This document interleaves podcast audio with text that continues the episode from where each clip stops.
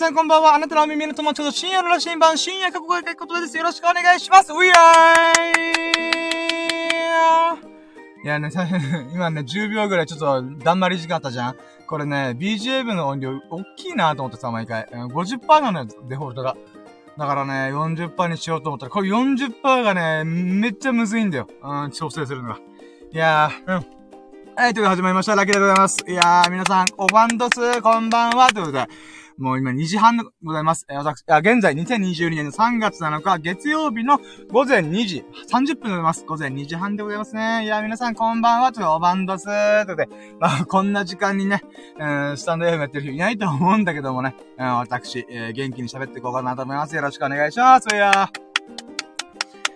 い、えー、でねそうね。今日何話そうかな。うん、まあ、結局ラッキーな話をするんだけどもね、昨日ね、朝、あ、寝る前にね、ちょっと色々あって、あの、ラキラジが終わった後に、いつも帰ってそのまま風呂入って寝るだけで終わるんだけど、あの、我らがラキラジの七福神、エビス様こと、秀樹さんがね、うん、仕事終わりに駆けつけてくれて、あ、今ラキラジ終わっちゃったんですよってことだったんですけども、ちょっと軽く、ゆくろうみたいな、なって、なので、3、40分ぐらいゆくったんだよね。うん、あ、3、40分、1時間ぐらいかな。うん。で、その時にいろいろ話を聞かせてもらって、あ、まあ、あ、聞いてくれてね、僕の話を。うーん。さっきこの子だったんですよね、みたいな。うーん。で、聞いてくれて、で、ひできさんもこんな子だったんだよ、みたいなことそんな話を、ワイワイしたりとかね。うーん。これもラッキーだったね。うーん。これもワンラッキーだわ。うーん。で、そうね。あれ、なんか今ちょっと、あ、ん？違うな。そう、それでね、結構朝まで、朝7時ぐらいまで喋ってたから、その結果何が起きたかっていうとね、あの、昨日、ラッキーカムトゥルーっていう企画で僕はね、3つのラッキーカムを考えてたんだ。明日これやろうみたいな。うん。これやったらラッキーで喜べるみたいな。うーんってやったんだけど、その3つのうち、あ、まず3つがね、1個目がカメラのセンサー、カメラのクリーニングできるかどうかの相談をしに行くっていうのが1個目。で、2個目が、あ、2個目が、あ、そうか、あ、また、あ、映画館に行って、あれ、待って、今、あ、な、な、えー、あれ？出てこない。ナイトクルーズ、違う。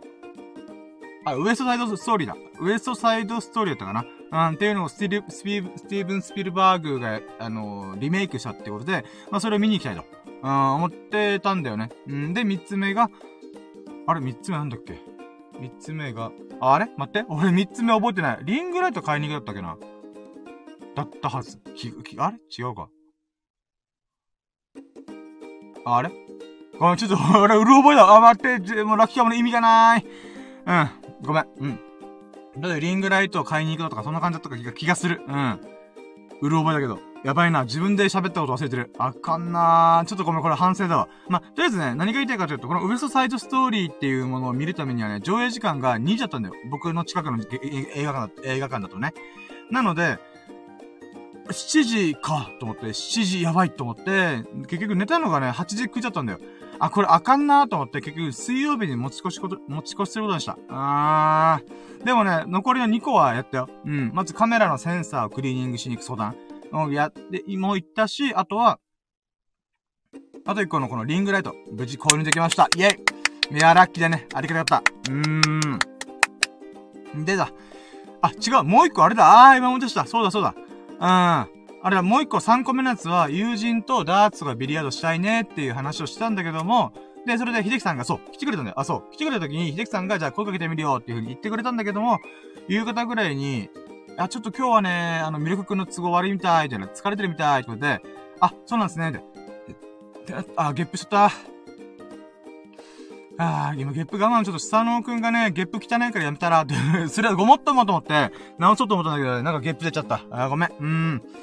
なるべく出ないように頑張る。うん。で、そう。この3つが、3つのうちのね、1個だけはクリアした。うーん。で、4つ目のね、やつは、昨日は言ってなかったけど、一昨日ぐらいに確かリングライト欲しいみたいな、そんな話をしてたので、まあ、それはクリアできたなと。うん。まあ、今オープニングトークで昨日のラッキーカムの振り返りっていうのもやってみようかなと思ってちょっと実験的にやってみました。で、えー、思ったのが私が自分自身で喋ったラッキーカム、ラッキーカムトゥルーをね、すっかり忘れてっていうのがね、うん、あかんと思って。だから明日からね、僕は ToDoリストにタスク組み込むわ。今日のラッキー、あ今日のラッキーカムみたいな。うーん。これね、やろうわ。やるわ。うーん。いやー、ショックだ。自分で今思い出せてないからめっちゃショックなんだよ、地味に。うーん。なのでね、これはちょっと有識事態だってことで、今から今作っとく。えー、今日のラッキカム。今日のラッキカム。そう、僕ね、いつもね、あの、iPhone の To Do リストっていうもので、毎回ね、こうやることとか一応やってたんだけど、今日はね、忙しか、忙しいでちょっと疲れてたから、うん。ちょっとね、やってなかったんだけどもね、今後ね、ちゃんとこれをやって、ちゃんとラキカムの振り返りをやろうと思います。うーん。昨日ちゃんとこれやるよ、みたいなことを言ってたくせに忘れるっていうね。あかんぜよと思いながら。うーん、まあまあ、しょうがないけど。はい。で、もう一個オープニングということでやろうと思ってるのが、昨日の最優秀ラッキーを語ります。イェイまずね、僕のラッキーラッキーって何ぞやって話なんだけど、基本的には僕のラッキー、1日でも今日ことラッキーを、あんなラッキーやった、こんなラッキーやった、1ラッキー、2ラッキー、3ラッキー、4ラッキー、5ラッキーみたいな感じで、イエーフーっていう風にカウントしてます。カウントするだけのラジオです。うん。で、その中でも企画がいくつかあって、例えば今日1日ラッキー何パーあったかなっていう風に、パーセント化する、数値化するっていうものだったりとか、その1日に30個、40個、50個が出てくるんだよ、ラッキーが。うん、盛りだくさんだよね、ラッキー。うん。その中でも一番喜ばしかった、一番嬉しかったものを語ろうという、うん、っていう企画やったりとか。あとは、明日のラッキーカムトゥルーつって、ラッキーをゲットしに行くぞ、と。うん。ゲットしに行くってことで、自ら動いて、アクションを起こして、行動を起こして、そのラッキーを掴みに行こう、迎えに行こうってことでね。うーん。まあ、そういう企画をやって、やってるわけでございますわ。うん。でね、あのー、そのラッキーラジオの中で昨日の最優秀ラッキーが一体何だったのかっていうものを、ちょっとこれから語ろうと思います。うん。で、昨日はね、昨日また結構確か盛りだくさんだったはずなんだよ。昨日はね、あ、そうそうそうそう。もう盛りだくさんよ、今週のラッキーはまた。うーん。昨日はね、合計3つの最優秀ラッキーがあったんだよ。まず1個目が、いい服チャンネルさんという、この、ラキラチとかスタンド FM での交流を通して、えー、仲良くなったコミュニ、あの、LINE 交換をした方がいらっしゃるんですけど、その方が、この、僕のね、インスタライブ、まあ、初めて僕が顔出しライブ配信したんだけども、その時のデータがね、僕取れなかったんだよ。あー、ダウンロードできないと。まあ、4時間分のね、で、あの、配信しちゃったから、その分のデータをね、アプリではダウンロードできなくて、それをね、これまさかのね、いい服チャンネルさんがダウンロードしてくれて、さらにちょっと軽く編集してくれて、これ、くれたんだよ。マジでと思って、ありがとうと思って。で、BGM をね、これ YouTube とかで配信するんだったら使ってくださいとでもらったんだよね。ありがとうと思って。で、そのライブ配信、あ、その後にね、この、またパソコン上で画面共有したりとかして、ライブ配信ソフト OBS っていうもののレクチャーをしてもらったことが1個目でございます。で、今思った。ごめんなさいと思ったのが、いい服チャンネルさん昨日配信してる時に僕、確か、そのコメントでね、いい服チャンネルさんが来てくれて、で、あ、新しい BGM を6個ぐらいまた送ったんで確認お願いしますねって言われてた。今ね、思い出した。すいません、マジでごめん。今日起きてから疲れたなぁ。あ、そう、あ、カメラのクリーニング考えと、もう自分のやりたいこととかやらなきゃいけないことがもう盛りだくさんで、わーってテンパってて、今にま、なって、今ラッキーで出た瞬間に昨日の記憶がフラッシュバックしちゃった。あー、だった。あー、すいません、あの、明日の朝確認します。あ、まず今日の夜帰って、うん、なるべくダウンロードパパパってやって、うん、まあ僕ぶったれた限りはやります。いやー、すいません。うん。まあ、とりあえずね、そ、まあ、この、ビーフチャンネルさんと交流ができたってことと、あとは BGM6 個もらったことと、インスタライブの動画を軽く編集してくれたと。うーん。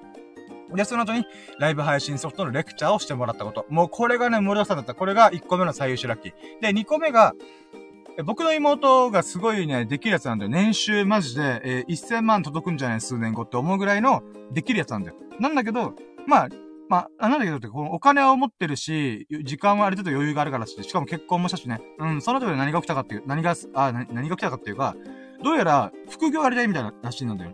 で、副業って言っても、本業がちゃんとしてるから、うん、まあ、遊びみたいなもんでやりたい、やってみたいことやってやりたいなと。うん。で、そういうビジネスアイデアがあって、それと相談されたとよ。で、僕みたいな何も成し遂げてないやつになぜ相談するんだろうって、ちょっと不思議だったけど、でも嬉しかったんだよ。うん。で、それに、それのアイデアを聞きながら僕は思ったの。うん。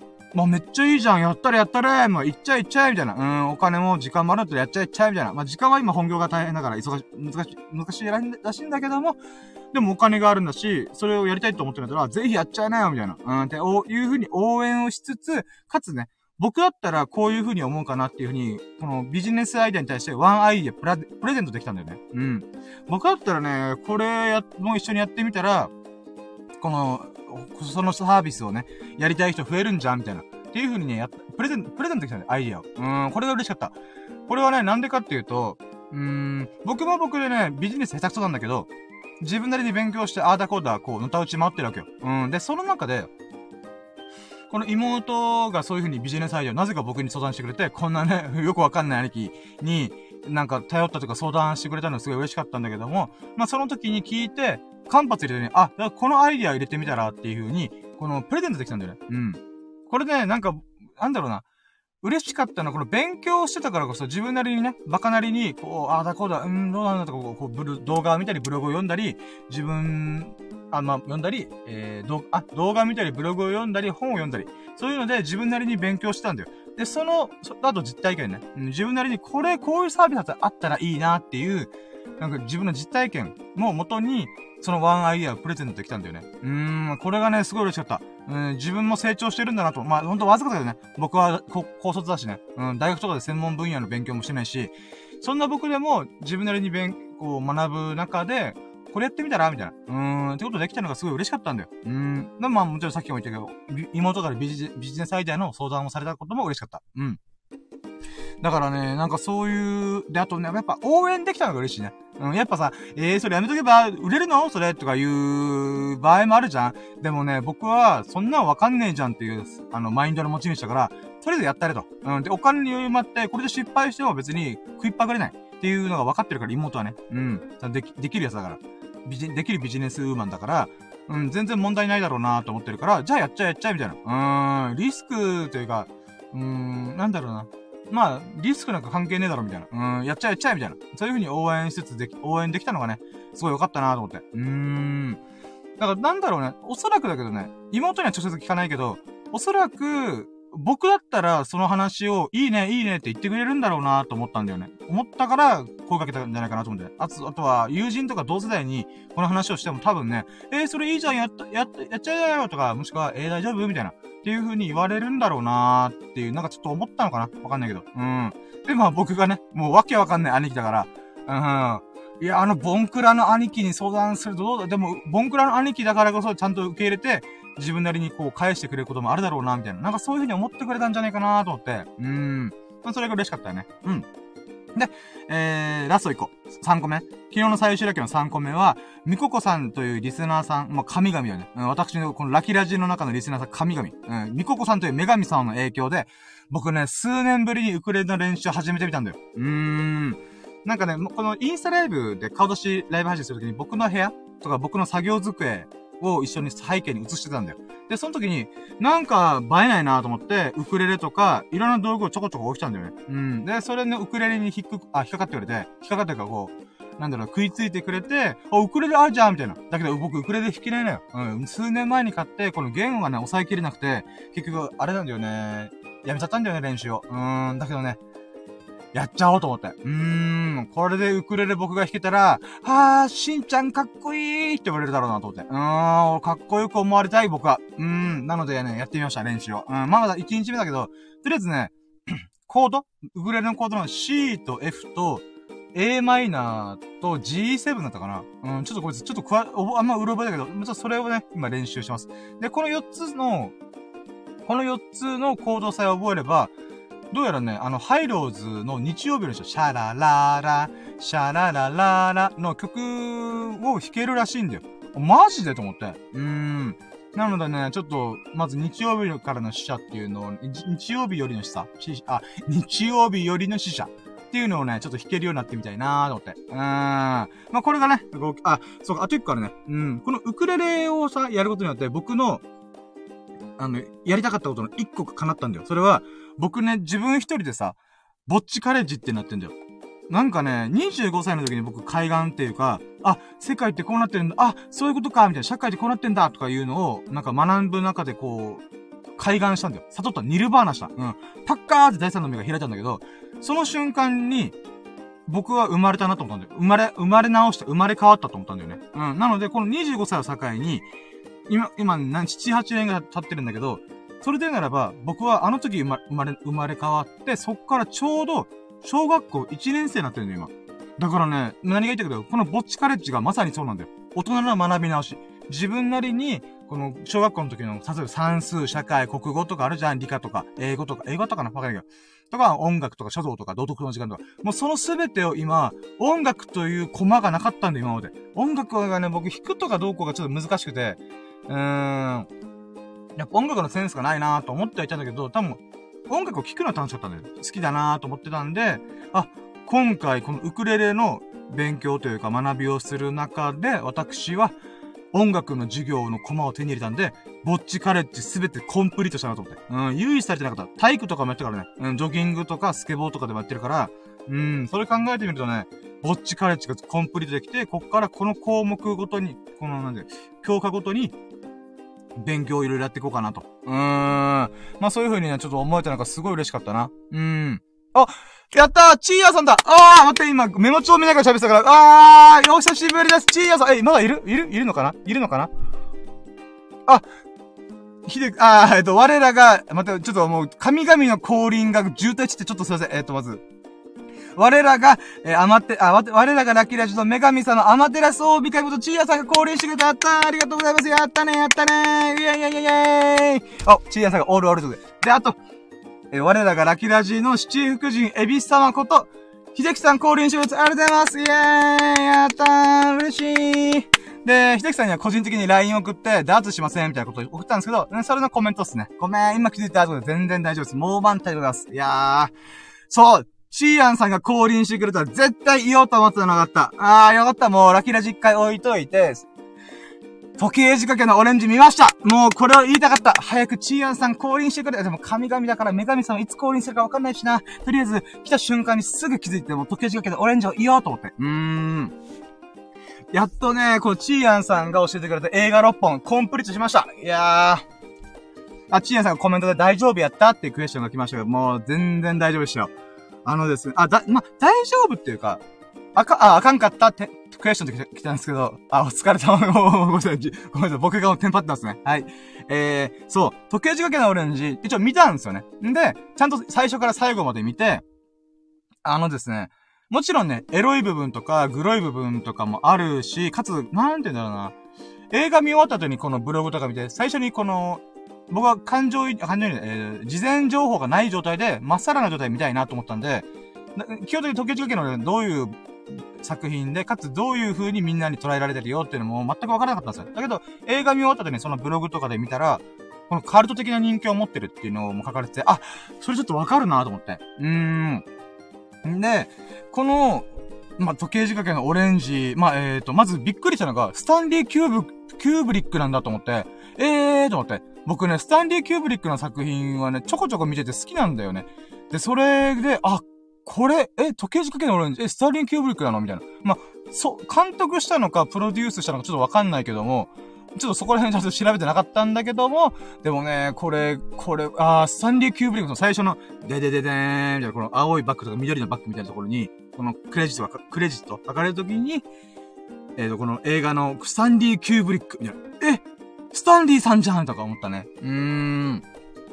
で、このね、あ、そう、チーアンさんがこのコメントで書いてくれてた、70年の作品のイギリスの SF ドラマで、カルト的な人気の作品とか、人間心理とか、ぴったりな作品だとか、あとはバイエルンズのシーンがあるから、まあ、うん、一番お、一番に思いついたと言ったんで、で、これね、やっぱ、チーアンさんすげえなと思った。うーん、これね、僕も、正直、おっぱいブリーンとか、乳首ブリーンとか、うーん、なんか、そういう、バイオレンスエエエロみたいな、このなんかレイプするみたいな、とかも、正直、あんまりね、あの、僕はそういう、なんか、なんだろうな、ダークサイドの部分はね、あんまりね、こう、なんだろう、フィクションとして見れなくて、うわー、これも、マジで起きたら、ま、本当に起きたとしたら、その、この女の子すごい、女性すごい傷つくだろうな、とか、そんな風に思っちゃうから、うーん。でもね、なんか、割とさら、さらっと終わってるから、で、まあ、そのさらっと終わったやつが実は後から結構とんでもないこと起きるみたいな、なんか伏線というか、なんか因果応報的な部分も描いてて、あー、なんかすごいなと思って。で、うーん、感想で言うならば、まあ、いろいろ思うことがあって、確か、うーん、あ、まあ、とりあえず、練ら、よくね、めちゃくちゃ練ら、練ら、練り込まれている作品だなって思ったんですね。全体を通して思ったのが。これが1970年代の映画で、まあ、もちろん合成とか、なんだろうな、グリーンバックでやってるとか、ちょっとチャッチーところもあるんですけど、まあ、それはしょうがないです。映像表現なので。うん。ただ、その当時の最先端のテクノロジーを駆使して、この映画を作ったんだろうなとは思うんですけど、で、なんて言うんだろうな。うーん、なんだろう。ちょっと事前準備でちゃんと言語化しとけよと思ったんですけど、見た瞬間の時にね、あれやっときゃよかったなと思いましたね。えっ、ー、と、まとめときゃよかったと思うんですけど、思ったんですけど、そうね。なんて言うんだろうなあ、まずは、そう、70年代の映画で多分あそこまで練られてるのって、なか、ないんじゃないかなと思って。まあ、わか、わかんないです。僕が知らないだけなんですけども、この、時計仕掛けのオレンジという作品自体が、普通に現代でリメイクしても問題ないぐらいのこの練り込まれ具合だなって僕は思ったんですよね。うん。なので、なんかそれを当時、もう今から約50年前か、50年、約50年前に作られたっていうのはかなりすごいなと。で、もともと原作があるみたいじゃないですか。時計仕掛けのオレンジという小説があって、それを、スタンリー・キューブリックが、えー、作りな、いや、映像化したみたいな。あ、なるほど。ということで、小説自体がすごい面白い作品なんだろうなと。うん。で、これ後でブログで見たら、実はこれ最後のオチの部分っていうのが、確か、えー、ハッピーエンドで終わるパターンとバッドエンドで終わるパターンがあって、小説に関しては、この、えー、初めて、こう、世に出した瞬間はバッドエンドで終わってたんだけど、バッドエンドというか、まあ、なんか、え、これどうなるの？みたいな。っていう感じで終わらせてるんだけど、実はその後に、原作の人が書き直して、プラスアルファのアフターストーリーみたいなの書いてらしいんですよね。うん。で、それを込みで、時計仕掛けのオレンジっていう風に完結させたらしいんですけど、スタンリー・キューブリックが、いや、これはバッドエンドというか、この、ふわっとした感じの、あの、あの瞬間の終わりがベストだろうみたいな感じで、そこだけを、こう映像化したみたいな。なんかそういうことも言ってたんで、あー、なるほどなーと思って。うーん。なので、なんかそういう、うーん、まあ、いわ、いわくつきというか、うーん、だから、あれはもう映像版の時計仕掛けのオレンジは、スタンリー・キューブリックがやりたかったことなんだな原作者がやりたかったことってよりは、スタンリー・キューブリックが、うん、このオチだよね、やっぱ。うん、うん、みたいな。うん、なんかそこがすごい気気にか、気にかかったっていうか。うん。そうですね。あ、スタンリー・キューブリックやっぱこの人性格悪そう。悪、悪、悪そうっていうか、なんかあれだけど。うん。あ、シーヤンさんが、ちょっと美しかったと思う。あー、美しかったか。いや、実は今言われてから、あ、ちょっとわかるかもと思ったんですよね。うん。正直見てる時とか、チーアンさんと今喋ってる時に、までは、あれ、なんですか、かよく、よくわかんないというか、意味はわかるんですよ。見てて、あ、こういうこと言いたいんだろうな、とか、は思うんですけど、なんだろうな。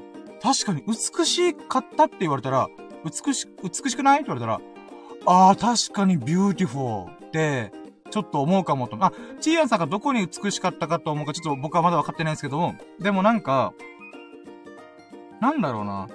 人間だなって思ったんですよね、あれ。なんかスタンリーキューブ、まあ、時計仕掛けはね、何を描きたかったって言ったら、あれタイトルでもすごい面白いなと思ったが、確か表、あの、元々の原作タイトルが、えー、まあ、なんだっけ、えー、時計仕掛けのオレンジ、また英語が思い出なんかクロック、ブレイククロックだったかなアンドオレンジとか、なんかそんな感じだったんですけど、このオレンジっていうのが何かっつうと、オラウンダンの略語らしいんですよね。ORA って書いて、うん、オレ、オレンジ。まあ、つまり人間は猿だよ。猿という側面あるよ。暴力的な側面とか、そういうば、まあ、バイオレンスあり、エロティックであり、みたいな。っていう部分があって、だけど、まあ、え、時計仕掛けのオレンジの中、中で、それの脳の機能を、本能的な部分、人間の、ほ、なんか、根っこのこの動物的な部分っていうのを制御した結果、まあ、理性的な人間になれる。だけど、それもそれで、なんか、えー、問題を起こしたから元に戻そうとか、なんかそういうことを描いてたじゃないですか。だから結局、その時計仕掛けのオレンジっていうのが、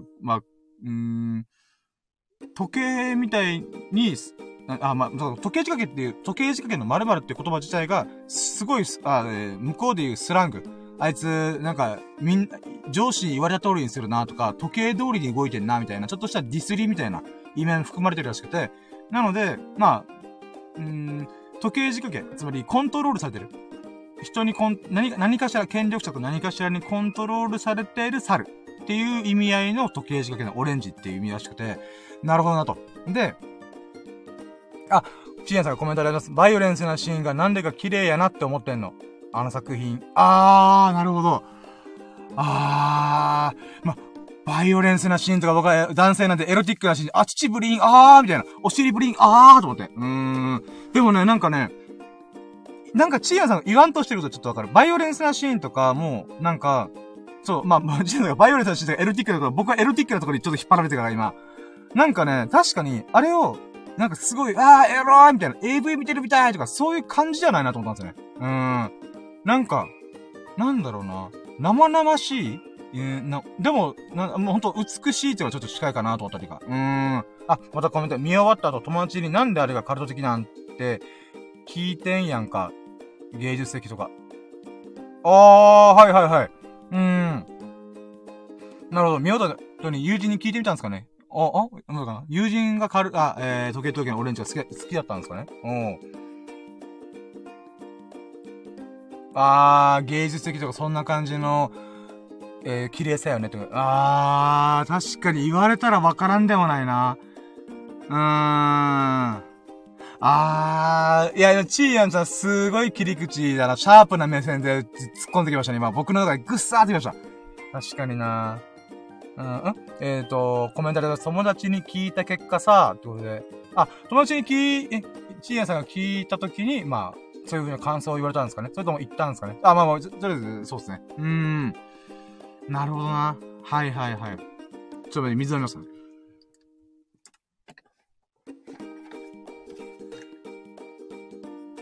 あはい、暴力的なシーンを綺麗と思うこと自体が、てんてんてんってことで。おなんだろう。あー、まあ、そうですね。 beautiful。あー。なるほど。え、なんだろう。えっ、ー、と、みここさん、あ、みこさん来てくれ、あー、やったー、降臨女神降臨聞こうというコメントありがとうございます。えっ、ー、と、ちーやんさんが、えっ、ー、と、暴力的なシーンを綺麗と思うこと自体がもうおかしいと。暴力は暴力だから、綺麗と思ってしまうことがもうおかしいっていう風に友人に言われたんですかね。あー。でもね、ちょっとね、ちーやんさんが言いたいことはね、わからんでもない。まあ、めっちゃわかる。共感ってまだ行くかわかんないですけど、でもね、確かに時計仕掛けのオレンジのあの描写美しいよねって言われたら、あーって思っちゃうね。うん。まあさっき僕も言いましたけど、エロティックな部分、乳ブリーンとか、お尻ブリーンっていうところも、エロティックに感じなかったんだよね。どっちかというと、 beautiful に近かったんだよね。うん。で、かつ、なんだろうな。うーん。まあ冒頭のところでこう、なんだろうな。お金持ちとかに、こう、ボコボコにするとか、あのシーンとか、あと、えっ、ー、と、最後ら、最後ら辺っていうかな。捕まる寸前、ごめん、ネタバレしてしまったら申し訳ないけど、時計仕掛けのオレンジ見た人ごめん、あ、見てない人ごめんなさい。言っちゃうんだけど、真ん中ら辺に捕まる寸前に、なんだろう。よくわかんない。チンコのオブジェみたいな。あ、まあ、ごめんなさい。もう、あ、もう、オブラートに包めてない今。まあいいや。で、こう、わーってやってるとか、あと、あの、空間？例えば、この、主人公の名前も忘れちゃったけど、主人公とか仲間たちが、この白い服とハット被ってて、で、こう、なんだろうな、よくわかんないバーっていうか、スナック、スナックってキャバクラ？わかんないけど、そういったところにいるシーンとかも、あの当時であの空間を作るのすげえなと思って、ぶっ飛んでるなと思って。あ、えーと、コメントあります。えーと、なので、暴力的な、暴力的なシーンを綺麗と思ってしまうことは、カルト的な人気要素なんやって。あー、なるほど。で、みここさんが見たから大丈夫よ。あんまり全部は覚えてないけど。あはは、じゃあ、そうっすね。うーん、時計仕掛け、あれだ、時計仕掛けのオレンジな。確かにカルト的な人気っていうのは多分、あー、でもわかる。なんか、お、僕が、ちょっと尊敬し、尊敬してる人の中に、あの、オードリーの若林さんも、確か、時計仕掛けのオレンジ大好きな人だったはずなんですよね。で、あの、主人公の格好とか、白服姿で、なんかなんだっけな、あの、ブリーフを外から履いてるみたいな。とか、ハット被ったりとか、あのちょっと、おかしい格好。あの感じがすごいいいみたいな。うん、確か、確かそれの、なんかちょっとマイルド、マイルドにした版が、あの、相方の春日さんのピンクのチョッキっていうのかな。あれもなんかこの時計仕掛けのオレンジで、下は白ズボンみたいな。あの風貌は、なんか時計仕掛けのオレンジからのインスパイアに近かったみたいな。そんなこと言ってたんですよね。あ、そうなんだと思って。うーん。え、ちーやんさんが、えせやからあの作品は未だにカルト的な人気があるんやって。あー、ちょっと、なるほどなー。映像表現というか、なんかこのスタンリー・キューブリックがやら、やろうとしたことが確かにわからんでもないですね。あー、なるほどな。うーん。確かに、まあ、名前の通りあの、時計仕掛けオレンジっていうのが、えー、なんだと、うん、コントロールされた猿っていう意味合いがあるとしたときに、この、なんだろうな。結局人間って猿じゃんみたいな。猿の延長線じゃんみたいなところをすごい思ってるんだろうな、監督さんと思って。うーん。ただ確かに映像表現すごい綺麗、綺麗っていうか、うん、美しい。バイオレンスなんだけど美しい。うーん。あー、で、なんで美しいんだろうな。なんか見た目で言えばやっぱりチャッチーチャッチャって、だってさすがに50年前の映画なんで、それはそうなんですよ。ただ、なんだろうな。振る舞いとか、あの思考回路っていう部分が、うーん、やっぱ、なんだろうな。なんか、なんだろうな。人間の根本的な、なんか根源的な、なんかそ、奥底にある本能というか、誰かをボコりたいとか、誰、ん、ところ構われず、そ、あ、ところ構わず、こう、エッチしたいとか、なんかその感じがすごい、生々しいから美しいのかなうーん。あ、これまだコメントある品があるんよな、多分。あー、なるほどな。なー、なるほどね。そうなんですよね。だから多分、あ、えっ、ー、と、あの主人公の動きとか所作に。あー、品があるね。なるほど。あー、うん、確かに確かに。なんかこの、時計時計オレンジもやっぱ50年前でも名作、カルト的人気を持ってる作品として、えー、読んでされて、まあ50年経っても今、未だに僕が見たりとかする。ってった時に、テーマ、表面的なテーマ、例えば、この犯罪者を、この研究施設で、この脳の治療というか、を無理やりして、で、このバイオレンスとかエロティズムに反応しないよ、反応した瞬間に、こう、は、吐きたくなるような気持ちになるように調教すると。コントロールする。で、そこから、なんていうか、えっ、ー、と、また別のなんかこう、なんか因果応報が来て、これまで犯罪を起こした人たち、被害者側からのやられっぷり、やられたこととかをやって、因果応報になって、でもそれでやり返せないから、うーん、みたいな。で、なって、最終的にはそれで結局ダメなんじゃ、あ、ダメ、ダメっていうかなんだろうな。うーん。この、その治療をやった首相とか国家が、また元に戻そうとする。みたいな部分が、なんだろうな。まあまあ、この貫いてるテーマっていうんですかね。でもこのテーマは、もうこの時計仕掛けのオレンジから始まって、多分いろんな映画でもこすりにこすられてるテーマなんですよ。だから僕、時計仕掛けオレンジの時ちょっとビビったんですよ。ビビったというか、どうなんだろうなと思って、50年前の映画、確かにその当時はセンセーショナルだったけど、そのセンセーショナルゆえに、こう、他のいろんな作品がインスパイアを受けたものを僕は見てると。で、その、その中、原点中の原点に今から見るってなると、いや、その話聞いたから、みたいな。ってなるかなと思ったんだよね。だけどね、それはそれで、ああ、もうそれ、その、そういう話で聞いたことあるよ。なんか、カッコの、なんか、木のやつとか、なんかそういうところはき見たことあるよ、みたいな。っていう風に思ったんですけど、やっぱね、あの映像表現とか、なんだろうな。その表面的なテーマの全体の中の大きな枠の中にもっともっと、なんだろうな。なんだろう、人間の、この本質的な部分っていうんですかね。なんかそこをちゃんと持ってるから、多分普及の名作なんだろうなと思いました。この部分をちゃんと描けてる作品って実は意外とないんじゃないかなと思って。うーん。で、そうなんですよね。なんだろうな。そう、だから、うーん。時計時計オレンジの表面的なテーマは僕はいろんなところで他の映画とか作品で見たことあるけども、あそこまで、あ、今の時代だからダメなのかな？なんか制限がかかっちゃうみたいな。うん、バイオレンス、エロ、エロティシ、エロ、エロティシズム。うーん、うんっていうのが、そうですね。今と誰も表現できしきれてないのかな？わかんないけど。うーん。そうねーでもあれをね、もう一回見ようかと思うとちょっとしんどいかな。もうなんかドキドキする。本当に。被害者の側の気持ちになっちゃうから、えー、車椅子になってるとか、なんだろう、その、なんだろう、強姦した後の奥さんが、そのまま別、なんか、亡くなっちゃってるみたいな。まあ、違う原因っぽいけども、でもそこから復讐されたりとかね。うーん。あれをもう一回見るってなるとかなりなしんどいなと思って。あ、コメントあります。それは多分あの作品にインスパイアされた作家やら監督がたくさんあるん、おるんやと思う。思うで、ってことで。そうなんですよね。うーん、やっぱあの作品をしょっぱなで出したってスタンリー・キューブリックってあの原作をを書いた人のぶっ飛び具合。ぶっ飛び具合。うーん。やっぱそこがね、あ、すごい作品だな。だからほんとちーやんさん、僕はあれは、えー、教えてもらったあの、この映画おすすめですよっていう6本がある中の、えもう普通5本、僕はもう全部面白かったです。マダム・フローレンスだけちょっとわかんないなと思ったんですけど、普通に時計仕掛けのオレンジ面白かったです。時計仕掛けのオレンジ、えー、ショーシャンクの空。ショーシャンクの空一回見たことあるんですけど、あの、チーアンさんきっかけで見て、で、天地滅殺。で、あとは、ビッグアイズとパターソン。もうこの6個中5個。パーセントで置き換えると何パーだこれ？え、待って、俺算数できないのよ。勉強中だからだけど。まあ、もう、うん、かなりのパーセントで、このクリティカルでした。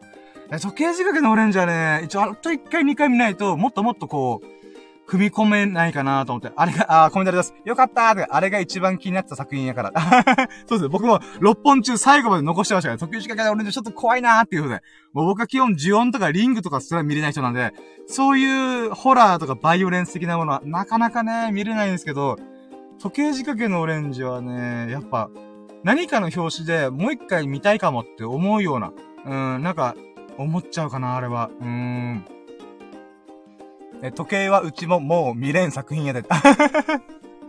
そうっすね。あれ、見るの体力いりますね。あー、そうなんだよね。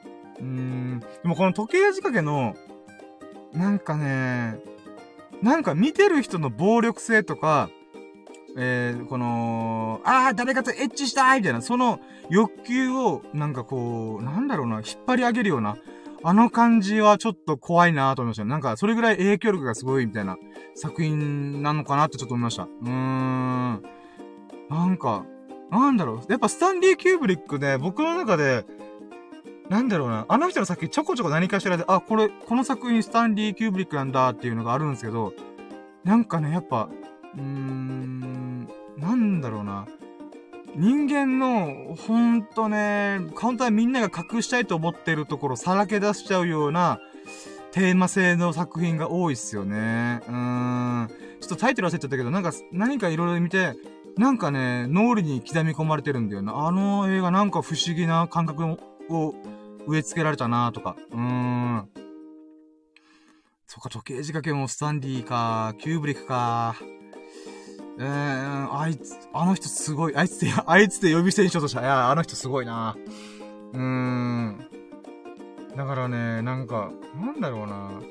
いや、でもね、この、わもう、ちょっと感想に関してはね、もうほんと僕もね、あれは結構刺激的なすぎだから、こう、細かく深掘るっていうのができないんですけど、なんかね、今この瞬間に見れたっていうのが僕はすごいラッキーだなと思ってるんですよ。なんか縁を感じたんですよね。それは、今、現代社会でどんどんホワイト化社会が始まってるって言われてるんですよね。それは、あの、岡田、岡田敏夫さんっていう僕が尊敬してる中、人、あ、たくさんいる中の人の一人なんですけど、その人が未来予測の精度が半端なく高いんですよ。うん。人間はこうなるよとか、人間というかネット社会はこうなるよみたいな、評価経済社会とか、まあそういういろんな言葉を生み出したりとか、実際そういうことをやってみて、オンラインサロンとかも確か一番始まりは岡田敏夫さんがやったんですけど、まあそういうふうにいろいろチャレンジしながら、未来はこうなるだろうなとか、やってる人がいるんですよ。その人が最近、ちょっとまた反響がでかかった動画出したんですよ。それは、ホワイト化社会。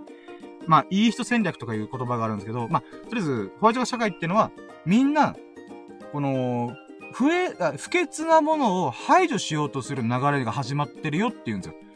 あー、ちょっとそれわかると思って。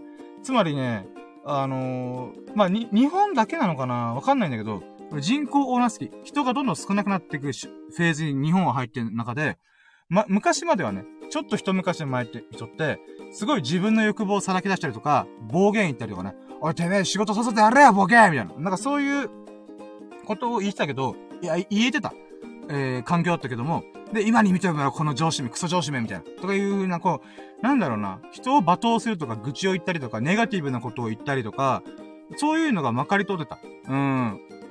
まあ、うん、まあ、うん、そうね。で、なんだけども、今現在の、このネット社会とか2021年現在、まあコロナ禍とか、まあ今回ウクライナ戦争とかがいろいろ起きてる中で、やっぱね、お、やっぱそれって本当だなと思ったのが、ネガティブとか、なんか自分の中でこう、なんか見づらいなっていうか、うん、汚らしいなって思うものを排除していこうっていう動きがあると思う。つまり、何が言うけど、時計仕掛けのオレンジの世界観で確かそうだったはずなんですよ。あの、近未来のイギリスで、なんていうかな、この犯罪集団、に対して、こう、コントロールして、もう綺麗な状態。うん、バイ、犯罪を起こさないように、暴力を起こさないように、えー、なんかこう、強姦とかそういう性犯罪をしないようにっていう風に、コントロールするっていう、なんものが、なん、なんて言うんだろう人間の個人的、個人性をゆ、えー、許さない。全体主義の反対っていうんですかね。個人主義を許さないみたいな。つまり、人、個人、僕自身が、なんだろうな、激しく、あいつ、ありえんなとか、うんだ、クソだなとかいうことを、言えば言うほど、より、肩身が狭くなっていくみたいな。うーん、っていうのかな。ちょっと、ちょっと言語ができてない。ごめんなさい。うん。なんか、それが今、時計仕掛けのオレンジの世界が始まってる感があったんですよ、僕の中で。あれれれれってことで、そのコントロールというか、みんながホワイトホワイトしてたら何が起きるかというと、多分反動が起きるはずなんですよね。一部の、あ、でももう始まってると思った。そう、今喋って思った。あのね、地下鉄でさ、ジョーカー事件あったじゃん。えー、最近東京だったかな。あの、東京の地下鉄で、このジョーカーの格好、あの、バットマンの、えー、ジョーカーという格好をして、もう、か、あの、友達もいなくて、仕事もクビになって、彼女も別れ告げられて、もう俺は何でもできるみたいな。もう、な、もう、死刑さえ怖くない。死すらも怖くないっていう状況になった結果何を起こしたかっていうと、無差別にいろんな人を、えー、こう、傷をつ、あに攻撃を仕掛け、仕掛ける。ナイフとかなんかいろんなものを使って、危害を加える。だってんだけど、そう、ホワイト化社会の逆版、逆の反動。あの、もう、みんなが真っ白な世界の中で、一点だけとんでもなく黒い存在が現れるっていうことだと思うんですよ。まさに今、時計仕掛けがオレンジの世界に近づいてるなと僕思ったんですよ。だからこそ今、チーアンさんに、時計仕掛けのオレンジ見てみたらっていう風におすすめしてもらったのがすげえ嬉しかったんですよ。で、見て、あー、これは現代だと思って。うん。もしくは、現代2021年から多分あとね、10年以内にその世界始まるなと僕思ったのね。うん。だからね、今この瞬間に僕はこれを見れて、タイミングバッチリじゃんと思って、うん、ラッキーだなと思って。うん、なんかまあちょっと、それも意味でね、なんかこの映チーアンさんからの映画はね、結構ね、ほんとタイミングがいい。スコンスコンスコンスコンって、この瞬間に僕が見、見なければいいけなかったと言ってもいいぐらい、スコンスコンスコンと入ってった感じがするなと思って。うーん。そうなんですよね。なんか、うーん。SF 作家の人たちって未来予測がすごい精度であるっていう話があって、まあそれも本当だなと思って。なんて言うんだろうな。うーん、ビジネスマンとか、大手企業の社長とか、まあ、ベンチャー企業、企業とか IT 系の社長とかって、割と、うーん、なんだろうな、技術や目線というか、ロケットを打ち上げたらいいとか、もしくはこのデバイスを、えー、グラス側、え、スマートグラスにやろうとか、もしくはスマートウォッチにしようとか、もしくは脳内にチップを埋め込もうとか、そういうテクノロジー的な話をするんだけども、なんかこれもま、岡田敏夫さんが言ってたんだけど、SF 作家の方が未来予測が正しいって言って、それは、例えば、人間どんどん便利な世界になっていくのは間違いないんだけども、そのテクノロジーの中身っていうか側っていうよりは、人間はおそらくこういう道に進んでいくだろう。本能的な部分とか歴史的な背景を紐解けば、このどんどんどんどん人間の本能ってここだよねっていう風に作家の方々が見抜いて、それをじゃあ未来に置き換えたらどうなるんだろうっていう風に、まあ、スペースファンタジーとか少し不思議な世界観を、こう、SF 作家の人たちが構築するわけじゃん。で、それを紐解くと、なんだろうな。うーん、あ、そう、そう、あ、なんか、うーん、わか、わかりみがすごいというか、あー、これはただの妄想で終わらねえな、みたいな。うーん、っていうのをね、すごい感じました。今回、時計仕掛けのオレンジ。え、これ50年前の映画かよ。アンド、原作はもっと前だからね、多分。うーん。まあ、少なくとも映画、映像化される前よりも5年以上前じゃないと映像化できないと思うんで、うーん、それ考えたら、時計仕掛けのオレンジの先見性、やべえな、これ、みたいな。うーん、っていうのはすげえ感じましたね。あ、コメントで、へーと、ティアさんが、まあまあ、ちょっとね、僕が好きな分野でちょっと今リンクしてたんでちょっとその喋りしましたけど、なんかね、ホワイト化社会始まってるなぁ。え、時計仕掛けのオレンジの世界ってまさにこれじゃみたいな。うーん。なんかね、だから、だから言いたいことも言えない世の中ポイズンみたいな。うーん、なんかそんな世界観が広がってるんだろうなぁと思って。果たして僕はその中でどう生きていくとか思いながら。うーん。だからね、なんか、なんだろうな。そうだね。ジョーカー、ジョーカー事件があって、まあ、もともとジョーカーという映画面白かったなと思ってましたけど、うーん、やっぱ、どんどんどんどんそういう世界観に近づいていくなーっていうのがあるなーなんか、ジョーカーまた多分カルト的な人気を多分誇ってると思うんで、まあ多分、現代、あ、確か数年前に公開されて、まあ今いろんなところで見られると思うんですけど、多分ね、うん、2020年代っていうのか、2010年代というか、えー、このチョケチョケの話50年前の映画の超すげえみたいな。っていうのと同じように、おそらく、バットマンのジョーカーにスポットライトだったそのスピンオフ作品、あれは、おそらく50年後、2070年の僕みたいなやつが見て、えー、もうそんな世界なっとるかなみたいな。うーん、って言ってるだろうなと思いました。うーん。なんだろうね。だから、チーヤさんが言ってる本当に人間ドラマというか、やっぱ、チーヤさんのこの選球眼の凄さで、僕のこのヒューマンドラマ大好き人間、大好き人間っていうか、そこに心がグッときちゃう僕としては、まあ、ほんと、チーヤさんの、これ多分ね、深夜、神秘、面白いと思うはずよって、ピューンって 6, 6, 6球投げましたけど、5球がね、もう、バッテリーでした、本当に。うーん。あとね、なんか思思った、思ったのが、幅が広すぎて、チーアさんがこの6本選んだ中の幅が、意外とヒューマンドラマ、でもヒューマンドラ、ヒューマンで人の心って深いよねと思って、広がりもあるし、広いし深いしね。うーん。その、幅のすごい。時計仕掛けのオレンジから天地目指す、宮崎葵と岡田純一が結婚するきっかけになったであろう作品。あの、なんだろうな、江戸時代の、なんか、天体観測というか、暦がどうこうとかの、この幅ね、と思って。パターソンとか日常系の作品とかもったりとか、いやー、人の心って深いなって改めて思いました。あ、コメントあります。チーアさん、うちら似てるもん、わら。そうなんですよ。あ、ちょっと嬉しい限りです。そうっすねなんか、あ、ちなみに映画で言うのは、そういえば最近映画館に久々に行きたいなと思ったのが、あの、ウエストサイドストーリー。あれが確か最近知って、スピルバーグ監督がリメイクしたっつって、あ、なるほどなと思って。うん。なので、こう、それをね、ちょっと見ようと思って、そうですね。うん。ああ、そうか、今度は今日見ると思います今日はちょっとバタバタして見れなくて、水曜日から見ようかなと思って。うん。あ、チーヤンさんが、えー、読書も映画鑑賞も全部雑食やもんって。あ、あそうっすね。だ、僕ももう見事に雑食っすね、ほんとに。ま、でもホラー系とかさすがにちょっと、うーんとは思うんですけど、うーん、確かにそうっす。あ、そうだ、読書そう、それをだそれを話してなかったごめんなさい。もう今、チーヤンさんが次いつ来るかわかんないんで、今のうちに話しとけとって。まず、映画版、映画の6本がほとんど終わったんで、じゃあ本に行こうかと思って、本の4冊。確か4冊教えてもらって、その中の1冊、えー、確か、え、ヤクザ時々ピアノ？あ、ピアノ時々ヤクザだったかなまあ、そっち見て、あーすげえ読みやすい、面白い、みたいな。うーん。んで、あ、えーと、コメントがあります。えー、チーヤンさんが映画館鑑賞は当分ないかなと。あー、なるほど、なるほど。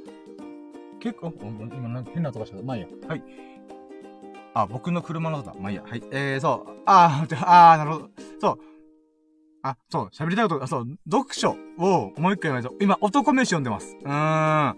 そう。男飯ね。で、正直この残りの3つのちょっと、あの、アマゾンの欲しいものリストにやってるんですけど、ちょっとタイトルが、あ、待って、普通にあれ画像見ればわかるか。えー、っと、待ってね。そうそうそうそう。あ、風が強く吹いてると、クジャク競争曲と男飯とヤクザ時々ピアノか。うん。この4つのうち、ちょっとね、つ、今僕のタイミングで男飯ちょっと読みやすそうと思って。うーん。で、それを今回買ったんですよ、Kindle で。うん。で、男飯に関してはね、またこれもね、ドンピシャのタイミングでしょ。まあまあ、言うて、その、ヤクザ時、あ、ヤクザ時々ピアノだったよな。うーん。あの、ヤクザ時々ピアノを見終わ、読み終わって、その後に、お、何ですかコメントが、え、B 級飯が好きでおすすめしたやつだよなと。そう、そう、そう、それなんですよ、それなんですよ。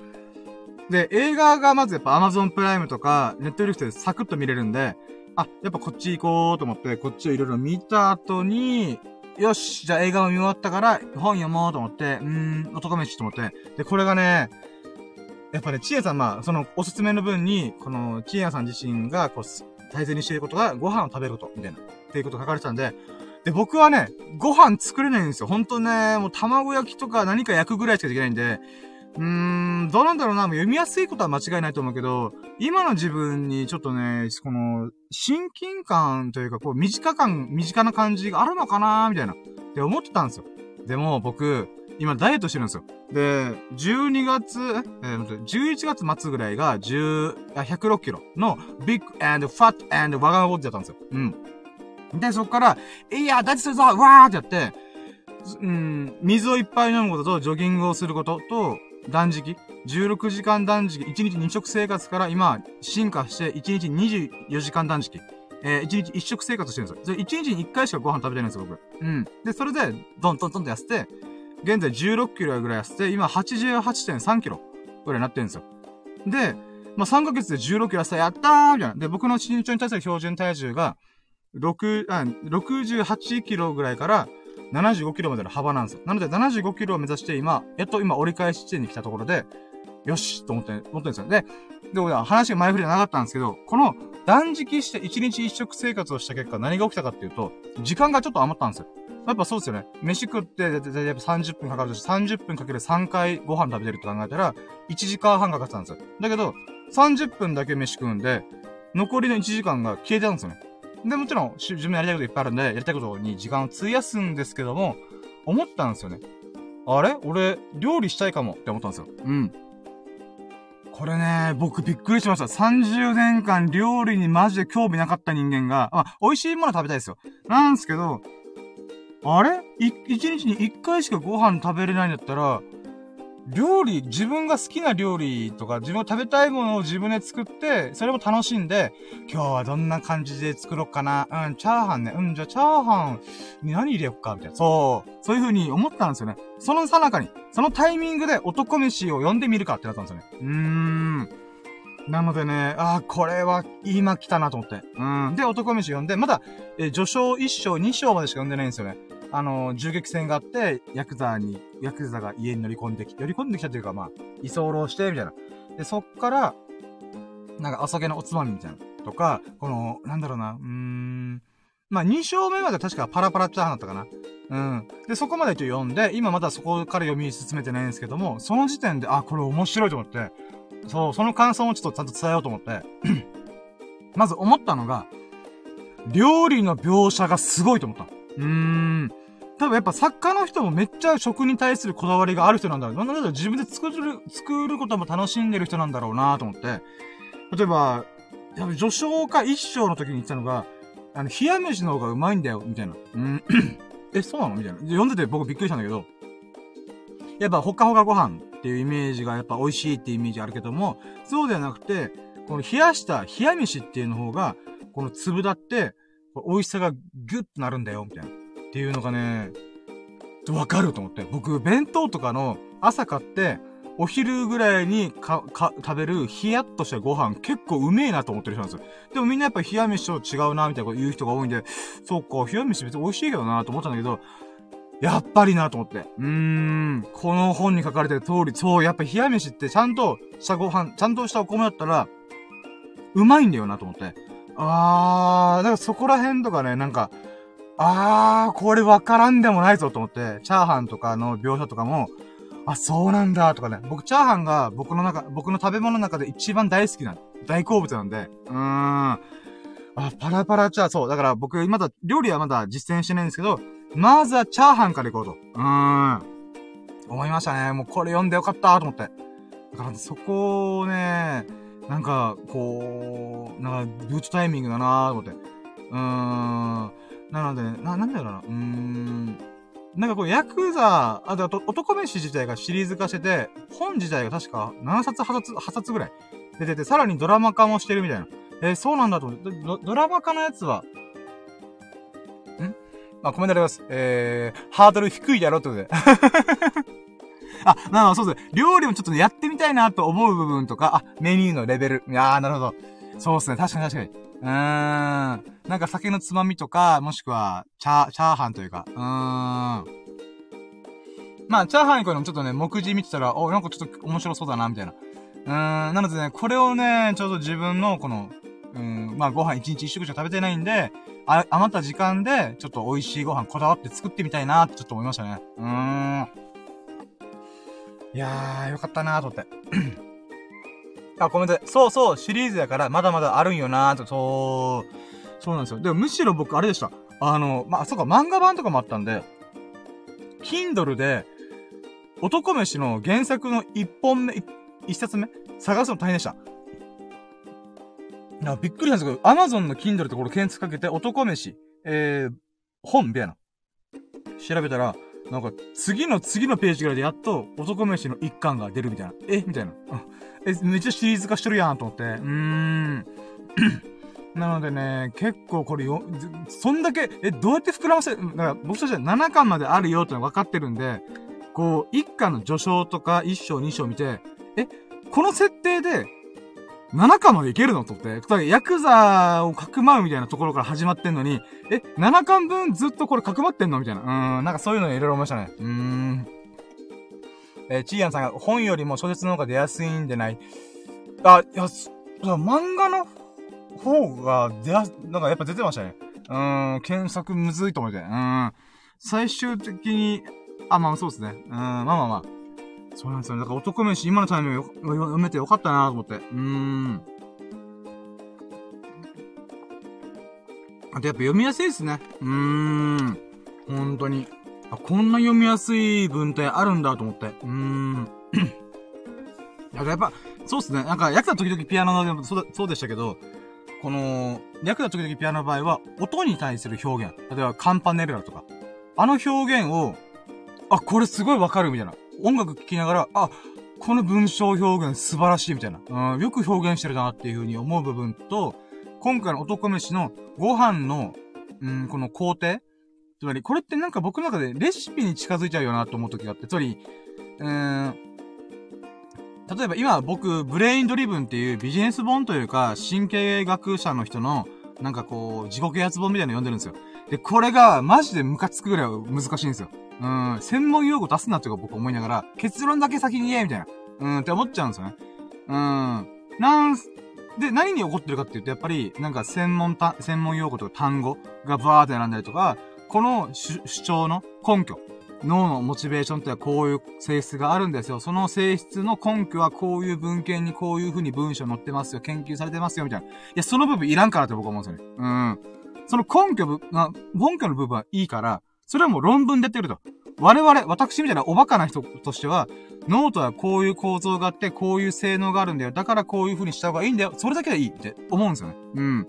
つまり、専門用語の部分って、やっぱり、綺麗に表現できないと、僕みたいなやつからすると、もうイライラするんですよ。だけど、ある意味料理の部分、男飯のところも、まあ、料理をまたあんまり、あんまり全くできない僕からすると、専門用語のオンパレードになるはずなところを、例えば、なんか塩が少々とか、少々ってどれくらいだよこの野郎とか思ったりとかするんですよね。うん、テキールってなんだよみたいな。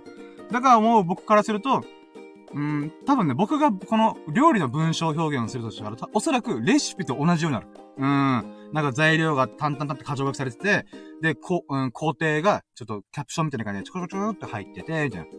で、なる形になるなと。それを、なんか、小説じゃないけど、なんかそういう文字びっちりって書いてるみたいな。なんだけど、この男飯バーって読んでる時に、な、なんだろうな。確かになんか、このヤクザ、ヤクザという主人公の人が、なんだろうな。うん、もう、トントントントントンって包丁でとか、鍋で煮込んだりとか、味噌汁作ったりとか、あの瞬間の表現が、レシピに感じなかったのがすげえなと思って、ほんと、あー、もう頭の中にイメージいきましょう。ああ、今味噌汁ね、はいはい、沸騰させずにね、はいはいはい、みたいな。うん、とか、あ、パラパラ、あ、強火でシャカシャカシャカシャカスピーディーにやるのね、はいはいはい、みたいな。うーん。なんかその、映像を思い起こさせるほどの文章表現っていうのが、めちゃくちゃすごいなと思って、うーん。だからね、やっぱなんだろうな。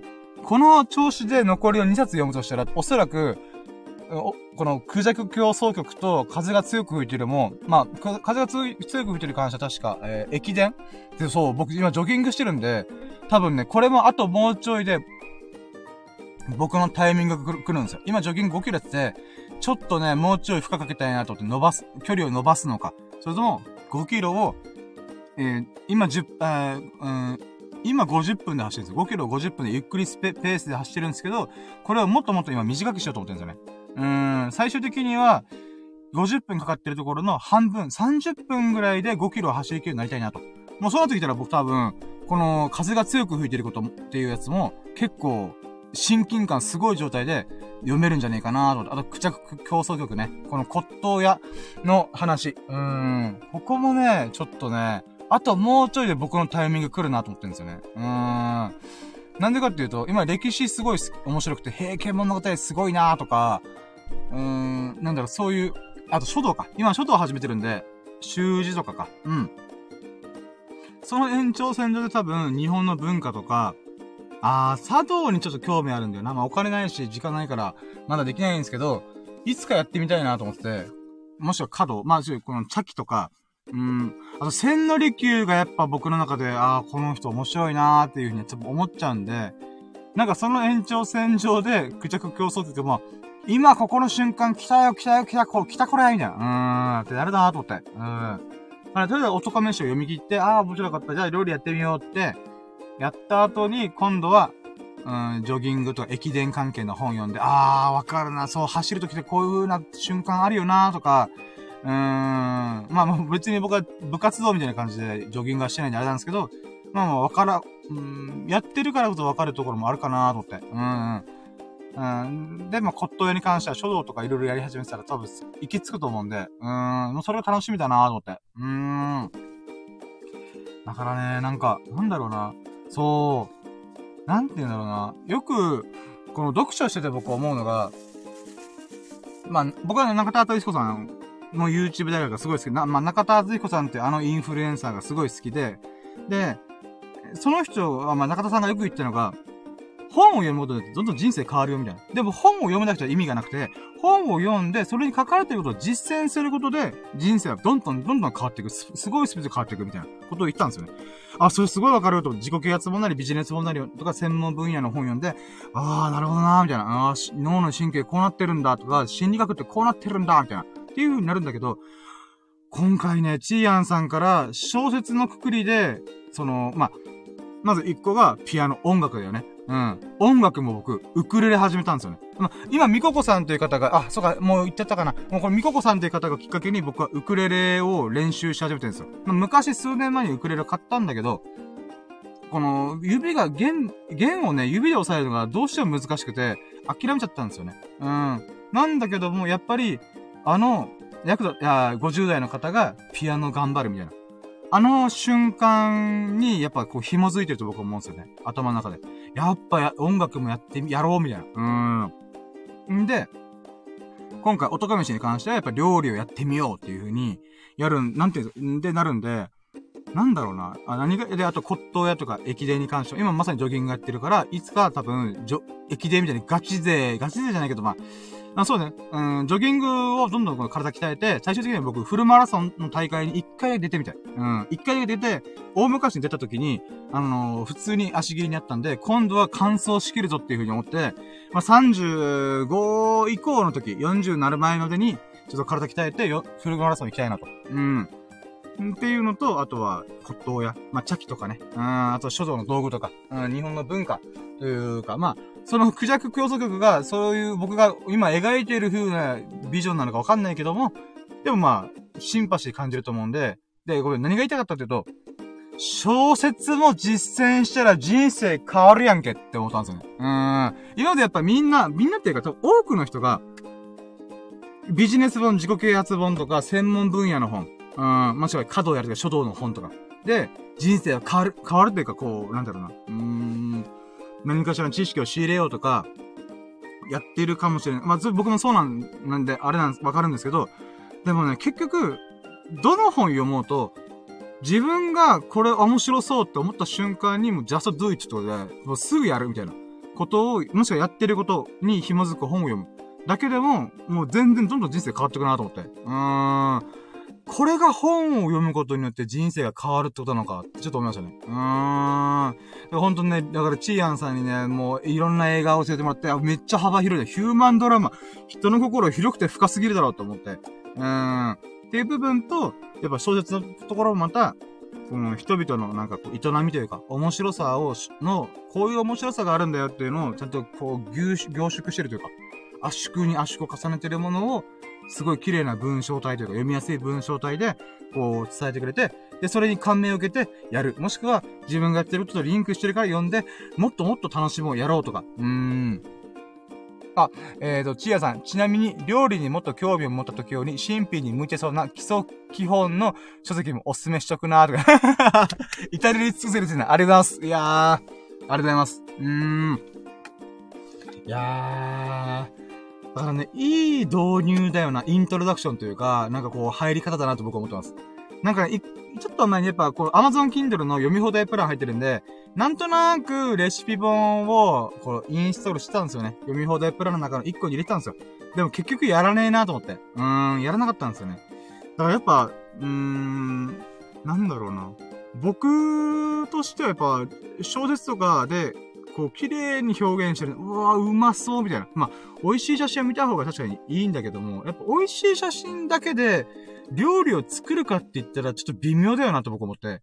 うん。それどっちかっていうと、食べたいっていう発想になるなと思って。うん。自分では作りたくないけど、誰か作って、もしくは料理屋さんでそれ出したらもう俺行くわ、みたいな。って思っちゃうなと思って。うーん。でもやっぱあの、男飯で僕がここまで感銘を受けたのは、そのプロセス。その料理を作ってる最中にこういうこだわりがあって、こういうことをすれば、料理はより美味しくなるんだよ。っていう、プロセス、もうストーリー、物語を描いてるからこそ、もう文章だけなのに、よだれがダラーって出て、うまそうだなぁ、みたいな。うん、なんかそういう、うーん、なんか脳のイメージが起きてるなぁと思って。うーん。なんでほんとね、チーアンさんありがとうと思って。ほんと感謝してるよと思って。うーん。そうなんだよな僕ね、これね、いろんな方々でもここ最近、あ、そう、この前ね、今、今回の収録が103回、103ってことで、103回目なんですけど、100回記念の時に、100回記念の時に僕、インスタライブで顔出し配信したんですよ。初めて顔出し配信をして、で、あ、待って。あ、ちんやさん、読んでるだけで食欲湧くやろ、わらって。そうっすね。あれはまで自分で作ったやろうと思いました。美味しそうだし、食べたいなーっていう部分もあるし、そうなんだよね。こう、自分で作ってみたいとか食べてみたいっていう風に、こう、なるのがね、よかったなーと思って。そうそうそう。あ、そう。うん。で、あ、ん待ってよ。うーん。あ、そうか。あ、オッケーオッケー。今ね、何喋ろうかというと、これ100回記念の時に僕、インスタで顔出し初めてやって、ライブ配信したんですよね。で、4時間ぐらい喋って、その時に、えっ、ー、と、僕といろいろコミュニケーション取ってくれてるリスナーさんのほとんどが来てくれて、やった嬉しいと思って、で、その時感謝伝えたんですよ。あなた方のことで僕はこうなりましたみたいな。ありがとうございますみたいな。うん。で、チーアンさんはもちろん時々、こう、なんていうか、あのー、気が見た時に、もう女神様なんで、こう、ふわーって舞い降りてくるんで、うん。で、今回舞い降りてきてくれたから本当に嬉しかったです。ありがとうございます。で、ほんとね、あの、マジでマジで感謝しております。うーん。もうね、そのライブ配信の時にも私言いましたけども、今改めてもう、今聞いてくれてるんで言いますけども、僕はね、ラッキーラジオやってマジでよかったなと思ったんですよ。で、もちろん僕はね、あの、喋りたがりなんで、こう、音声を通して、ふわーって喋っていく。うーん、もう、それがもう超ストレス発散になってるなーっていうのもあるんですけども、それだけだと多分、ここまで僕は、なんだろう、100回続けられなかったなと思ったんですよ。じゃあなんで続けられたかって、続けられたかっていうと、僕の人生がどんどんどんどん変わってるなと思って、もう加速した、マジで。うん。もともといろんなことノートとやって、ブログ書いたりとか、動画作ったり、ライブ配信してみたりとか、まあ、作業配信か。とか、TikTok 作ってみたりとか、ラジオやってみたりとか、うん、あとはグッズ作ってみたり、イラスト描いてみたりとか、書道始めたりとか、植物、まあ、それでバーってやってる中で、このね、ラッキーラジオやってリスナーさんと交流する結果何が起きたかっていうと、僕の知らない領域の話というか、うん、それがバンバンバンバンボールが来るんですね。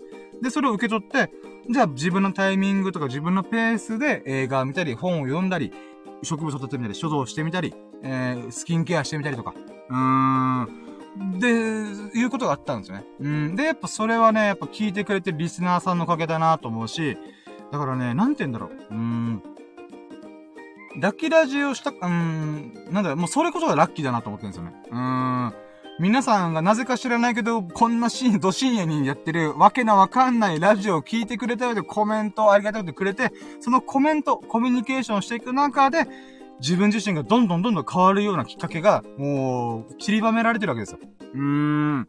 もうそれがね、すごい嬉しかったんですよ。で、でまあ、顔出しした理由は結局、まあ、うん、僕のこの、なんか、うまくいかないなーっていう中で、こう壁を打ち破るためにリスク背負って、やったんだやったんだよと思って、やるためにやったんだけど、なんかね、喋って4時間喋ってて、なんか違うな。顔出しした理由って俺、本当はなん、なんなんだろうと思った時に、この、聞いてくれてるリスナーさんというか、僕に変化を及ぼしてくれてる神々の方々に、ちゃんと顔出して、シーンやったやつはこんな顔ですよ。こんな面でございますよ。もうぶっちゃけて申し訳ない。だけどこれからイケメンになっていくから許してちょっと思いながら、まあ、こういう顔です。で、皆さんにはもうほんとお世話になってます。ありがとうございます。神々への感謝を伝えるために私は顔出し配信したんだなと思って。うーん。で、まあもちろん、お、あ、あざしたーってお辞儀して、まあ今でもね、いや、頭下げるんだけど、普通に。頭下げつつ、うーん、まあなんか、うん、本当にありがとうございましたーっていう、この振る舞いとかね、表情とか、うん、音声だけで伝わらないものを、届けたいなっていう意味でやったんだなと思ったの。うーん。だからね、まあ、今回はね、ちやさんとこのスタンド M で音声越しに、改めて感謝伝えときたいなと思って。うーん、本当ありがとうその説は。うーん。まあまあ、ごめんなさい。ちょっと、尻滅裂な部分がいっぱいあるんだけど、言いたいのは、マジでありがとう。thank you! と思って。very, very thank you! と思って。うーん。もうそこだよね。そこ言いたくてしょうがなかった。うーん。あ、ちやさんがありがとうってことだ。あ、もう全然もう、私こありがとうございます。うん。ちやさん聞いてると。聞いてる？あ、あ、と、あ、と、あ、あ、え、あ、今聞いてるのかな？あ、聞いてる？うん。あ、まあ、もう、ありがとうございます。いやー、嬉しい、嬉しいなーと思って。うーん。だからね、僕、その、インスタライブ配信の時も言いましたけど、で、いろんなとこでもしょっちゅう言ってますけど、僕はもう世界の深夜になるんで。うん、わー、うーん、んまあ、世界の深夜だな。ワールドオブ深夜。世界の深夜。合ってる？文法。まあいいや。うん。もう世界のシーンだ。何の世界で、何のジャンルでなんかわかんないけど、とりあえずね、僕はもう世界中で活躍するような人間になりたいと思ってるんで、なんかそれをね、なんかね、うーん、今、その道の、なんか上に歩いてるなって感じしますね。うーん、ほんとみんなありがとうと思って。うーん。いやー。そうですね。とりあえずチーヤさんが来た瞬間にもこれ言おうと思って。うん。まあ、時計仕掛けのオレンジの感想でしょ男飯でしょで、あと、これ、それまでバーって言った中で、最終的には感謝ですよね。僕に変化を及ぼしてくれた、うーん。ありがとうということをね、ちゃんと伝えたいなと。うん。でも、ご報告、まあ、そうだ、感謝とご報告っすよね。うん。いやー、もう喋りたい喋った。いや、まだね、読書感想文がまだできてないんですけど、でもね、ちょっとね、今、YouTube もう形ししちゃったから、YouTube やったろうかなと思って。うーん。なんでね、あ、おっと。あ、えー、ちやさん、Twitter に DM 送ったから、また目を通しといてって。あ、ありがとう。めっちゃ嬉しい。ありがとうございます。嬉し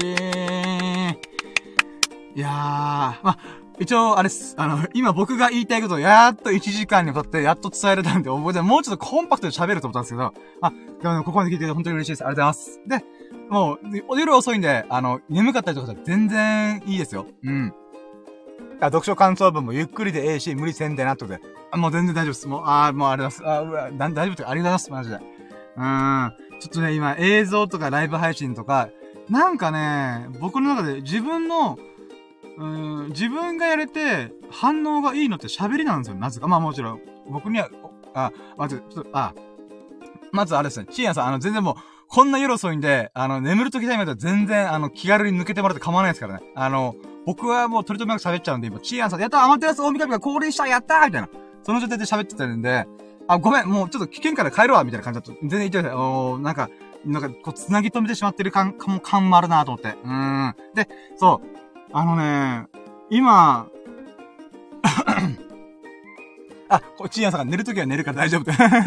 いや、そうです。もう本当いつもお優しいこと、もう本当アマテラスのように、僕の心をこう、照らしてくれてます。ありがとうございます、本当に。うん。で、そう、最近ね、まあ、一年、一年前、去年、2021年か。うん。2000、2000、ん ?2000、ん待って、待って。えっとね、確かね、2020年の1月に僕は YouTube にいきなりチャレンジして、で、1ヶ月も経たずに負けて、あ、これ無理だわーと挫折して、頓挫したんですよね。で、いつかで YouTube 再チャレンジしようと思って、自分に足りてないものがいっぱいありすぎたんで、とりあえず下積みというか準備期間だと思って、YouTube で使おうと思った後の台本というか、原稿こういう流れの喋りをしようとか、まあ、こういうことを読んでいこうっていう原稿があるんで、あ、この原稿あるならもう鼻からそれをブログで出せばいいじゃんと思ったんですよ。で、そっからノートを始めて、ノートで、今はね、ちょっとノートに力注いでないんですけども、まあでも続けてはいるんですけど、えー、300本ぐらい、3000文字分ぐらいのブログをバーって書いてたんですね。で、それ以外にもいろんなことをやって、で、今回、えー、去年の年末、12月からラジオを始めて、まあ本格的に、本格的っていうよりは、ラキラジという企画を始めて、基本的には毎日、えー、喋ってる。もしくは毎日振り返ってる、振り返って、わーわーわーわー喋ってると。うん。で、今回、3ヶ月経って、まあ、100本、行きましたと。うん。で、思ったんですよね。うん、やっぱり僕って喋りなんだなと思ったんですよね。まあ自分でもあれなんですけど、なんですかね、えっ、ー、と、ブログ100本書いた瞬間の時と、ラジオ今やってる瞬間って、どっちが手応えと反響があるかって言ったら、もっとささやかなもんですけども、やっぱラジオの方が大か大きいなと思ったんですよね。まあもちろん僕がね、文章が下手くそっていうのもちょっとあるとは思うんですけど、うーん、なんだろうな。なんかそれをすごい今回感じたんですよね。うーん。ノートでブログを頑張って100本書いても、書いたことと、書いたことと、と、まあ、今回、えー、ラジオ100本やったことの反響のレベルは全然違うなと思って。うーん。まあ、友人、まあ、道が出たら友人がすごい、えー、これは絶対すごい企画で、これすごいよ、深夜みたいな。うーん、っていう風に言ってくれて、あ、そう、めっちゃいい、わかった、まあ僕自身も喋ってる気持ちいいしね。こんなラッキー買った、やったーみたいな。うん。ってなってるんで、そう、まあ、そ、その自分自身も気持ちいいし、周りの友人も、結局、スサノくんっていう僕のヘビーリスナーであり、すごい、ああ昔からの友人も、もう深夜のラジオはね、基本的に仕事中聞きまくってるよ、みたいな。で、今、100回、103回中、95回までよ、よ、聞いたよ、全部、みたいな。マジかみたいな。とかもあったりするんです。で、そんなこと僕今までなかったんですよね。動画作ったり、ブログ作ったりしても、やっぱ、うん、まあ、気が向いたら見る。とか、気が向いたら聞く。見る。みたいな。見る、聞く、読む。みたいな。うん。で、なったことで、まあ、その、スタノ君はそういうの全部聞いてくれてる。で、かつ、エビスさんも、さっき来てくれたエビスさんはと、秀樹さんは、ちょこちょこゲストに来てくれたりとか、まあ一緒に喋ったりとか、もう一つ、今みたいにこのライブ配信に来てくれたりとか、なんかそこもまた、あれ？なんかすごい手応えあるだと。で、さらに、リスナーさんというか、もう神々が毎回毎回降臨してくれと。今回、チーアンさんとか、うなじさんとか、みここさんとか、あとは、あ、そう、いい服チャンネルさんという方と、僕初めて、赤の他人とネット、ネットを通して LINE 交換して、そこからこれ YouTube のライブ配信用のアプリってソフト、OBS ってのがあるんですけど、それを教えてもらってるんですよ、今。レクチャーしてもらったりとか、なんて言うんだろうな。うーん。なんかね、あー、この喋りがなぜか知らないけど、みんなが、こう、興味を持ってくれてるんだなーっていうのが、なんか嬉しかったんですよね。うーん。なんかね、なんだろうな。まあ、何が言いたいかっていうと、うーん、ちょっとね、いろいろチャレンジして、手広くアーダコードやって、雑食気味にいろんなことやった結果、なんだろうな。うん、あ、やっぱこれかなっていう手応え感があったのがすごい嬉しかったんですよね。ラッキーと思って。うーん。なんかね、うーん。まあ、そうなんだよな。でも、だまあ、ちょっとそれもあるからちょっと読書感想文がちょっとあれなんですけど、まあでも、全部の映画感想は全部喋りで一回伝えてたんで、あとはゆっくりちょっと読書感想文聞こうか、書いていこうと思って。うん。ちょっと言い言い訳気味になっちゃったけど、まあそう、そんな感じです。なんか、なんだろうな。うーん、結局僕は喋りたいし、喋ってるものを聞いてもらいたいし、なんか、うーん、どんどん生まれ変わっていきたいんだなーっていうのをね、なんかすごい感じたなと思って。うーん。また、だからとしてなんだっていう話なんですけど、なんかね、それをちょっと喋りたかったんですよ、今。うーん。なんか最近不思議なことがあったんですよ、みたいな。うーん。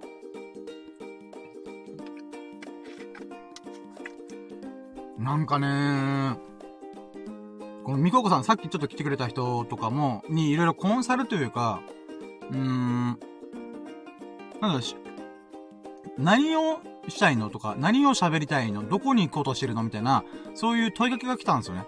で、そのみここさんから問いかけで僕原点回帰して、あ、そっか、と思って。僕は結局、アーダコーダーブログやったり動画やったりとか、やってたけども、結局、喋り、喋りたいんだなと思って。うーん。なんかね、こう、なんつうんだろう。あ、そう、まあね、このキャッチコピーというか、こう、これだと思ったのが、僕は人の心を震わせる喋りをいつかしたいと思ったんだよね。うん。まあ、なんだろう、どういうことかっていうとね、なんかね、うん、すごいかっこ、かっこつけちゃいますよ。もう、しんちゃんかっこいいってなっちゃうかもしれませんけど、僕はね、僕の喋りで世界を変えたいなと思ったの。うーん。急にグローバル、ぐ、急にワールドスタンダードと思ったかもしれないですけど、なんか知らないけど僕は、僕の喋りで世界を変えたいなと思ったんだよね。うん、それは自分の住んでる世界、自分の今の状況とか、もうボンクラ気味な僕ですけども、うん、自分の今いる環境を変えたい、今いる世界を変えたいっていう風に、思ってる部分もあるし、実際に、こう、世界の深夜になったんだよ、みたいな、っていう風にな、なりたいっていうのもあるから、うん、影響力のある人になりたいってあるんだけど、うーん、なんかね、じゃあ世界を変えることの最小単位ってなんだろうって考えたんですよ。それって、ん？っていろいろ考えた結果、行き着いたのが、人の行動、あ、人の心を変えることが世界を変えることの最小単位だなって僕思ったんですよね。うーん。だからね、この、じゃあ、人の心を変えるのって、な、どうすん、何で測るのって思った時に、人が行動を起こした瞬間っていうのは、その人の心が動いたって僕は思うんですよね。うん。だからね、世界を変える、そうって、っていうのは、世界の人々が行動を変える。だから、スティーブ・ジョブズよろしくっすよね、ほんと。スティーブ・ジョブズ、あの、アップルの創業者。あの人がスマホを作った瞬間に、世界は10年間で大きくガラッと変わったと。うん。でもそれは結局、最小単位をちゃんと導くと、僕みたいなものでもスマホ、iPhone を持つとか、おかんとか、その年配の人でも、すらスマートフォンを持つっていうのが、その一人一人の行動が変わった結果、世界が変わったんですよね。うーん。だからね、僕もそういうことやってみたいと思って。うん。やってみたいでできたら苦労しねえわと思うんですけど、うん。だからね、何が言いたいかっていうと、こんな僕のわけわかんない喋りをね、シーアンさんとか、みごこさんとか、うなじさんとか、もう僕の言うとスサノーくんとか、エビス様とか、いろんな人が聞いてくれてる、つまり、聞くという行動をしてくれてるのが、めちゃんこ嬉しいの、本当に。だって貴重な時間だよ、本当に。自分の人生の時間考えたら、まあ今現在100年時代とか言われてる自分100年。うん、まあ僕は130歳まで生きるけどさ、130歳、130歳の、あ、まあ100年。100年の中の、まあみんな大体20代超えてると。だったら、残りの80年、さらに、こう、現役で動ける時間、こう、心身ともに、あの、健全な状態で動ける瞬間っていうのはより狭まって、多分70前後ぐらいかなって考えたら、50年しかないんですよ。50年の中の一瞬を僕のラジオに使ってくれてるっていうのが、めちゃくちゃ嬉しいんですよね。うーん。だからね、なんだろうな。変な話、もう、なんだろうな。うーん、な、な、なんかもう、そう、自画自賛も今、て、僕の今の状態は天狗の花みたいにどんどん伸びて、ピノキオの花みたいに伸びてるから、ちょっとね、何言ってんの、しんちゃんと思ったのかもしれないですけど、なんかね、こう、なんだろう、人の心を動かしたいなと思って。うん、人の心を揺さぶりたい。うん、自分の喋りで。うん、で、その結果、人の行動が変わって、その行動が変わった結果、世界がどんどん変わっていく。うん、だから世界を変える喋りをしたいなと思って。うん。でね、あのね、この、人の心を震わせるってすごい難しいじゃんだから僕は、面白い喋りもできなくて、上手い喋りもできなくて、あの、役立つような喋りもできない。人になんかこうメリットがあるような情報をさ、まあ、例えば大悟さんとか、うん、みたいに、できることもでき、あ、することもできない。ただ唯一できるなと思ってるのが、なぜか知らないけど、今1時間20分ぶっ通して喋ってるっていう謎の喋り続けるという能力。喋り続けるという才能と言ってみましょ。もう病のような才能。喋りたくしょうがないから。うん。で、じゃあ、その喋り続けることしかできない僕は何ができるんだろうと思った時に、このうーんとかえーとか、こう、ゲップとか、なんか、何かしらの生理現象でしたか、なんだろうな、うまい喋りができないわけですよ。うーん。だからね、こう、うーん、えーとか言わない方がいいよっていろんな人言われてるんだけど、どうしてもやっちゃうんですよね。うん。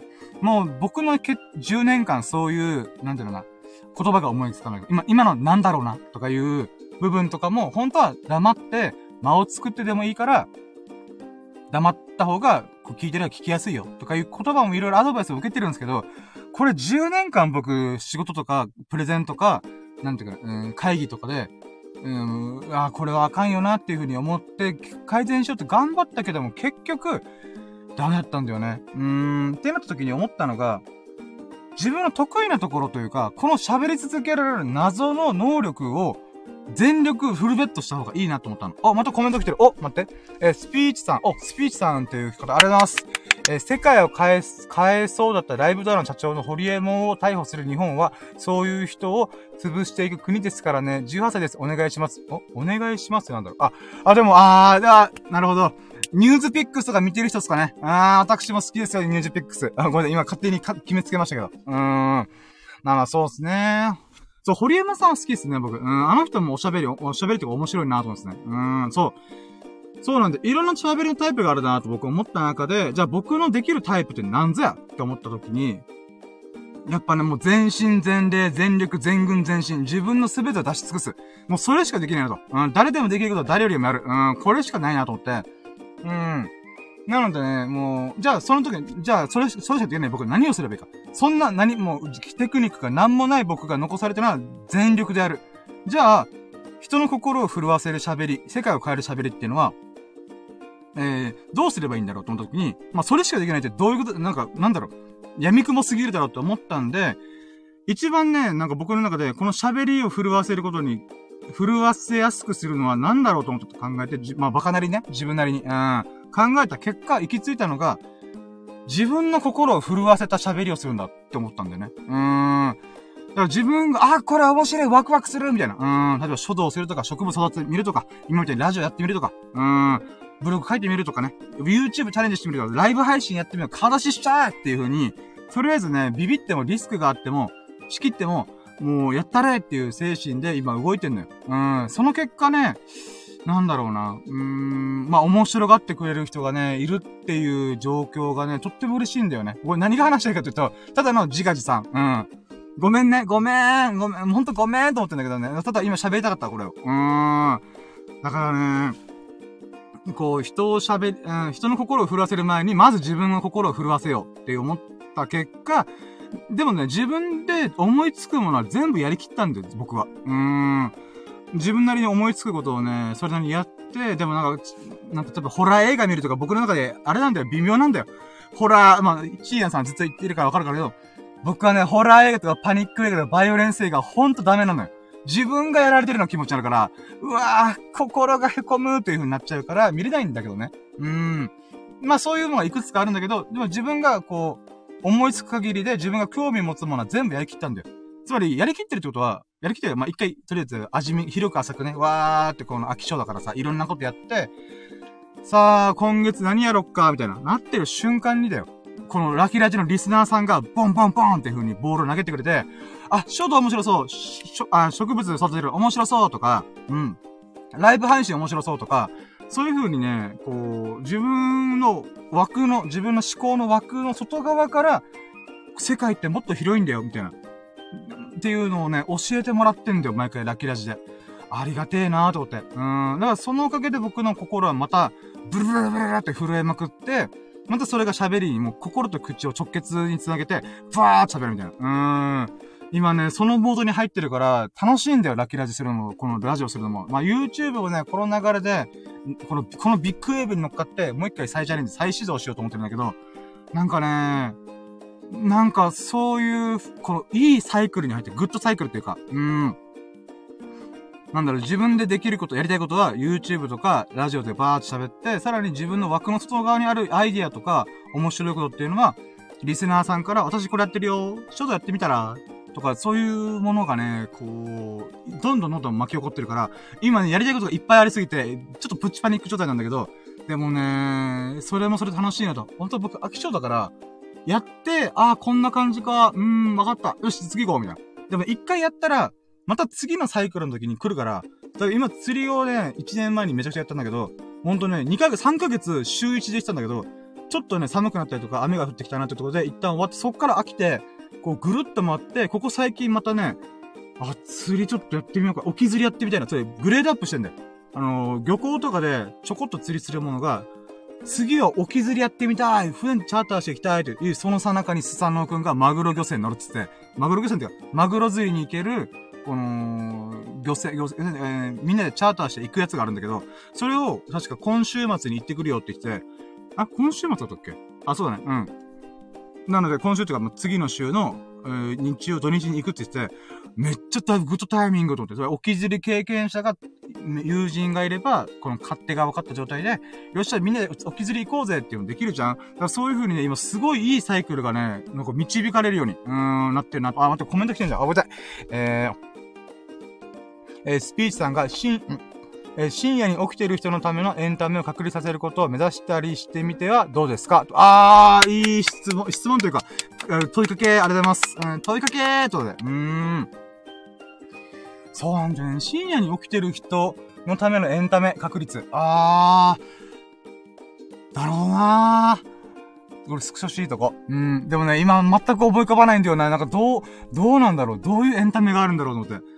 うーん、そうなんで、ここがね、僕の弱いところよね。うん、ほんと芸人さん並みの企画力というか演者力みたいなのがないからね、弱いからね。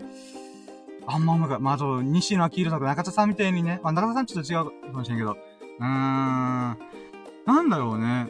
深夜。そうなんだよな。名前も深夜にしてるからね、私。うーん。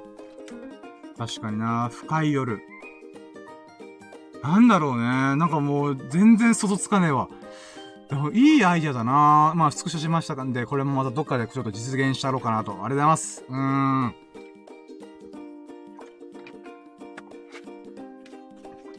なんだろうね。うーん。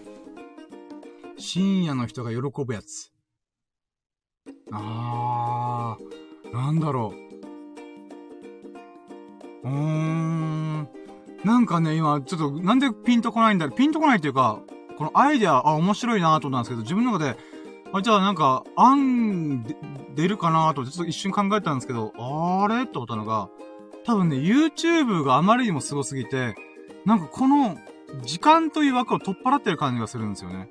多分それでかなと思ったんですよね。なんか、うん、YouTube でこのアーカイブがバンバンバンバンって残ってる中で、聞くタイミングは人それぞれでよろしく、みたいな。うーん。それで言うと深夜っていう時間帯で楽しめるコンテンツというかエンタメっていうのが、なんだろう、ライブ配信とかゲーム実況とかそっち方面の、その瞬間にしかやってないもの、みたいな。まあ、ま、お祭りみたいな、もうなっちゃうのかなあー、あー、あ、でもなんか今、一個そういえば、今喋ってて思ったのが、さっき僕ホラー映画とか見れない、パニック映画ダメっていう風にずっと言ってましたけど、でもね、友人、僕の直接遊ぶ友人の全員が言うのが、いや、深夜は顔出して、わーわーやってる姿を見せた方が絶対面白いって言ってみんな言うんですよね。で僕としては、いやー、そんな俺のリアクションでみんな喜ぶみたいな。いや、お前のおかし、リアクション変だからって、みんな言うんだよね。うん。もうわーわーわーわー騒いでるみたいな。だから、ワンチャンマジで、あの、加納栄光さんみたいに、ホラー系のゲーム配信とかやってみみたいなって言われたんだよね。うーん。だからなんかわかんない。今ちょっと今思ったから深夜って夜の時間帯でホラーゲームっていうのを、なんかまあ夜だからさ、こう一人でこうなんか、うん、今日何しよっかなみたいなってやってる人が、一緒にホラー映画見て、ひえーみたいな。うーん、なんか、とかまあ僕のリアクション見てなんか、お前のリアクションの方が怖いわ、みたいな。なんかそういう風になる企画をやってみても面白いかもね。うーん。もし僕が、えーと、なんだろうな、ゲーム配信とかゲーム実況をチャレンジするときになったら、えー、昼間とかじゃなくて夜だね、やっぱ。うーん。それがもしかしたらそうですね、スピーさんが言ってくれた、まあ、深夜の来てる人のためのエンタメの1個目の企画というか、になれればなーって感じしますね。うーん。うん、まあ、それ、ああ、そうね。でも、ホラー系のゲーム、僕、バイオハザード2ですら、みんなが流行ってるからって、高校ぐらいだったかな中学校ぐらい。でも、全クリしなかったからね、怖すぎて。うーん。え、なにこの気持ち悪い物体とか思いながら、うん、うわゾンビだみたいな。うん。そんなことしたら、もうやりたくないと思ってやらなかったですね。なのでね、え、15年以上ぶりかにバイオハザードやることになるのかなうん、超怖いね。うーん。なんだろう、バイオハザード。でもね、今日ね、ちょうど、あ、そうか、俺ラキラジやってなかったわ。あ、やべ。普通におしゃべりで1時間半飛ばしてたわ。やべ。まあ、いいや。今日ね、あの、リサイクルショップ行って、結構大型店舗のリサイクルショップ行って、まあ、ゲームとかもあるんだよ。ゲームコーナー行って、PS4 とか、スイッチとか、もう、見てたんだよね。で、今僕スイッチライトだけ持ってるんだけど、スイッチライトはね、ゲーム配信できないから、あー、今のスイッチライト売って、スイッチをもう一回買い直すか、もしくは PS4 買おうかなあか、まあ、お金ないから買えないんだけど、だからね、もしゲーム配信のゲーム実況をするんだったら、マジで10万ぐらい飛ぶんだよ。もうね、これはちょっと挑戦するのはすぐにはできないなと思ったね。うん、ディスプレイも用意して、かつ、配信のケーブルつなげて、あとは、そうか、カメラも必要か。おー、やることいっぱいだな。そう、だからリアルに10万ぐらい吹っ飛ぶんだよね。ディスプレイと、あとは、機材は別にね、そうだけど、まあ、その後 PS4 とか PS5 は絶対必要だよね。うん、スイッチとか。うん、それ考えたらマジで10万ぐらい吹っ飛ぶっていう怖さね。うーん、怖いよ、怖いよ。もう、バイオハザードの怖さよりも、この機材系の金額が10万ぐらい吹っ飛ぶことの方が怖いよね。うーん。いやー、ビビる。マジでビビる。でもね、いつかやってみようとみんながそのとに言うんだったら、うん。僕のリアクション、喜ぶ人がいるんだったら、まあやってみたいなと思いつつ、でもね、怖いね、毎回。うん。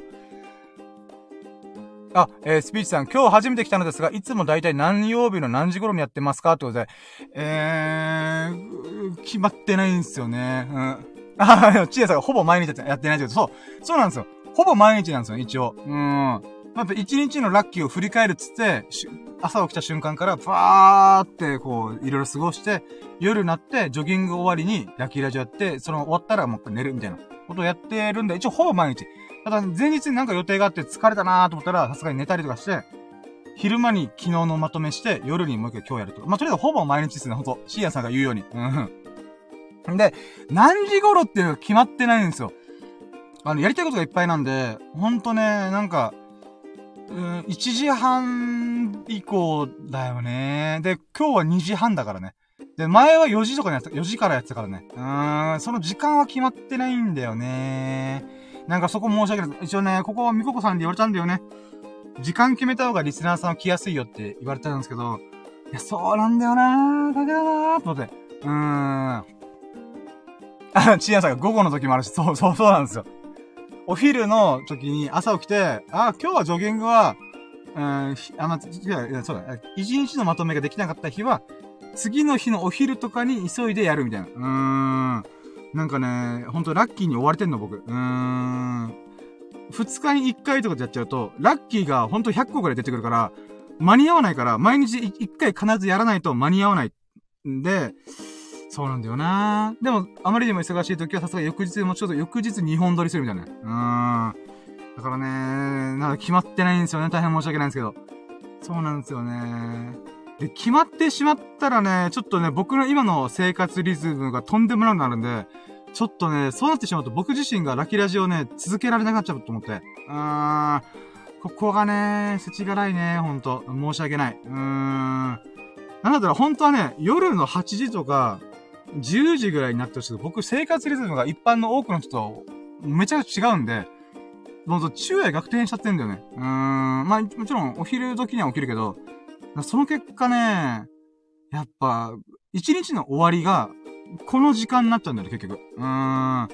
一般の多くの人は早、朝早く起きて、そこからわーって過ごして、10時、11時ぐらいにもう寝る準備始めようかなっていう人がいるとするならば、僕の今、ちょっと今の生活スタイルの10時、11時って、バリバリまだ、なんていうか、みんなにとっての、うーん、午後3時ぐらいなんですよね。うーん。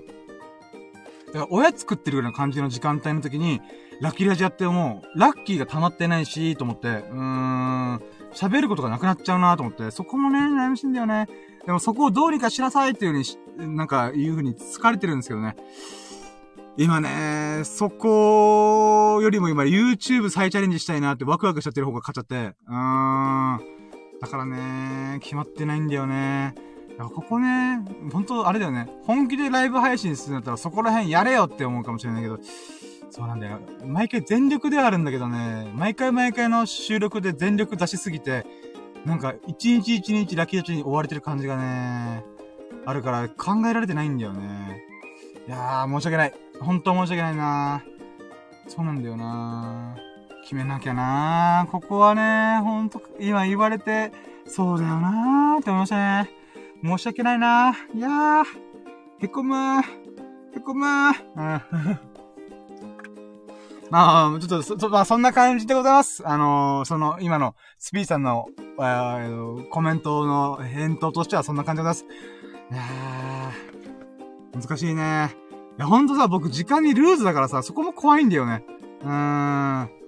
いやー。いや、ほんとね、ほんと、ワクワクできてる人だから、申し訳ない。うーん。やりたいことがね、押しちゃったんじゃするんだよね、ほんと。うーん。あ、ちやさん、気分とかの配分もそろそろコントロールした方がええかもな。いや、ほんとそうなんですよね。いやー、ほんとね、いろんなものが不安定。うーん。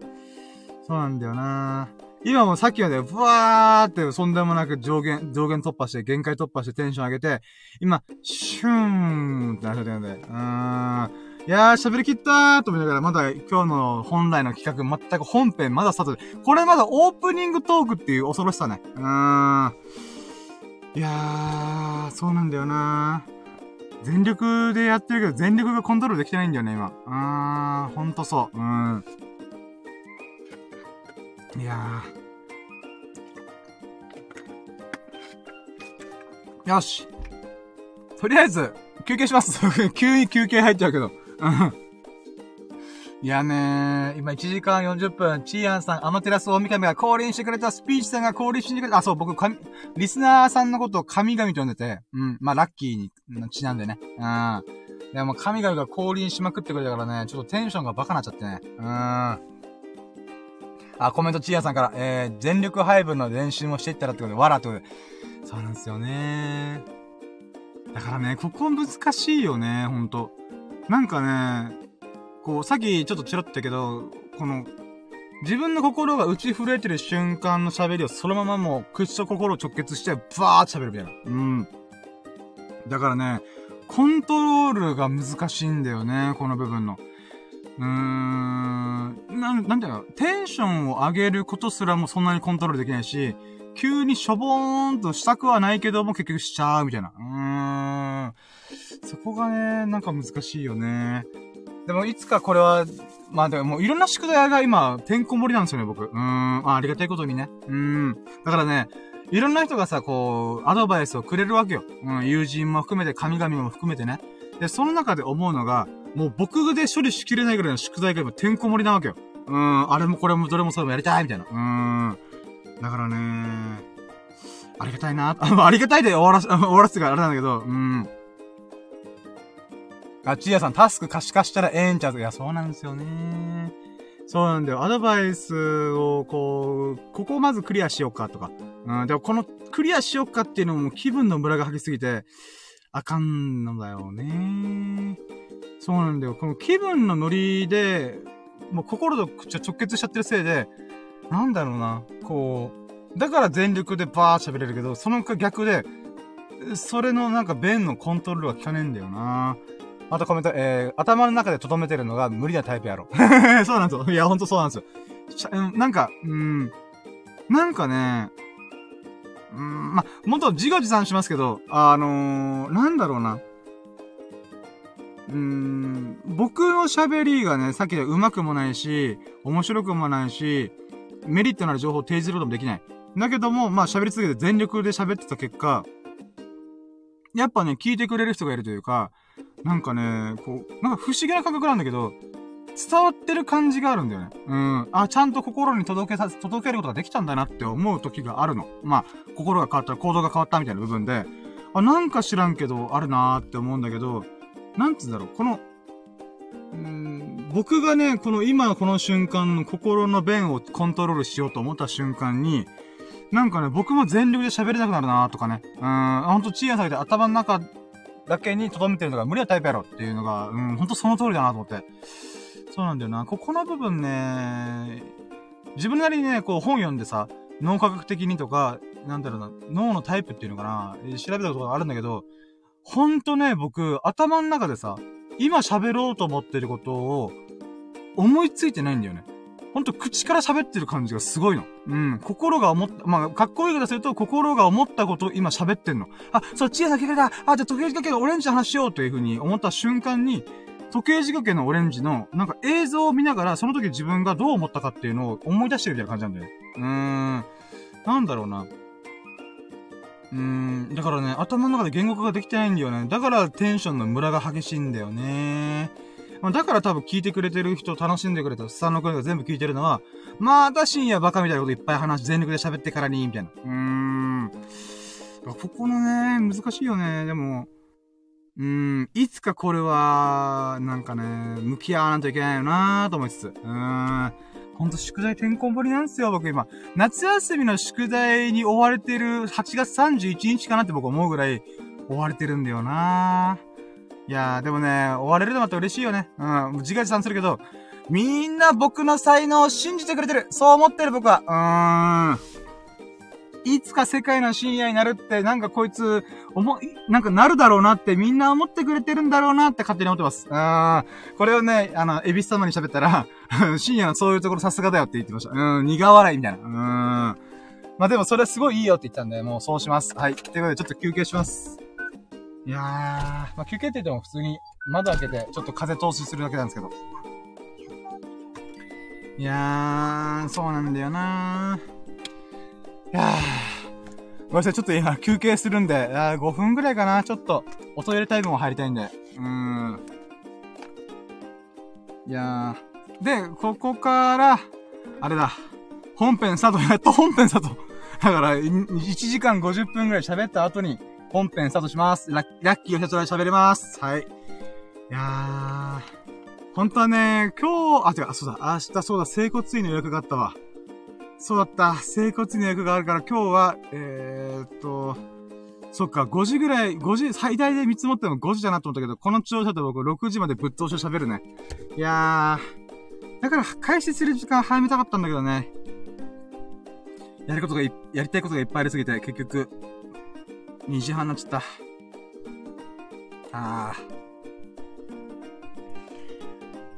あー、とは、あ、これ、チーヤさんに喋ったかな？今ね、せっかくだったらこのゆっくりしてる状態の、あ、休憩中の時ちょっと雑談みたいなすするんですけど、あのー、この、チーヤンさんが言った頭の中だけに留めてるのが無理なタイプやろっていうのって、本当いくつかの人間の脳の特性がはえー、と、関係してるんですよ。まず僕は HSS 型 HSP っていう繊細さなんですよ。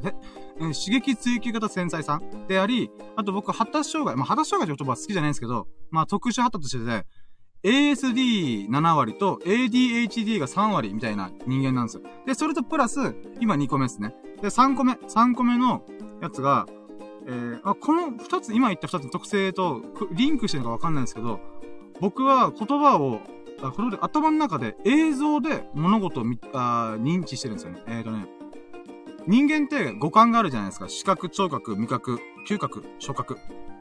これって、なんだ、パソコン的な話で言うならば、なんだろうな、マウスというか、タッチパッドみたいなもんなんですよね。そのセンサーの部分に何か触れたりとか、反応が起きたら、その信号がパッていって、画面上のマウスが動く。っていう風になるんですけど、人間もそんなもんで、五感のセンサーを使って、待って待って、待って。待ってよ。人間のセンサー、もう五感が、あ、五感が人間のセンサーなんですけど、それをじゃあ処理してる。パソコンの、なんで、えーと、OS 的な部分が脳みそだとしたときに、そこに届くまでの変換を起こすんですよね。だって、触りましたとか、匂いが来ましたとか、味覚が、あ、美味しいもの食べました。聴覚とか音が入ってきました。この瞬間に、脳内で電気し、電気信号っていうのかな？神経刺激っていうのかな？に変換されてるんだよね。直接、匂いの元がドーンって脳に来てるじゃなくて、匂いに対して、嗅覚が反応したものを電気信号というか、に切り替えて脳にパチコーンと送ってるみたいな状態なんですよね。うん。で、この変換するときに、えー、変換するときのタイプが人によって違うんじゃないかっていう研究があるんですよ。研究っていうのかな？なんかそういう話があって面白いなと思って。あ、これ思って思ってて、これで。で、この、僕はね、この、例えば、あ、あ、三つのタイプが、大きく分けると三つのタイプがあって、あ、チーヤさんがほんまほぼ似てると。そうなんですね。おー、シンパシー。うん。人間には三つのタイプがあって、その認知特性、さっき言った、嗅覚がより発達してんのか、とか、味覚とかが発達してんのかっていうところに似たようなので、この真羅万象すべての世界に対して、どういう風に自分が認知してるか、どういう風に受け止めてるかっていうもののタイプが3つあるって言われてて、それは映像タイプ、写真とか映像で見るタイプと、えっと、音、耳から入ってきて音楽的なものとか、このリズムとか、そういう聴覚的なタイプが2つ目あって、3つ目が、文章。えっ、ー、とね、頭の中、頭の中でこう、本とか読むじゃん本とか読むときに、とか、もしくは喋る、なんかスピーチとかプレゼンするってなったときに、文字情報が頭の中で浮かんでる人がいるらしいんですよ。それが、まあ、まあ、文字、うん、文字タイプっていうのかな？うん、っていうのがあるらしくて、とりあえずね、大きく分けると3つのタイプがあるって言われて、まあ、この3つなんだけど、で、これがね、僕はね、もう圧倒的に映像タイプなのよ。うん。どういうことかというと、僕は、このラッキーラジとかね、今、チーヤンさんと喋るときとかも、全部頭の中に今映像が浮かんでる。もちろんおぼろげな映像であるんだけども、うん、その、時計時計のオレンジの、あのシーンを見てる瞬間を自分の中でイメージしてるんですよ。あー、そういえば、なんだろうな、えー、これ時計時計のバイオレンスシーンとかエロティックな、乳ブリーンとか、お尻ブリーンみたいな。うん。その瞬間の映像をマジで頭の中で描いて、描いてそれを喋ってるんですよね。うん。あ、コメント出ます。チーアンさんが HSS 型と HSP キス。一緒っすか？おお、すげえ。んで、120個、125点中96点やねんなって。で、コメントが、あ、でも、HSE は125点中106だ。HSE ちょっとまだ勉強してないですね、これ。あ、そうなんだ。うーん。でまあ、僕も同じく刺激追求型の繊細さんらしくて。で、これねあ、まあ、まあ、まあ、まあ、脱線しようとした。待ってよ。この3つのタイプがあるんで、僕は映像タイプ。で、喋りが上手い人って、僕はそう、おそらくだけど、文字タイプの人なんじゃないかなと。プレゼンとかさ、こう、テッチョとかさ、で、まあ、ニュースピックスでもそうだよね。プレゼンをバーってできる人って、頭の中でおそらく文字情報が浮かんでるはずなんだよなと僕、僕は思ってるんですよね。うん。で、僕は、あーとか、うーんとか、えーとか多いから、それは、なんとか口を閉じて、えー、喋らないようにした方がいいよっていう風にいろんなアドバイスもらってるんですよ。だからできないの。もう10年間僕これ悩んできたの。で、思ったのがね、あ、そっかと思って、この映像タイプの人間だから僕は、おそらく、この映像って非言語情報じゃない。その情報に対して、自分の中の頭の冷やしをブワーって出して、この映像に対してどう感じたか、どういう風に思ったかっていう部分を、合う言葉をひたすら探してんだよ、その瞬間。で、それで会った時に、で、口が勝手に動くみたいな。うーん、これってじゃあ、うーんとかえーとか絶対なくならねえかなと思って、ちょっと絶望したんだけど、だからその代わり逆に、もっとスピード速く喋ったりとか、もっとこの引き出しを開けるスピードで、この言葉を使えばいいんだな、みたいな。っていうのを、つまり、脳のタイプは変わらないから、自分に合った喋り方、うーん、っていうのを、体得したいなと思って。うーん、だから吹っ切ったよね、そこ。もう、going my way します、と思って。うーん。うーんとかえーとか言わない、言わないようにする。黙るっていう、間を開けるっていう方法もあるけど、僕は逆で、間を作らないぐらい言葉の語彙力とか、この言葉をチョイスする力、この映像に対してこの言葉がベスト、ベストだなっていう、この瞬発力みたいのを鍛えた方がおそらくいいんじゃねえかなって思ってんだよね。うーん。だからね、なんかそこをね、このやっぱいろんな人のアドバイスが縁のおかげで、どうしよっかなこうしよっかなああしよっかなああ、じゃあ自分だったら、あくまで、うーんとかえーとか言わないっていう、この問題に対しての解決方法が黙る。間を開ける。ならば、もう一個の選択肢 C を作ればいいんだって僕は思う人なんで、うん。だからね、そこをなんか思いましたね。あ、で、えっ、ー、と、スピーチさんが記憶力はいいですかって。これがね、不思議なもんでね、記憶力すげえ悪いのよ。だけど、1日限定だったらめっちゃ覚えてんのね。うん。僕の周りに、じゃあ、僕と同じようにラッキーカウントしてみてって、僕が50個ぐらいラッキー出す出すから、でももっと、うん、あまあ、50個ぐらいあるんだけど、それやってみたらいいじゃん、ま、めっちゃラッキーな気分になれるよって言ったら、誰もできなかったんだよね。いや、これ深夜しかできないって言われて、え、そうなの？みたいな。うーん。だからね、これもまた不思議なもんだなと思って、記憶力すげえ悪いで通ってるのに、うーん、なぜか、一日限定。うーん。なんか映画の主人公かなって僕は思いました。うん。あ、チーアンさん、あ、うち、多分 A 法ってことで。ああ、多分チーアンさんは A 法だろうな。だって、1300本に及ぶ映画とか、その作品、えー、演劇とか見てるって言って、それを、なんていうか、ちゃんと覚えてるんだろうなと思ったんで、やっぱチーアンさんすげえな、マジで。うーん。人間は、えー、人間サーバー、ヒューマンサーバー。うん。えーと、チーアンさん、あ、うちじゃねえってな。いやでも、チーアンさん確かに記憶力めっちゃ良さそう。うーん。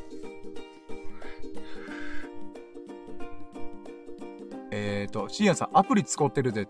あ、なんだろう？アプリ使ってるで。ごめんなさい、ちょっと分かってない。あ、でも、あ、そうか、そうそう、さっきそう、HSS 型 HSP の話したかったんだ。そう。そう、今の話はこういう風に人間の認知タイプがいろいろありますよ。で、僕はそれに合わせて自分なりに、この問題解決するとはあくまで2個の選択しかないわけじゃなくて、もう1個目作っちゃえばいいんじゃんって思う人なんで、うん、まあそういう風に今やっておりますっていう。で、このそう、HS 型、HSS 型 HSP ね。僕、僕ね、自分以外にそのタイプの人、やっぱ初めて会いました。シーアンさんやっぱそうっすか？あー、これね、ちょっと嬉しい。なんでかっていうと、これ人口の6%しかいないって言われてて、あ、6、6、6%だったかな？確かね、えーと、全人口の3割ぐらいが HSP っていう大きいくくりであって、で、その中のえー、全人口の6%に値するのが HSS 型 HSP。刺激追求型繊細さん。うん。これねなんつうんだろうな。すげえ孤独なんよ、まず。まず孤独なんよ。うん。これ何かっていうと、結局繊細さんであり、えー、リア、リア充というかパリピ気味なんだよね。うん。刺激を追い求めるみたいな。でも結局両方の性質持ってるから、すげえ疲れるんだよね。疲れた瞬間、ドーンって気が落ちるけど、テンションマックスに上がったら、その瞬間、バンって爆発力がある時もあったりとか、だからね、これをね、コントロールするのすげえむずいんだよね。うん、今も全力でラキアジやってるけど、たまたまでやって、あ、明日、明後日、いつ、ドーンって落ちるかわかんないんだよね。うーん。で、このね、孤独って言ったじゃんこの HS 型 HS、あ、あかで、チーヤさんどうかわかんないけども、まあ僕は僕で友人もいるんだけども、なんて言うんだろうな。あ、本当に僕が言ってる感覚を、こう、シェアできてるかって言ったらできてないなって思う時がいっぱいあるのね。例えば HSP 気味な友人とかもいるんだけど、例えば僕は、まあ今はコロナ禍とかできてないんだけど、クラブとかフェスとか、ね、ライブハウスとかで、わーって言って、ヒャッフーフーみたいな風に遊んで、で、帰って読書するみたいな。うん、生活を、まあ、なんだろうな。うーん、ギャップが激しいらしいのよ。で、その、なんていうか、例えば繊細な気味な人に、ライブ行こうぜみたいな。って言ったとしても、やっぱうるさいところ苦手とか、行かないみたいな。あ、そう？じゃあ俺一人で行ってくるわって一人でパッて行ったりとかするんだよね。だけどじゃあその繊細な友人と何で気があったかっていうと、本とか、インドア的な趣味なんだよね。うーん。なんか、まあまあ、インドアがすべてなんかそういう、なんだろう、内向的、内向的っていうかなんか、繊細さがどうこうではないけども、まあわかりやすくじゃあアウトドア系とかインドア系で言うならば、インドアの趣味をそれなりに楽しんでんだよね。うーん。ってなると、あ、スピーチさん、読書は好きですかってクエスチョンで、えー、好きっちゃ好きっすね。ただ自分に合うものと合わないと、あと自分がね、その元に入らないと、うん、無理なんだけど、高校の時は、うーん、毎日毎日一冊ぐらい本か、本読んでましたね。うーん。だからね、本棚が文庫本、文庫本安い、だから、えー、お昼ご飯の、なんかお弁当買うための500円を使わないで、この帰り方書店寄って文庫本買って、東野圭吾さんとか石田イラさんとか、うーん。それを、やったんだよね。あ、えーと、で、チーヤさんがめっちゃ好きで、もうチーヤさん好きっすよね、そりゃ。そうなんですよね。うーん。と、あ、まあ、そうなんだよな。だからまあ、そこの部分もね、高校の時あんだけハマってたのに、結局おと、えー、20歳超えてから、10年ぐらいまともに本読まなかったんだよね。で、次ビジネス本にハマって、あ、ビジネス本面白いっていう風にハマって、また、ふぅ、ビジネス本もある程度読み切ったな、みたいな思っちゃって、なんかモードが変わっちゃったんだよね。うーん。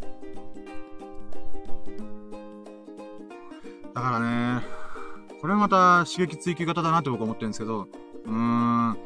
瞬間瞬間でハマったものにはドハマりしたくするけども、飽きた瞬間に次行っちゃうみたいな。うーん。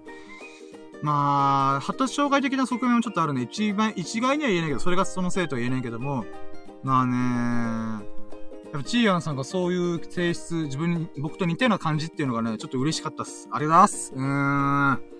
やっぱね少ないのよね。うーん。だから僕の趣味すべてを、まあ、みんなもそうかもしれないけど、なんか、うん、めっちゃ気合うな、みたいな。うん、フェス、もうフェス、じゃあ、うん、じゃあ、な、なんだ、あ、夏に、こう、夏の連休の時にフェスがあるから、その瞬間にフェス行こうぜとか、うーん、な、それとともに、プラス、また別のなんかインド的な趣味。うん。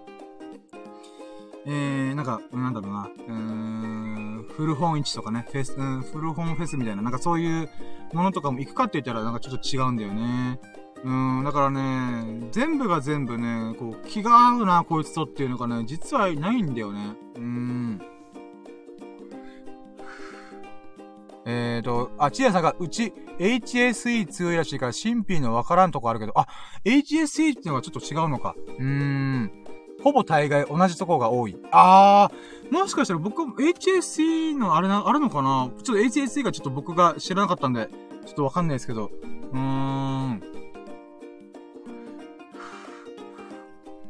まあ僕のわからんとこがあるっていうことで言うならば、うーん。まあそうですね。それで僕はやっぱこの HSS 型 HSP のなんか部分が強めらしいんで、強めっていうかまあ、うん。だからねこうかといってね、なんかこれ、クラブとかでさ、パリ、ガチのパリピさんとかさ、と、ずーっと一緒に入れるかって言って入れないんだよね。なんかそこもなうん、おいろいろ、うん、一体俺の、なんか居場所ってどこにあるんだろうとか、なんかそういう風に思ったことが多かったね。まあ今はもう、いや、そんなの関係なく一人賑やかに。確かね、待って、詩人でいたんだよ。そういえば待ってよ。あー、これ、あ、待って、忘れた。そう、一人賑やかにっていう詩があって、それ、詩っていうか、そのテーマっていうのかな。待ってよ。詩人の人の名前。これね、前、前の同僚、あ、前の職場のね、同僚に教えてもらって、あ、この本、人の詩めっちゃいいと思って。あ、じゃあ、朗読、朗読してるから暇だし。うん。まだ、ちょっと休憩終わってないから。あって、あれ、待って、誰だったかなそこ、あ、あったあったあった。これだ。ちょっと待ってよ。えーとね待って、違う違う違う。え、いや、ちょっと待って、今、Kindle 開いてる。待ってよ。表紙。あ、そう、茨城のりこさんだ。うん。茨城のりこさんっていう女性の詩人さんがいて、その人のね、詩が結構面白くて、思わずね、詩集買っちゃった。うん、Kindle で。うん。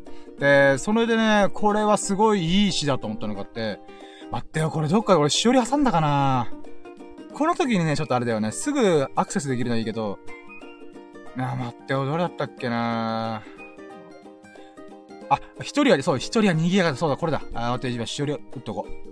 これこれ。じゃあね、ちょっと新しい、ちょっともう、ラッキーラジ何なのと思うかもしれんけど、もう、僕、この、この詩来た瞬間に、あ、読んだ瞬間に、あ、これ俺だと思ったのがね、あったんだよ。うん。じゃあ、いや、もう遊びでちょっと朗読するけどさ。えー、一人は賑やか、茨城のりこ。一人でいるのは賑やかだ。賑やかな、賑やかな森だよ。夢がパチパチ、はぜて、はぜて、はぜている。ごめん、滑舌悪いわ。ごめん。えー、よからぬ思いも湧いてくる。エーデルワイスも毒の竹も。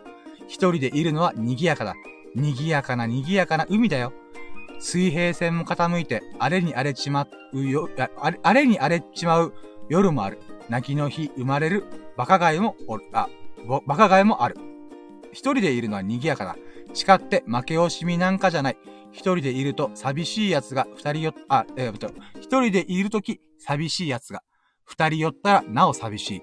大勢寄ったなら、だ、だ、だ、だ、だっと堕落だな。恋人よ、まだどこにいるのかもわからない君、一人でいるとき、一番賑やかなやつであってくれ。っていうのが、確か1968年に出された詩なんだけど、これがね、僕はね、あー、これはまさに俺だと思って。うーん。結局ね、一人で賑やかじゃないやつと言ってもね、なんかね、あんまり楽しくないんだよね。うーん。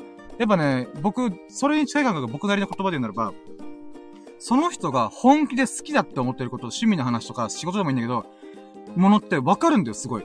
あ、この人多分、口だけで言ってるな、みたいな時もあるんだけど、本気でそう思って喋ってる時って、あ、これがね、サーフィンが楽しいんだよ、すげえんだよ、みたいな。って言ってる時って、なんかね、目の奥底がすごいね、なんか輝いてるのがわかるんだよ。まあ、目、も、まあ、とりあえず、そういう時って、やっぱね、うーん。で、僕、あ、まあ、すごい自分聞いてて楽しいんだよ。だからこそ僕自身も、目の奥底が輝くような人生を歩みたいとか、なんかいろいろ思ったんだよね。だけど結局孤独なんだよ。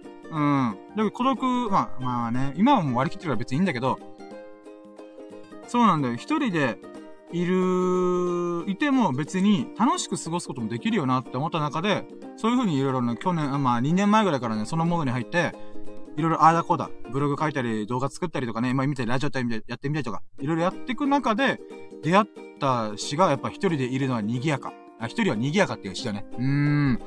だからそうなんだよなうーん。一人でいるとき寂しい奴が二人寄ったらなお寂しい。うわわかるなと思って。うーん。大勢寄ったら堕落なるだ、堕落になるとかね。うーん。だから最後の恋人よってのはちょっとわかんないけど、でもね、ちょっとわかるんだよな。まだどこにいるかもわからない、なんか、うーん、まあ、例えばね、自分と気が合うやつとか、うん。自分と、まあ、自分、なんだろうな、まあ、自分と気が合うやつか。うん、まあ、恋人というか友人でもなんでもいいんだけど、そいつがさ、一人でいるときに一番賑やかなやつであってほしいなと思ったんだよね。うん。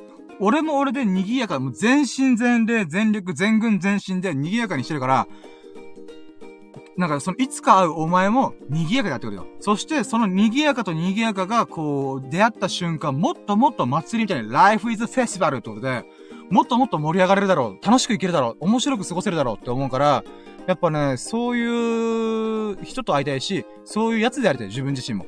うん、っていうのをね、思った時に、だから、まあ、それを同僚に教えてもらって、これ多分ね、深夜さんすげえ好きだはずよって言って、ああ、これ確かにめっちゃいいと思って。うん。他のね、茨城のりこさんの作品はまだ読み切れてないんだけど、なんかね、なんか、詩って僕あんまりね、まあもちろんつぶやきポエムみたいなこと遊びでやったことあるんだけど、僕も詩を書いたりとかするんだけど、まあ詩のなんかね、あのー、作法が分かってないから適当にやってるんだけども、うーん、僕の中で詩人をね、こう、あ、この人いいなと思う。谷川俊太郎さんうん、ぐらいなわけなんよ。で、その中で、茨城のりこさんの詩はすげえいいなと思って。今のところね、詩集全部まだ読み切ってないけど、うーん、割合で言えば3割ぐらい、あ、これはすごいわかるとか、ピンとくるなみたいな、うーん、ものが多いんだよね。ちょっと待って、ちょっと、ちょっとごめんなさい、しょんべんしてきます。すいません。ちょっともう、おトヨタイムで、ちょっと今から5分間ちょっと無言が続くかもしれないから BGM 聞いてください。すいません。ちょっとね、今、あ、やばい、膀胱パンパンやんと思って。うーん。まあね、ちょっとね、これでなんか今日はね、変な、変なモード入ってるから申し訳ないんだけど、うーん、なんかね、HSS 型 HSP、HSP とか ADHD、ASD とかで迷って、悩んでる人がいるので、この詩をぜひ読んでほしいと思った。うーん。一人で賑やかで言えば、後から人がみんな来るよと思う。うん。一人で賑やかにやってるところに人集まるから。うーん。実際僕もそうだしね、今。うーん。っていう話でした。だ、誰に向か喋ってんねんって感じだけど、まあ、うん。まあまあ、ちょっと今そういう感じでおしゃべりでした。とか、ちょっとごめんなさい、お待ちくださいませ。えー、っと。あー。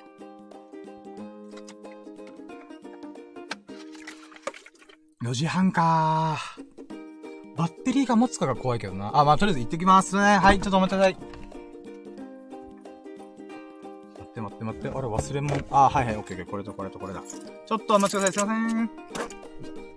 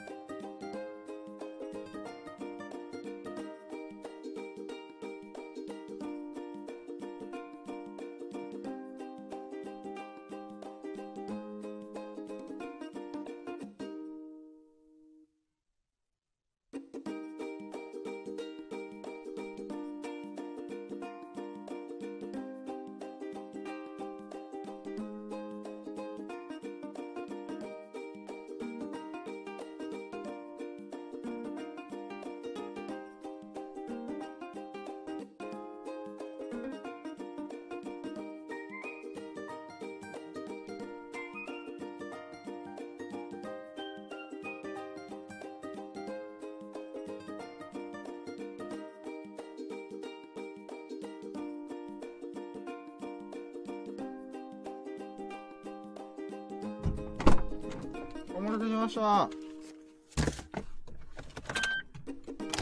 あ、まだ、まだ言いますかあ、よかった。あ、言おうかなあ。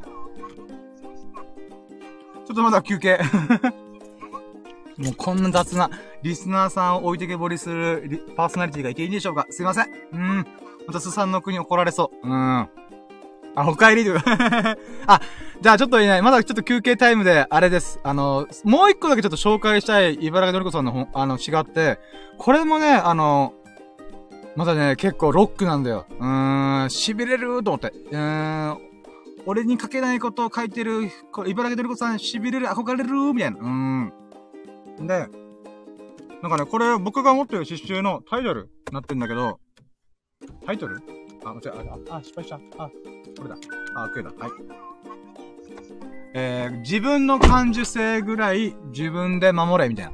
なんかそんなところがあるんだよな。待って、最後らへん。あ、自分の感受性ぐらい自分で守れ、バカ者よっていう。結構ロックと思って。うーん。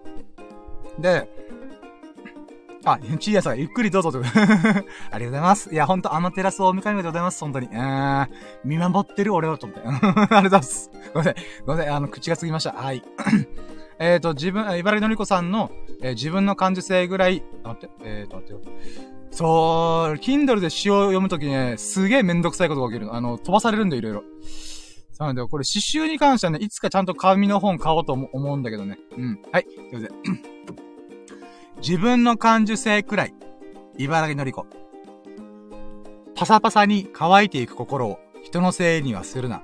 自ら水やりを怠っておいておいて、あ、怠っておいて、気難しくなってきたのを友人のせいにはするな。しなやかさを失ったのはどちらなのか。いら立つのを、え、謹慎、あ、まあ、親か、親のせいにはするな。何もかも下手だったのは私。初心計がかるのを暮らしのせいにはするな。そもそもが、ひ弱な志に過ぎなかった。ダメなことの一切を時代のせいにはするな。わずかに光る尊厳の放棄。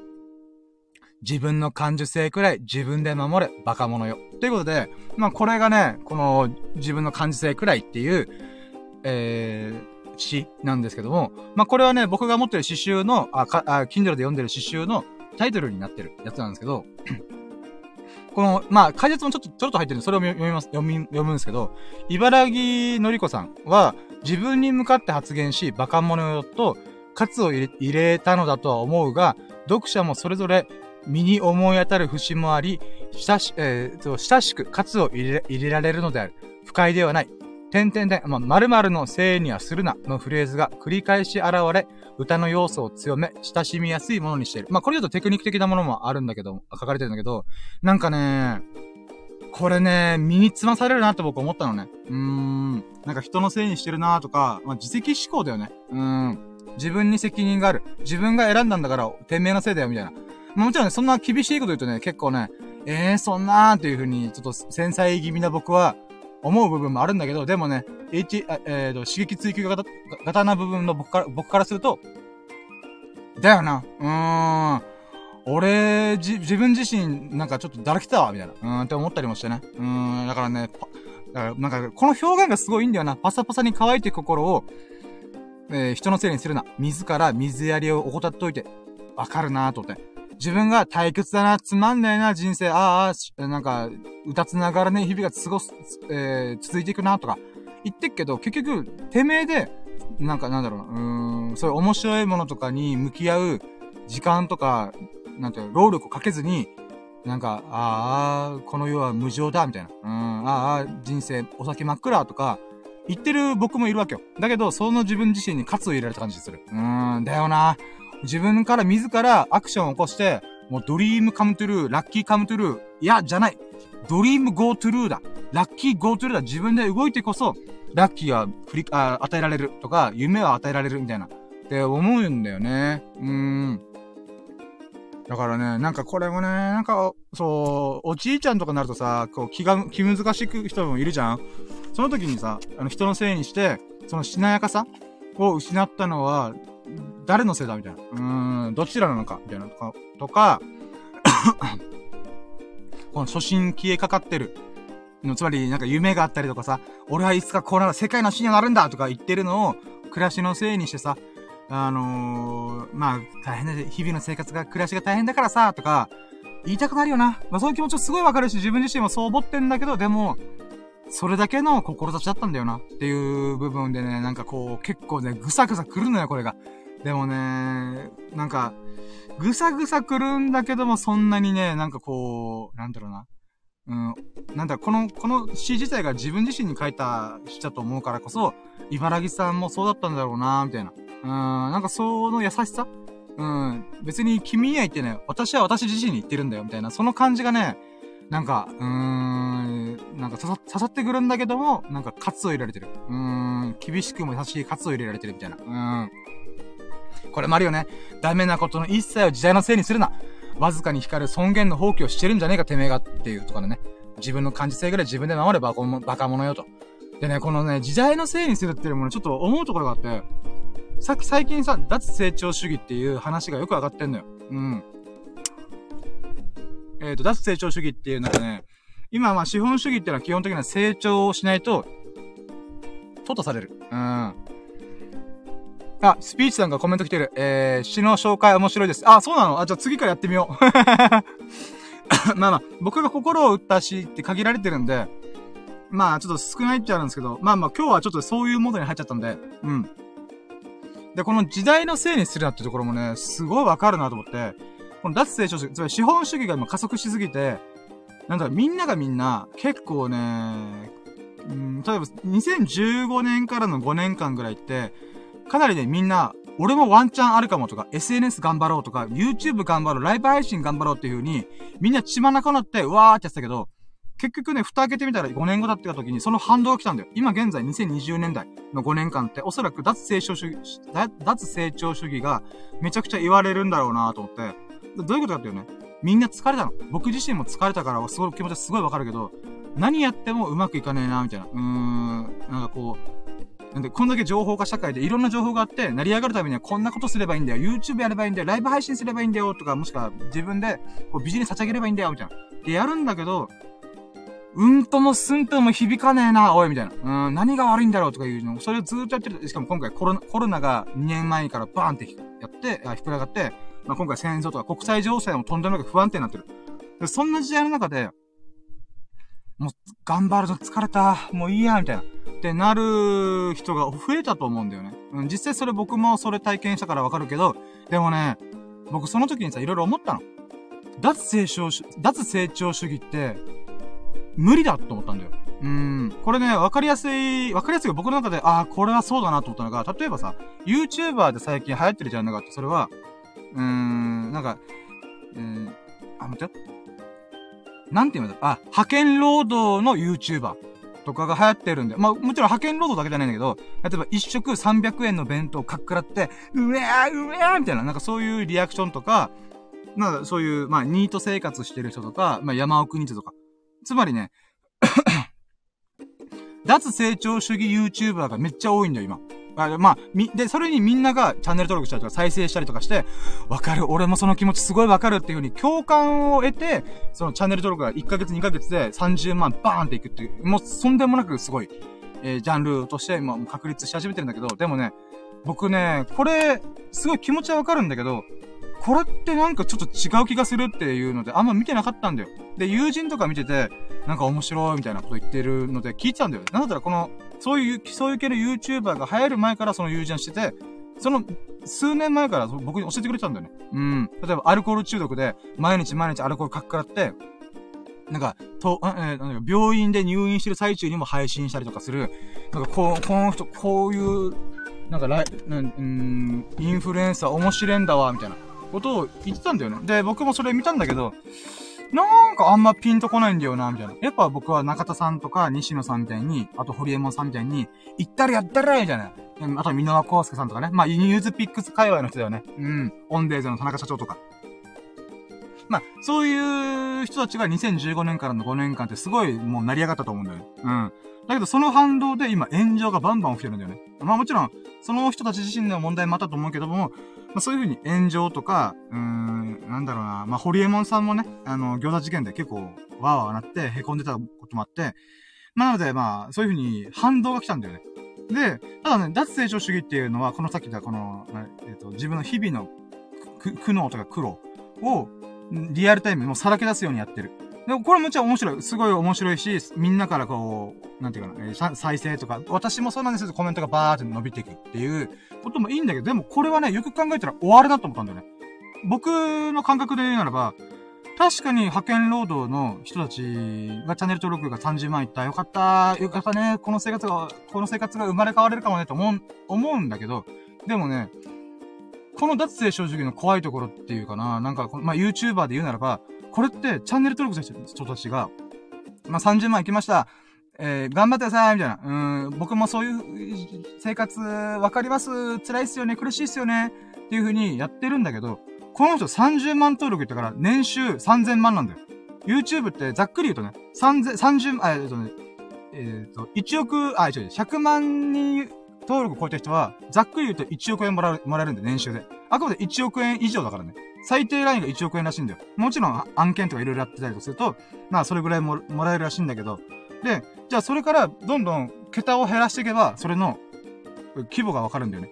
つまり10万登録。10万登録は1000万円もらえる年収ね。あくまでその調子で動画をアップできてたら、そのリズム乗って乗ってたら、ね、10万登録の人は、えー、1000万、年収1000万超えるんだよ。まあ、今どうなのかわかんないけど、僕が調べた時はそうだった。で、1万登録の人は、年収が100万。まあまあまあ、ちょっとした副業みたいな立ち位置になるんだけど、そのくり、えっ、ー、と、くくりで言うならば、30万登録超えてる人って、年収3000万なんだよね。まあその瞬間的にね。だけど、3000万もらってるって分かったら、みんなその人応援するかなって僕思うんだよ。俺らと同じ生活をしてたはずなのに、こいつ頭一つ抜けやがったって思ったら、おそらく嫉妬が起きるはずなんだよ、僕は。ジェラ、ジェラ、僕だってジェラる。うん。ジェラっちゃう。うん。なんで？みたいな。なんでお前が飛び抜けてんの？みたいな。なぜリスク、自分の顔とかでさらけ出したから、まあ、それは確かにそうかもしれんけど、じゃあその人が、その3000万のもう、儲けを持ってる状態で、派遣労働してます。それに果たして賛同できる、共感できるって僕は思ったんだよね。ってなったら、脱成長主義って、あ、だ脱成長、成長 YouTuber って、成長したら終わるんだって思ったんだよ。ってことはさ、まあ、その、別にさ、その人たちもさ、その10年ぐらい YouTuber やりたいとか5年間やりたいとかそんなことじゃなくて、その瞬間瞬間の苦しみをアップしてたらいつの間にかみんなが賛同してくれたみたいな。ってなったと思うんだけど、でもね、なんか、あ、これは未来がないんだと思って。だから結局、人間の本質っていうのかな、本能っていうのかな、成長し続けないと終わる。うん、本当弱肉強食というか、すごい厳しい世界なんだなっていうのをすごい感じたんだよね。これね、ちょっと、これ話長かったんだけど、だからね、脱成長っていうことをね、ビジネス界隈とか、か、うん、経済界って言ったら変だけど、まあそういう国際情勢の中でも結構いろいろ言われてんだよ。だってベーシックインカムとかね。うん。で、いろいろあるんだけど、それってどうなんだろうってやっぱどうしても思っちゃうんだよ、僕。うん。すごいしんどくて苦しいけども、うーん、結局、歩みを止めてしまった瞬間、その、そこのさ、その先に持ってる、待ってるのは、うーん、終わりしかないんだなって思っちゃうんだよね。うん。だからこれ、何が言ってこの金子みす、あ、茨城の子さんの詩の、この、なんかダメなこと一切時代のせいにするなっていうの、ところ、っていうのが、なんかね、すごい、なんか、リンクするんだよね、僕の中で。うーん。なんかね、今もうどんなに頑張っても報われねえじゃねえかとか、日本という国自体がもうオワコンじゃねえか、人口大なすき。人口減少してるフェーズに入ってって、ここからはもう移民が入ってくるか、もしくは、うん、そのまま衰退していくか。70年後には1億2000万人の半分の6000万人に行くと言われるんで、で、この予測はおそらく当たるはずなんですよ。うん。そういうこと考えると、やっぱね、うーん、なんだろう、未来がないっていう風に嘆きたくなるけども、でもね、やっぱ、うん、嘆いたところで始まらねえんだよなとか、な、嘆いてるっていうことを、日本の未来が怖い、苦しいっていう風に言って共感を得たところで、前には進まないんだよなとか、未来には進まねえんだよなって思ったんだよね。そうした、そう思った瞬間に僕は、あ、わかった、もうやっぱ自分のせいだと思って、うん。時代のせいとか、脱成長とか、頑張るの苦しい、疲れたし苦しいけども、でも脱成長にはもう、未来はないんだって思った瞬間に、ああ、やらなきゃやらなきゃと思って、またブログ再開したりとか、うん、まあラジオやったりとかね。うん、もう、もう一回ちょっとワンチャンやるぞっていう風にね、ツーチャンツーチャンまあまあ、もう一回ワンチャンだな、ワンチャン。うん。もう一回、かすかな可能性、もうまた焚いてるぐらいね、ほんと遠い遠い星の、星の輝きみたいな、また焚いてる、この星めがけて、もう一回全力で、こう、向かわないと、終わるって思ったんだよね。うん、ごめん、ちょっと ごめんね。変な話してる。わかる。今日の話、変な話が多くて申し訳ないけども、なんかね、この茨城のりこさんの感性っていうかね、それが僕にすごいドンピシャで当たるなと思って。うーん。だからね、茨城のりこさん多分ね、もう亡くなっているはずなんだよ。確か90歳ぐらい亡くなってて、2000年代に確か亡くなったはずなんだよね。だからね、この人と一回だけ会ってみたかったなと思いましたね、僕は。うん、講演会なのかわかんないけど、何かの時に、この人と多分僕は話が合うだろうなと思ったんだよね。うーん。まあまあ、ちょっとそんな話でした。はい。あ、まあ、ごめんなさい。もう、なんか変な話をね、聞いていただき本当に本当にありがとうございます。はい。うん。うん。もう一回詩を読み直すのは面白そうかな。茨城のりこさんの詩集、もう一回ちゃんと最後まで読み切ろうかな、今回。うーん。まあでも、合う、合う、合う、合わないあるからね、し、あの、ポエムって。うん。よっしゃ。じゃあ、今更、待って、電池が？スマホの電池が残り44%。あ、幸せの4並びってことで。うーん。じゃあ、こっから、本編スタートしますかやっと、やっと。恐ろしいね恐ろしいね、私。うん、2時間20、2時間半か、今。まあ、10分ぐらいちょっと、しょんべん行ったりとか、あとは、うーん、そっか、休憩したけど。うん。休憩中もそこ、そこそこ喋ったしね、結局。うん。よっしゃ、じゃあ、今日またラッキーいっぱいだよ。はい、もう、思い出せるかな。ほとんど忘れてんだよな。うん。で、今回、じゃあ、あ、オッケー、また、オッケー。うん。落ち着け、俺。うーん。落ち着け、落ち着け。よし、第2章、第2幕開始だ。うん。はい、じゃあ行きます。ほい皆さんこんばんは。あなたの耳の友達と深夜の羅針盤、深夜過去から過去です。よろしくお願いします。ウィーイ第2幕ってことで、うーん、2部構成始まりました。うーん。ということでね、本編、えー、毎回ね、ラキラジでいろいろやってますけども、今回はあまりにも喋りすぎて、ちょっと電池の持ちも怖いので、もうしょっぱなからラッキーカウントいこうかなと。うん。えーと、いつも流れでね、1、あ、まあ、まあ、まあ、ちょっと待って、もう落ち着け、つけよ、俺。うん。ラッキーラジっていうのは、僕が一日のラッキーを振り返って、こんなラッキーがあった、あんなラッキーがあった、1ラッキー、 two ラッキー、3ラッキー、フォーラッキー、5ラッキーっていう風に、ウィアーフォーっていう風に、このラッキーをね、カウントして、あ、カウントするだけだ、だけだ、だけだ。これカウントするだけのラジオなの。うん。で、その中で企画いくつかあって、また、ラッキーパーセント、今日のラッキー何パーだったかな？って数字に置き換えてみよう。うん、70%かな？とか、うん、120%だったな？とか、いうものだったりとか、1日30個、50個ぐらいあるラッキーの中で一番喜ばしかったの、一番ラッキーだな、嬉しいって思った嬉しいって思ったものに関し、を選ぼうっていう。今日の最優秀ラッキーとか、あと一個が、この明日のラッキーカムテル。うん、自分のラッキー、明日のラッキーをね、何したら俺喜ぶかなみたいな。明日ラーメン食いに行こうかなとか、うん、天下一品食いたいなとか、うん。だからスシロー行ってみようかな、久々に、とか、うん、そういうふうに、簡単なことも。自分が喜ぶものを、明日、叶えに行こう。動いて、動き、動いて、叶えに、ラッキーを掴み取りに行こうっていう企画をやってみたりとかね。うん。やってるわけでございますわ。うん。で、今回ね、ちょっとね、あんまりでも喋りすぎだから、ちょっとね、うん、企画をはしょって、三つ。あ、三つ？三つじゃねえ。三つ、三つ、三つ。三つかな三つだね。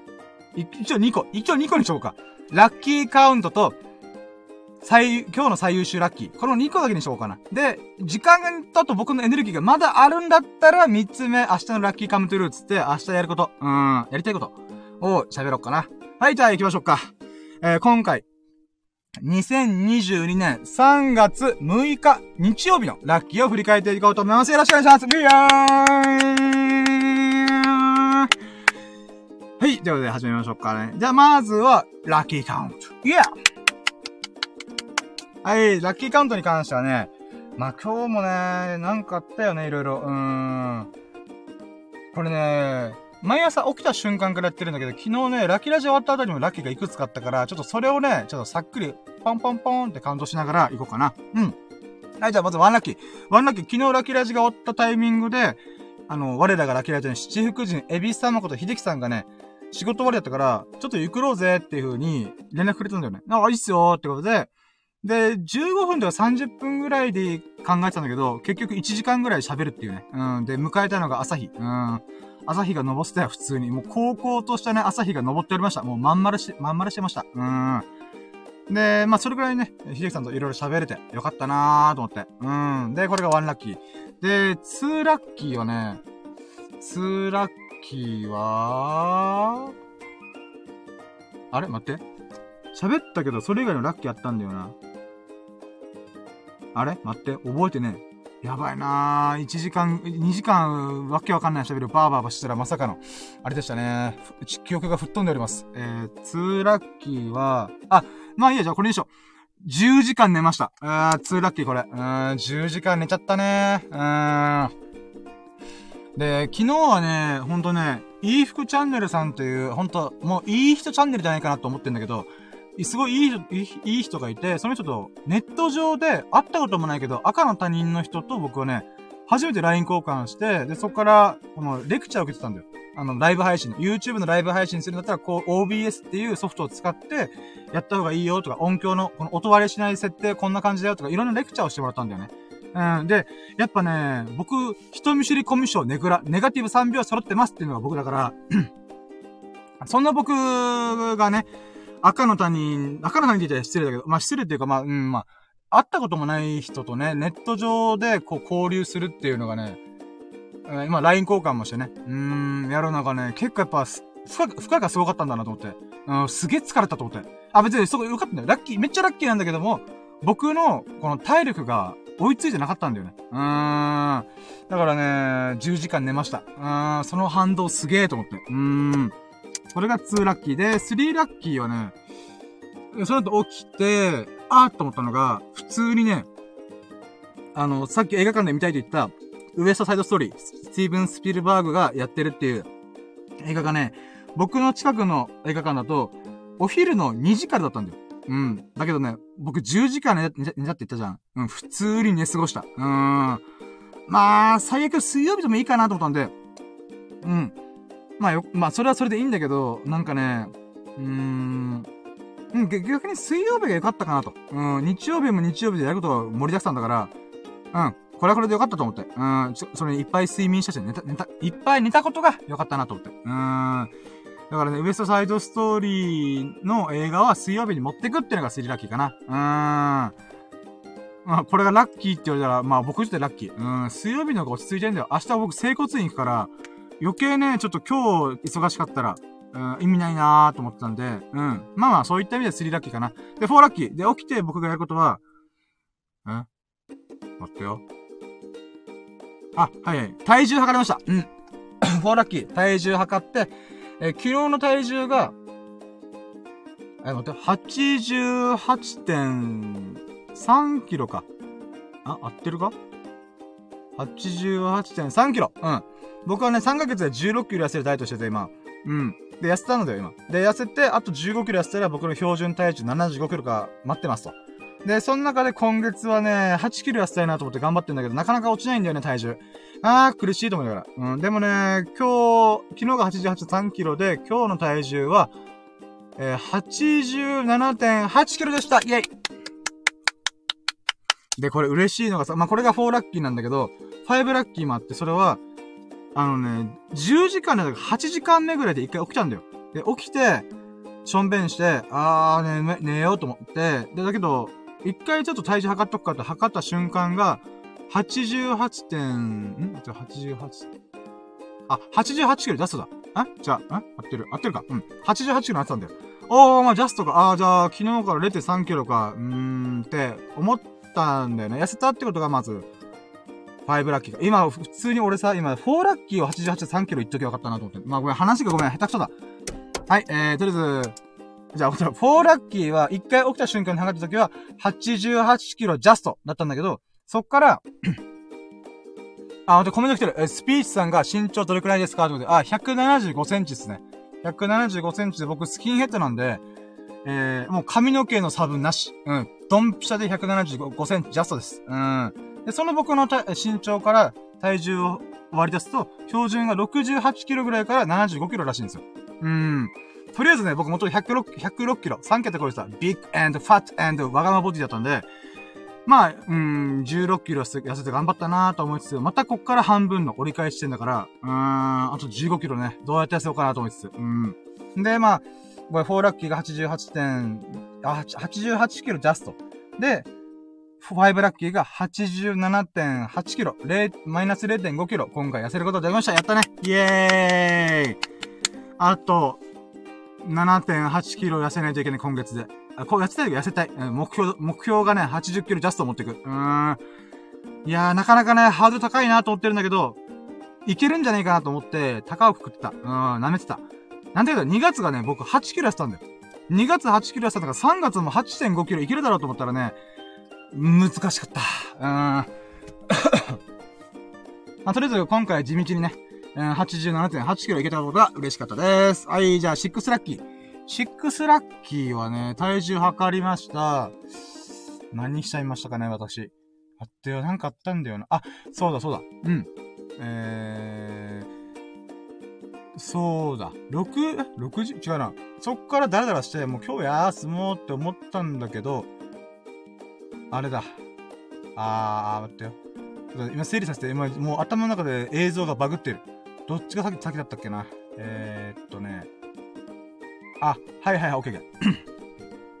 まずは僕はお経を唱えました。イェイえー、これがお経を唱えるっていうのが6ラッキー。イェイえー、僕はね、あの、入れ歯ぶち込んだんで、発音障害があるんだよね。うん。今でも、今はね、割とみんな普通に聞けてるよって言うんだけど、僕の中でやっぱ違和感があるんだよ。で、1ヶ月で続今継続してるんだけど、うーん、このラジオやったりするのもある意味リハビリなんだよ。で、かつ、お経となる、仏教、まあ、まず僕の趣味仏教なのよ。うん、いろんな趣味50個くらいあるんだけど、その中の1個が仏教を学ぶことが僕にとって趣味なわけ。うん。で、その中で、あ、なんだ、えー、僕が読んでるお経っていうのが、ちょうどね、僕が発音障害を起こしてる場所。えっ、ー、とね、50音あるじゃん。あいうえおの50音があった時に、発音障害になりやすいのは、差し数せその C なんだよ。あ、まあ、作業、他行。で、アンド、あ、い、う、え、おの母音で言うならば、いの段。い、き、し、ち、に、ひ、み、り、かなうん。ここの段が、単語で言うと多少言えるんだけど、流れで喋ってると、言えなくなる時が多いのよ。で、もともと滑舌が悪かったから、なおさらね、ここをもっとリハビリして、もうペラペラペラペラ喋れるようになりたいと思ったんで、うん、ちょうどお経がね、あ、これぴったりじゃんと思って、もうそれもね、1時間ぐらいやるようにしてる、1日で。で、今回はね、ちょっと予定があったから、10分ぐらいかな。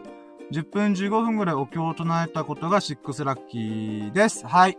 で、7ラッキーが、その後、あ、そうか、お経唱える前にまずね、あの、風呂入って、そう、顔洗って、歯磨いて、風呂入って、あ、そうだそう、スキンケアしたんだよ。うん、これはね、うなじさんというリスナーさんから、あ、神、あ、ま、女神様、うん、うなじさんというアカウント名の女神様から、男性もスキンケアした方がいいよっていう風に。マジっすか？じゃあやりますってスキンケアやったんだよね。うん。で、まあ、そのスキンケアってプルプルのお肌になって、あ、そうだ、そ、そっからお経したんだ。お経唱えて、で、セブンラッキーが、セブンラッキーは、あー、そうか。あ、カメラのクリーニングに行きました。これがセブンラッキーです。イェイこれね、もう大急ぎで、あの、お店がね、7時に閉まるんだよ。で、僕、6時ぐらいに出かけなきゃいけない、あ出ないと間に合わないと思って、急ぎながら、大急ぎで準備して、で、出かけてたんだよ。で、セブンラッキーがこのカメラのクリーニングを持ってくってことなんだけど、これ昨日のね、ラッキーカム、うん。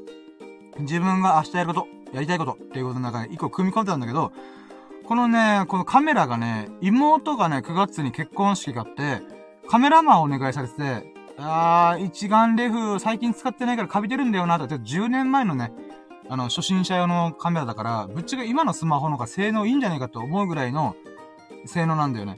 ただまあ、望遠レンズ。一眼レフだから一眼ね、このレンズの部分を変えれば、まあ望遠とかできるから、そういう意味ではいいよなーと思って、使えるかなと思ったら、見事にカビてました。うーん、カビてんだな、カビてると思って。で、白いもやみたいなのかかってんだよ。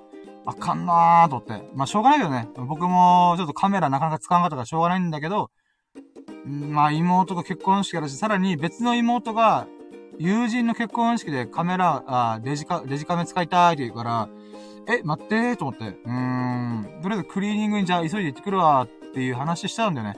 で、行きました。うーん。でね、これもね、僕の中で久々のカメラ屋さんだし、クリーニングするっていうのも初めての経験だから、とりあえずクリーニングできるのか、レンズのカビ取りできるのかっていうので、相談しに行こうってできたことが、行けたことが、まあラッキーだよね。うん。や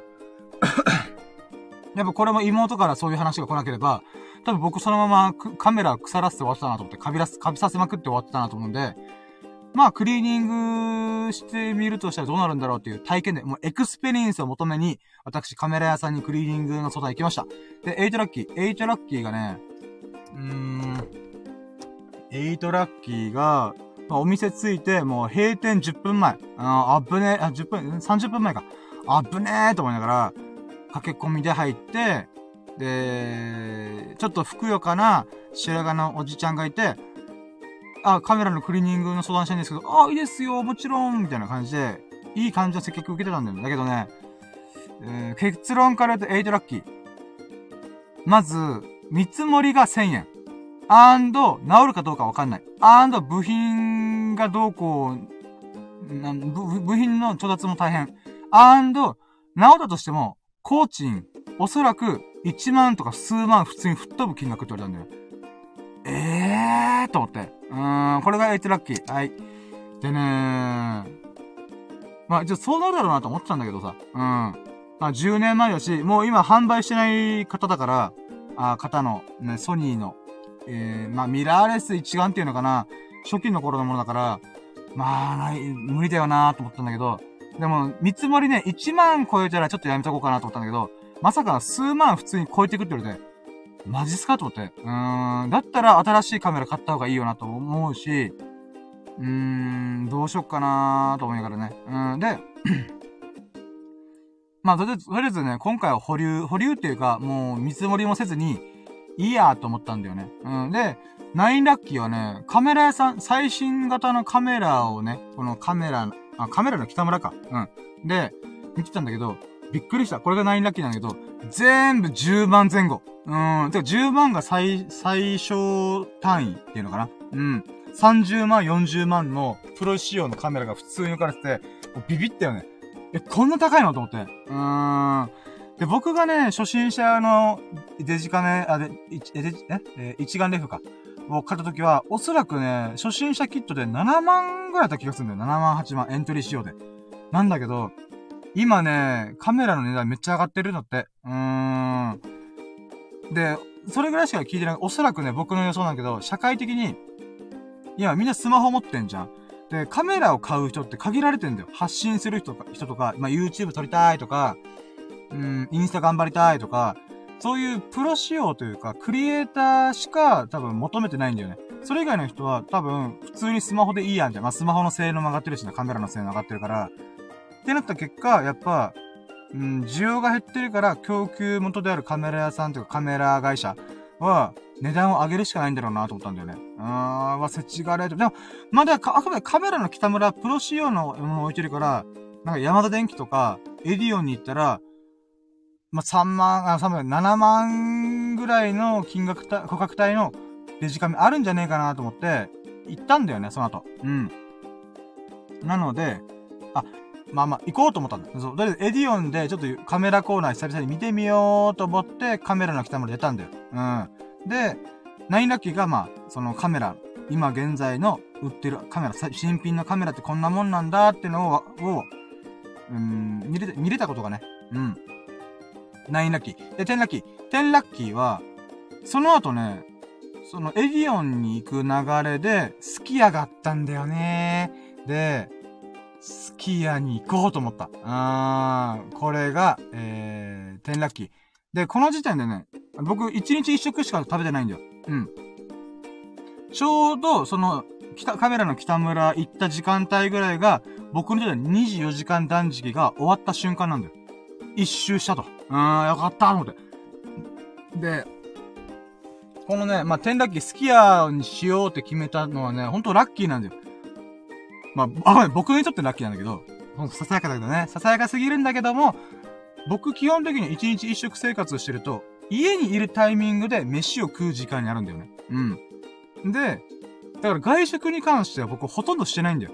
うん。もちろんね、あの、マックとか、多分、マック食べるタイミングの時もあったんだけど、1ヶ月30日ある中で言うならば、うん、5回も行かない。外食する瞬間っていうのは。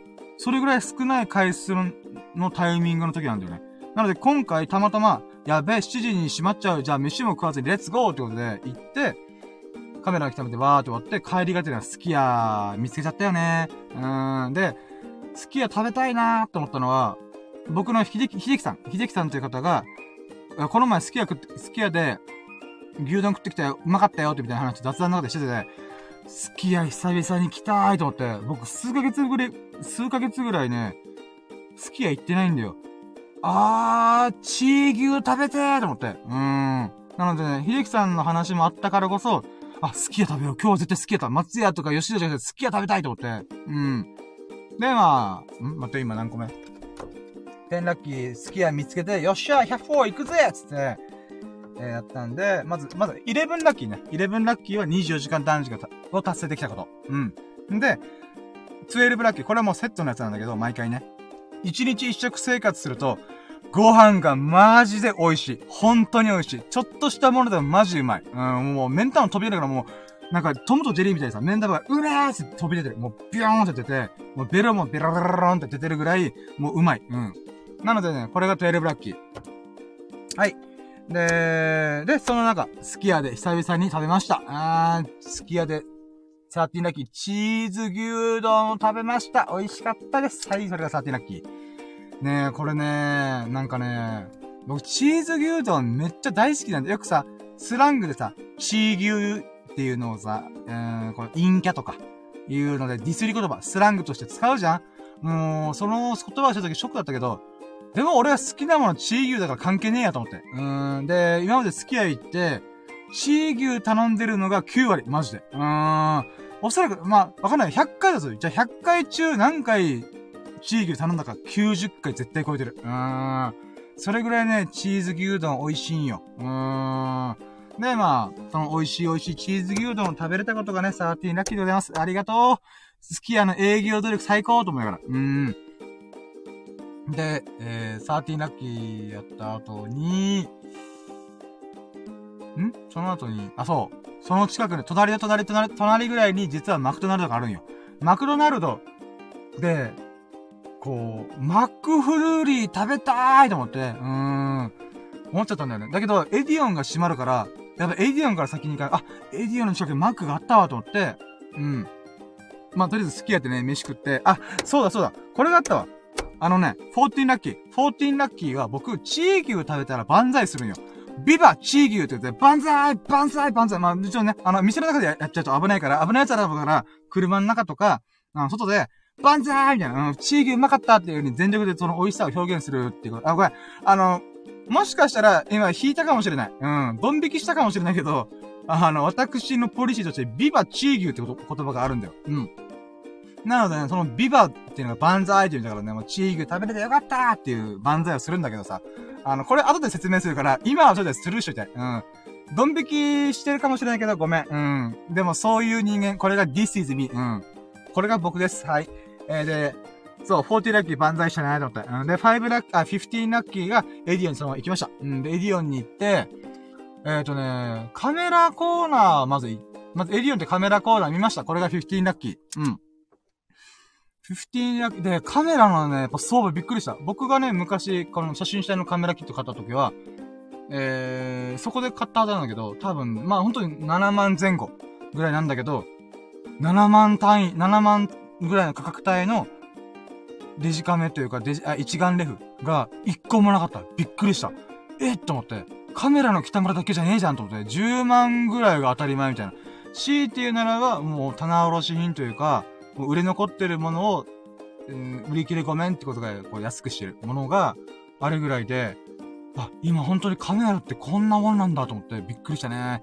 こう10年前と明らかに、このカメラの、カメラ界、カメラ界か、カメラ界っていうのがね、変わってるなーっていうのは時代の流れをめっちゃ感じました。これが15ラッキーです。でね、うーん、今 YouTube 再始動しようって色々やってるんだよ。で、その中でね、まあ、15ラッキーでは、まあカメラの価格帯が上がってて、ちょっとショックだったっていうのがあるけど、今のカメラってどんなもんがあるんだろうってまじまじと見てみたんだよね。うん、これが16ラッキーで、あのねやっぱ、うん、YouTube とかでやろうと思うと、やっぱ画角？自分、カメラがあります。で、ディスプレイ見たいわけよ。この、つまり自分側にさ、この画角が見てほしいから、カパって、このディス、あの、なんていうか、プレビュー画面が見えてほしいんだけど、ほとんどのものが、この、撮る側用でしかディスプレイがないんだよ。で、そこでね、あ、これめっちゃ欲しいな。でも今は金ないし、別に iPhone でもできるからいいやと思っていたんだけど、ソニーの、なんか Vlog 用のカメラがあるんだよ。で、これめっちゃいいと思って、まずカメラこっちに向かってあ、レンズがこっち、自分側に向いてます。で、ディスプレイがパターンで、こう180度回転して、回転っていうか、パカって開いて、ディスプレイがね、この自分側で見れるんだよ。あ、これすごいいいなって。で、よくよく見てみたらさ、これが、大昔に YouTuber の人とか Vlog やってる人、ライブ配信やってる人が使っ、よく使う、いや、おすすめのカメラとして、確か紹介されてたんだよ。あ、これかと思って。確かにこれはすごいいいやつだと思って。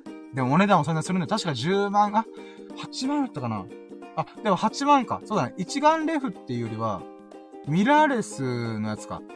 だからなのか、レンズは交換できるんだけども、コンパクトカメラみたいになってるから、確か多少安かったのか。そうだね。8万、9万ぐらいだったかな。うーん。でももっとゴリゴリのやつはやっぱ10万単位だったかな。うん。この望遠レンズがついてるやつとかね。うーん。だからやっぱカメラ高えなーと思いながら。うん、でもね、これいつか欲しいと思って。今は別にね、iPhone で頑張るんだけど、まあでもそういう界隈というか、ビデオカメラコーナーを見てみたりとかして、やったんだけどね、やっぱ、デジカメ欲しい、デジカメっていうか、うーん、なんていうかなカメラで僕が何を求めてる iPhone でも全然いいんだけど、やっぱね、画、画素数というか、センサー、感度がね、低いんだよ、iPhone。iPhone 13、iPhone 12ぐらいだったら夜の写真とかも綺麗に撮れるんだけど、僕 iPhone 10だから、で、あと買い替えるっていうか今のところないから、iPhone 15までは頑張りたいと思ってるから、そうなってくるとね、夜の写真全く撮れないんだよ。で、かつ、家で撮ってるから、光の量が足りないんだよ。光の量が足りない、あ、待って、カメラの構造って、光の量に比例するんだよね。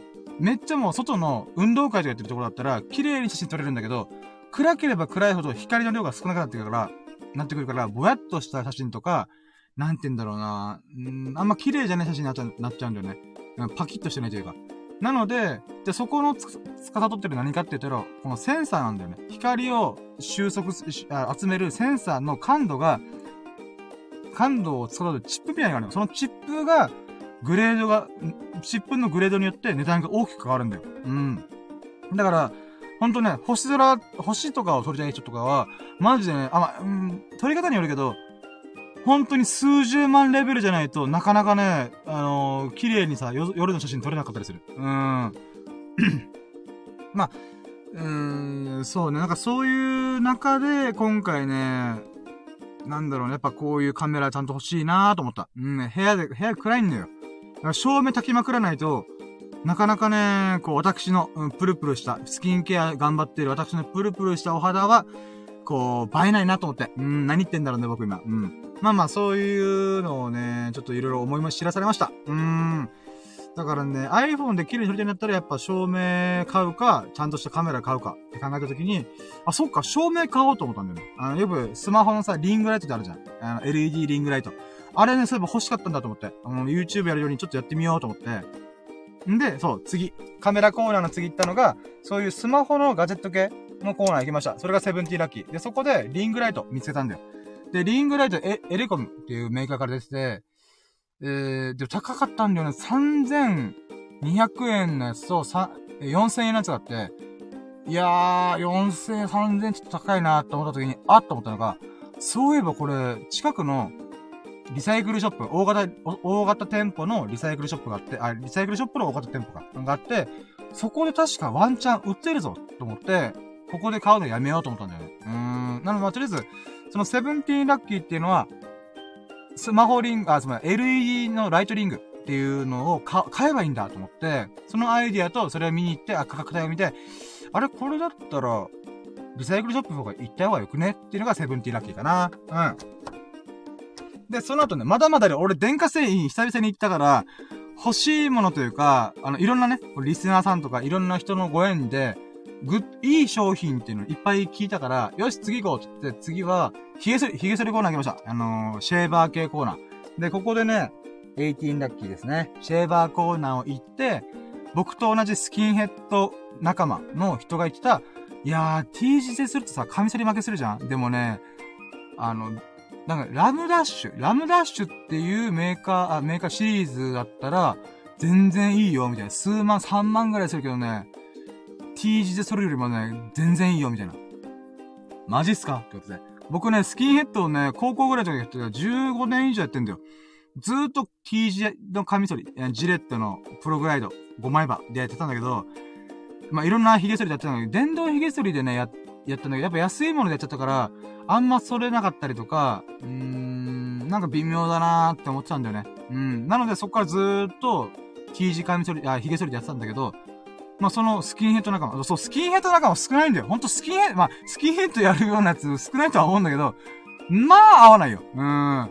合わないからこそね、毎回さ、同僚とかにさ、この前深夜あっち行った？みたいな言われて、え、どこ？みたいな。映画館の映画館。いや、俺行ってないよ。俺映画館ほぼ行ってないよって言ったら、え、じゃあ違う、あじゃあ違う人か、みたいな。みんなさ、俺のスキンヘッドで判断してんだよ。まあ、顔の、頭の7割がね、うん、スキンヘッドだからね、みんな勘違いするらしくて、まあ、それぐらいね、スキンヘッドの人と合わないし、かつ、見間違えられるんだよね。まあ、ごめん、今話脱線したんだけど。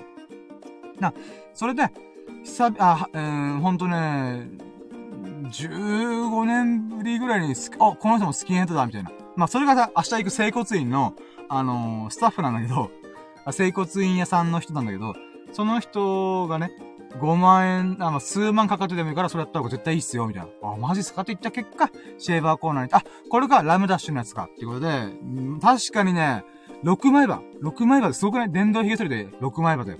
で、その6枚刃、んで、安くて3万。高いやつ、めっちゃ高いやつは6万ぐらい太る。嘘だろうと思って。6万カメラじゃんかと思ったよね。うーん、安いカメラじゃんと思って。うーん。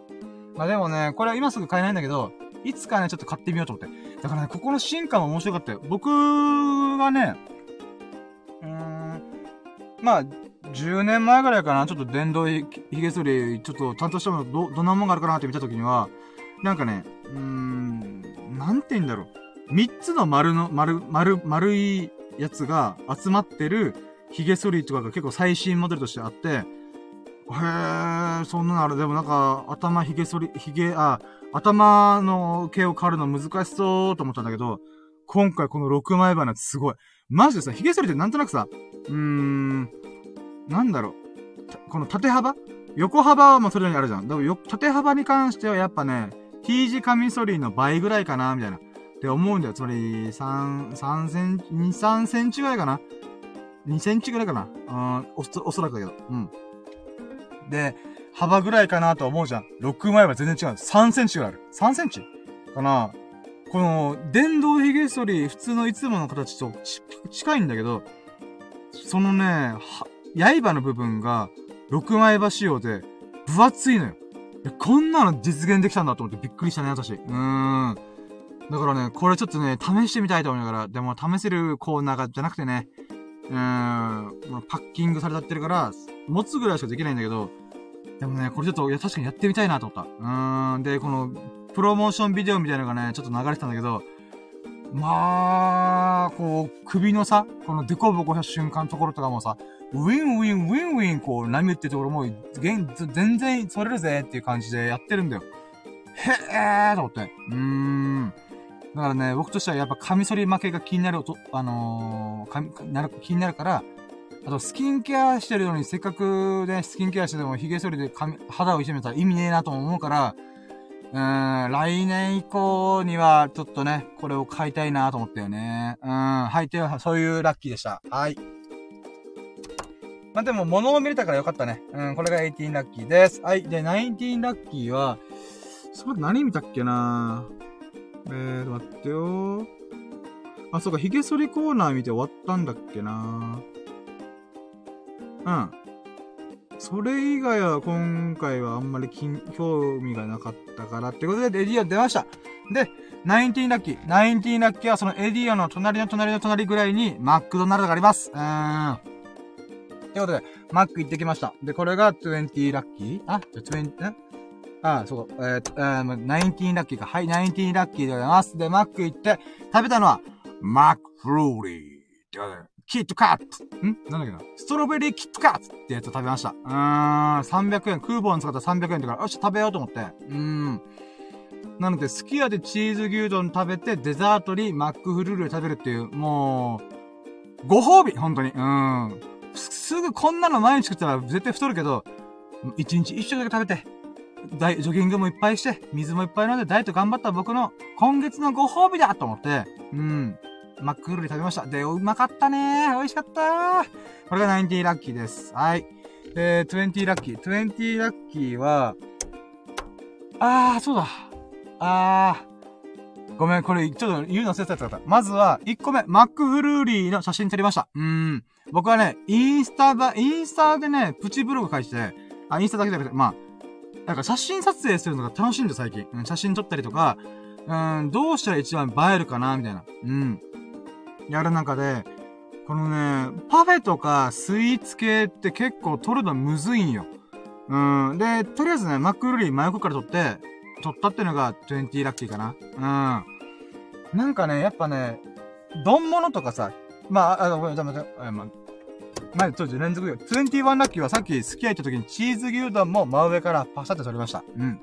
これもインスタ撮るように撮ったんだけど、そう、これ、まあ、2021ラッキー。この2個のラッキーに関してやっぱ思うのが、料理と写真撮るとめっちゃむずいんよね。うーん。なんていうかな。真上から撮ったら、まあ、例えば丸い丼とか皿だから、まあ、あと、インスタグラムが正方形がベストだから、そういった意味では確かに綺麗に撮れるんだけども、立体感がなくなるんだよね。なんかこう、こんもりしてる感じとかが弱くなるんだよね。まあ、その代わり、なんていうか、うーん、美味しそうっていうか全体像が見えるから、まあいいんだけども、このね、まあじゃあ、丼物とか、ご飯系は真上から撮ったら結局無難だけども、割とちゃんと撮れるんだよ。だけどね、スイーツ系むずいマジで。なんかドリンクとかタピオカとかさ、まあ、基本カップに入ってんだよね。あ、えーと、チーヤさんが寝るーと、おやすみーと、あ、もう聞き的に本当にありがとうございました。もう嬉しかったです。アマテラス大神さんまたいつか降臨してくれると楽しみにします。本当にありがとうございました。おやすみなさい。Good midnight. ってことで。いやー、ありがとうございました。もう、嬉しい。まあ、こんなわけのわかんない話よく聞いてくれてありがとうございます。はい。えーと、待って、ちょっと今、そうか、シーアンさんがこのさ、この時間で聞いてくれる嬉しいね。ありがとうございます。そう、今回ね、マックルーリー撮るのがすごい難かった。真上から撮ったら、ただのよくわかんないやつみたいな。でも横から撮ったらただのカップなんだよ。うん、中身が入ってるかわかんないみたいな。だから斜めぐらい撮るたけど、斜めで撮るのもね、むずいんだよね。なんでかっていうと、縦の画角になるから、この正方形に対しての、この画面の、この、押さえ、押さえっていうかな、何かがあるっていうのが、斜めからだとね、なんて言うんだろう。うーん、面積が少ないんだよね。うん、せっかくフルーリーという美味しそうなスイーツ、まあ、フルーリーじゃなくても、まあ、スイーツ系っていうのは、やっぱ縦にこのね、カップがあるからせいで、周りのね、この部分が空白になっちゃうんだよね。で、もちろんね、うーん、オシャンティーなカフェとかだったら、まあ、木目調とかさ、の机があったりとか、もしくはお箸とかさ、スプーンとか小物系があるから、それでいろいろカバーできるかもしれないけど、Mac って基本的にもう、スピーンってなってるから、テーブルが真っ白とか、シンプルになってるから、うーん、背景入れようかなとか、まあ、背景もね、なんかね、うまくね、はまらなくて、かつ、うーん、オシャンティーな背景があるところは、この、学生が勉強してたりとかしてたんで、あー、ちょっと無機質なところになっちゃうなーとかね。うーん、なんかそういういろいろモヤモヤがありました。でもね、これまた勉強だなと思って。うーん。だからね、ガチでスイーツ取ると考えたら、うーん、そこら辺クリアしないとなと。うん、斜めから取るにしろ、この画角の中で、こう、美味しそうな雰囲気というか、うーん、なんだろう、小物系というか、なんかそういうものをね、なんか組み込まないと映えないなっていうのをね、めっちゃ感じました。これもまた勉強です。学びです。はい。えー、これが、21ラッキーでした。はい、で、22ラッキー。22ラッキーは、22ラッキーは、マックフルール食べて、やったー、今日ご褒美みたいな。そこからね、何したっけなあ、そっか。あ、そうだ。さっきのリングライトを YouTube 撮影用に少しでも照明を焚いて iPhone で綺麗に撮れるように、えー、しようと思ったんだ。なので、えー、大型店舗、店舗の、あ、リサイクルショップの大型店舗に行きました。これが22ラッキー、イェイで、行ったこともね、ほんと久々だった。ほんとね、数ヶ月ぶり。うん、いくつか店舗があるんだけど、その中の、うーん、まあ、僕ん家に近い方のやつは結構行っちゃうんだけど、あのね、このエディオンとか、今言った Mac から近いのがそこだったんだよね。うーん。そこの店舗に関してはね、あんま行く行く機会がなかったんで、まあこれを機にちょっといろいろ見て回ってみようかと思って。で、リサイクルショップって言っても、結構ね、これエンターメ的なものとか、まあ洋服ももちろんそうだし、うん、なんか総合ショップみたいなのがあってんだよね。うん。で、そこ行ったことが良かったね。で、23ラッキー。23ラッキーは、そこで、えー、無事、リングライト見つけましたやったねーしかも1600円あ、1700円税込みで1700円くらい。いやー、よかったーと思って。うーん、これが、せ、えな、何個目今待ってよ。1人です。えあ ?23 ラッキーか。はい。え、ま、あ、あ、出るよな。うん。23ラッキーです。えー、で、さっき言った通り、エディオンで見た時には、リングライトが、え安いやつで3300円くらい。高いやつで4000円。の中で、まあ、それなりのものでね、1700円で買いました。やったね。めっちゃリーズナブル。やったやったーイェイイェイイェイイェイで、まあ、それ以外にもちょっと見てみようと思ってたから、そうね。まあ、そうね、リングライトがね、いくつかあって、あ、結構あんなと思って。あ、で、そうだ。そのリングライトを買って思った俺。なんかね、こう、誰かの夢の屍を買ったんだなと思った。うん、今かっこいい、今俺すげえかっこいいこと言ったしんちゃんかっこいいはい。で、24ラッキー。えっ、ー、とね。つまりね、このリングライト、もちろんね、誰かが新しいもの買ったからいらないから売るっていうパターンもあるけど、そうかな果たしてって思うんだよね。うん。だって、照明ってあればあるだけ安心するから、多分ね、やっぱ、ライブ配信とか、YouTube 配信、あ、YouTube 動画。まあ、何かしら TikTok でもいいんだけど、チャレンジしたはずなんだよ。おそらくね。うーん。でも、おそらくちょっと違うなとか、何かがあったと思うんだよね。うん。だって照明マジで、あれ、別にね、何個かあっても別にいいからさ。だって明る、明るければ明るいほどカメラの精度が上がるから、全然ね、あのー、ある分にはもんな、何の問題もないんだよ。でも使えるのに関わらず売ってるってことは、多分、チャレンジしたけど、ちょっと違う、私はちょっと違うかもっていう風に、僕ちょっと違うかもって思った人が売ったと思うんだよね。うーん。なんかね、それをすごい感じた。だってリングライトなんてもうピンポイントすぎるから、配信したいって一回チャレンジしたじゃないと、買わんからね。うーん。だからね、なんか俺は安く買えたのは嬉しかったけど、誰かの夢の屍、まあ、夢の残骸を買ったんだなぁと思って。うーん。ちょっとセンチメンタルジャーニーしてた。うーん。なんかねー僕もいつかそうなるんだろうか。今私、燃えに燃えて、もう一回 YouTube 再チャレンジするぞっていう風に思ってるけど、まあ、でもその時も僕結局、再々チャレンジするとか言いそうだけどね。リスタートするぞ。リリスタートするぞ、みたいな。うーん。うん、まあそういうふうに思いそうな欲深い人間ですからね、僕は。うーん。まあ、まあまあ、うん。とりあえず24ラッキー。うん、誰かの夢の残骸を買ったんだなっていうふうに思いました。で、25ラッキーは、うん、そのリサイクルショップでね、まずは、あ、ゲームコーナー行ってみた。うん、ゲームコーナー行って、僕基本ゲームはね、スイッチライトしか持ってないんだよ、今。うん、で、それも久々に買った10年ぶりぐらいに、僕のスイッチライト買うまでが、最終学歴なら最終ゲーム機歴、うん、で言うならば PS2 が最後なんだよ。PS2 とか言って何年前だよお前と思うかもしれんけど、いや、ほんとその通りだよ。うーん。私、PS2 以来にスイッチライトを買うっていうドラクエ、ドラゴンクエストをやりたいために買いました。うーん。ただね、今 YouTube の配信、うん、っていうのかな、やろうと頑張ってる中で、みんなが言うのが、絶対ゲーム実況やった方がいいお前はって言われるんだよね。それは、ホラーゲームとかでビビってる姿が絶対面白いから、それやった方がいいって言うんだよね。うーん。僕としてはホラーゲームのバイオハザード2を全クリせずに終わったっていう苦い歴史があるんで、どうかなでもみんながそういう風になったらそうなんだろうと思うから、ちょっと PS4 の値段を調べてみようと思ったら高えのよ。うーん、4万5万する。で、さらに、PS5 も中古で売ってたんだよ。早いなと思って。それも10万するって。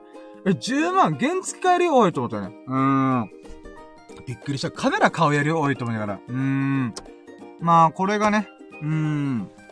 25ラッキーかな。このゲーム配信をするのならば一体いくらぐらいかかるんだろうと思って調べたら、まあ、まず PS4 だけでも4万ぐらいする。うーん。え、で、ス、スイッチ。スイッチライトはね、ゲーム配信できないんだよ。スイッチじゃないと、あくまでスイッチね。スイッチじゃないとゲーム配信ができないから、あー、どうしましょうかね。でもその金額も確かね、3万とか2万後半ぐらい。だったから、あー、たっけーなーと思って。うーん。でも、ホラーとかさ、うん、そういう驚かすけ、あ、パニックゲームってなると、やっぱね、大画面とか、それより画面でやってないと僕もリアクションしづらいから、結局ディスプレイも必要なわけよ。だからその、ちょっとリサイクルショップにディスプレイがいくつかあるから見てみたわけよ。あー、だから結局ね、高かったんだよね。確かね、数、まあ普通に数万とか、うーん、2万ぐらい、2万、まあもっと大きいものか上等なものだったらもっと高いか。うーん、それ考えたらね、まずゲーム配信の準備、機材を揃えたけど、10万ぐらい吹っ飛ぶ。はーと思ったよね。うーん。まあ、もちろんね、機材、でも少なくと最低の PS4 とディスプレイは絶対必要だから、そろそろでも多分ね、6万、7万ぐらい吹っ飛ぶんだよね。で、あとの3万で、なんか、マイクとかね、ヘッドホンとか、そこら辺を用意すると考えたら、まあ、10万ぐらい吹っ飛ぶじゃん。おい、やばいよ、やばいよ、と思って。うーん。なんかそこをね、まあちょっと改めてね、あ、これいつかやってみるけど今じゃねえなっていうふうに思ったね。うん。なので、25ラッキーかな、これが。はい。で、26ラッキーが、カメラコーナーを見たんだよね。カメラコーナーでは、まあ、1万、あーって始め。えーとね、6万円台の一眼レフキット買ったから、あ、これめっちゃいいじゃんと思って、まあ、年式もね、7年落ちなんだけど、まあ、7年前。ではあるんだけども、でもね、この一眼レフが、まあ僕のエントリー仕様だったからさ、初心者用キットをかびらせて、もう交換するにも数万かかるみたいな。で、なってたんで、あ、だったら、6万円でまた別のカメラ買ったからよいいなと思って、これ、このカメラがでも今は買えないけどさ、いいなと思ったのが、このズームする機能あるじゃん。このなんか、グイーンって寄ったりとか、引いたりとか、するんだけど、確かね、18ミリから180ミリだったかな。ちょっとごめん、数字うろ覚えなんだけど、なんだけど、つまりね、光学レンズ、広く撮る、撮る、えー、画角？画角か。うん。っていうものと、望遠レンズとしての機能も両方兼ね備えてるレンズ1個がついてるんだよ。あ、これすごいいいと思って。うーん。僕のやつは、今持ってるやつは、短い距離のレンズと望遠レンズが2つに分かれてるんだよ。だけどね、2個持って思ったらめんどくせえなと思ったのが、毎回変えるのめんどくさいんだよ。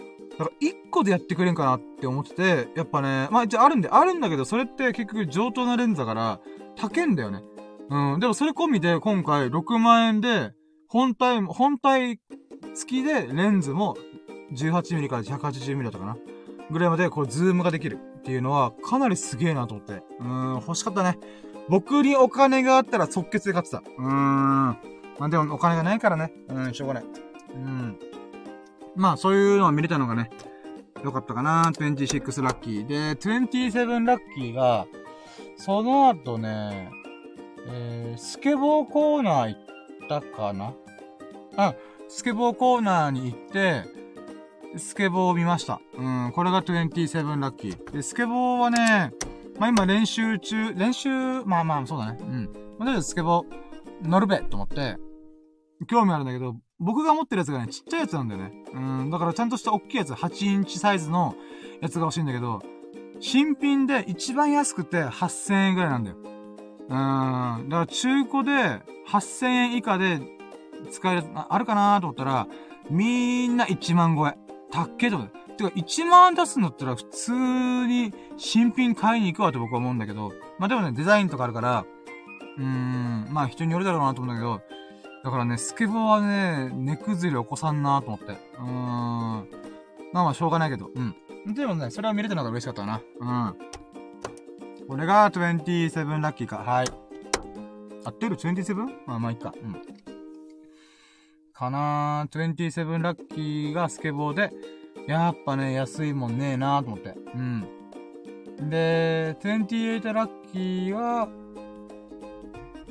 そう、こんなもんか。うーん、リサイクルショップ行ったけど、結局、見たのは、リングライトとかスマホコーナー、あ、スマホっていうか、えーと、まあ、撮影用の機材がなんかないかなーとか、あとカメラ見てみたりとか、あとゲーム機ね、PS4 高えなっていう。うん、でもいつかゲーム実況チャチャレンジしてみたいから、いつかね、お金に余裕が出てきできたらチャレンジしたい。みんなが、いやー、深夜のリアクションでホラーやってると、そこ絶対面白いはずって言ってから、うーん。まあ、そこをちょっとね、考えております。で、待って、今何個目？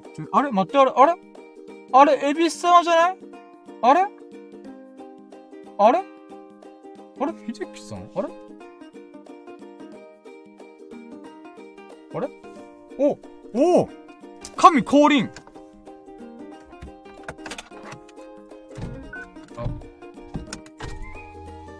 あ、あ、おつあ、どうしたんですか？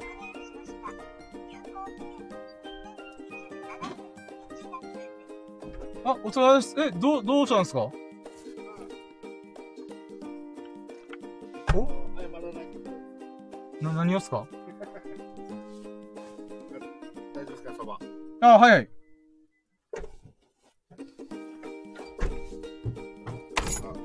ああ、鍵閉めた。あはい。ごめんね、途中で。あ、いいよいいよ。あ、やったー。エビス様降臨イェーイあ、これ、ごめんなさい。ジョギングシューズちょっと待ってね。あ、はいはい。あ、そうですね。そっちに置いてくれれば。お疲れ様です。はい。あの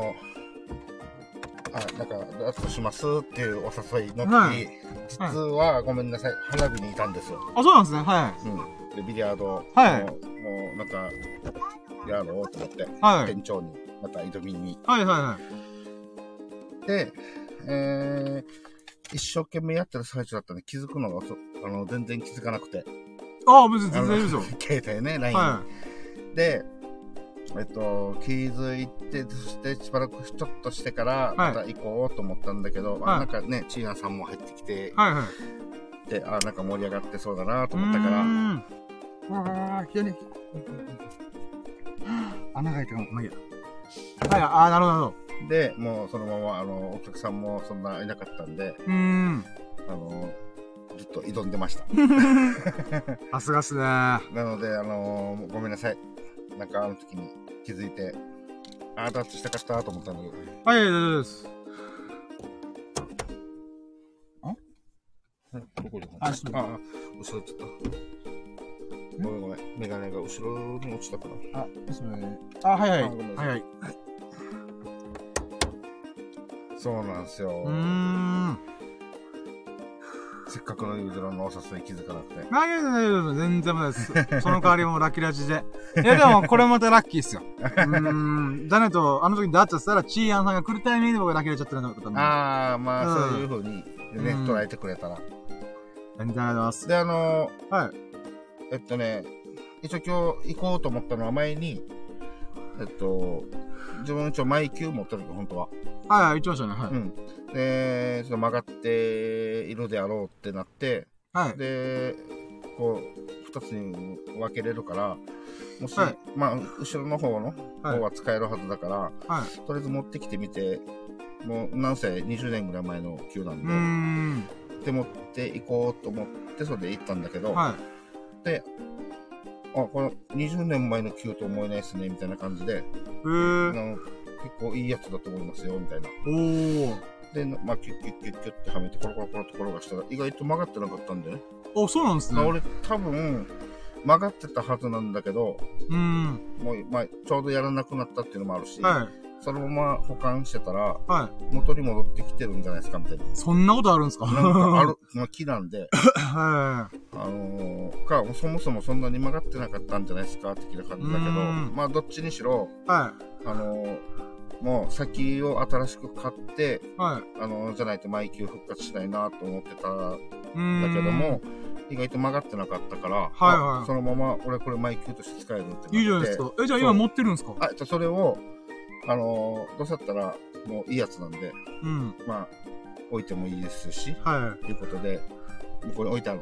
ああ、でも行くときにすぐできますうん、ね。今度置いた時に見せるし、なんだったらね、いいっす。確かにもう一回、毎回毎回持ち運ぶの大変ですからね。うん、うんちゃんとあの、しちゃんとしたケースも持ってないんで、はいはい。あの、裸で持ち歩くのもあれだなと思って。確かに確かに。うん落としたりとかしたらまた歪んだりとか大変からね。そうそうそう。また、いちいち上に、あの、お家に持ってあげないといけんから、確かに確かに。あ、まあ、じゃあ、置かせていただきます。いやー、いいラッキーっすね。いそうなんだよ。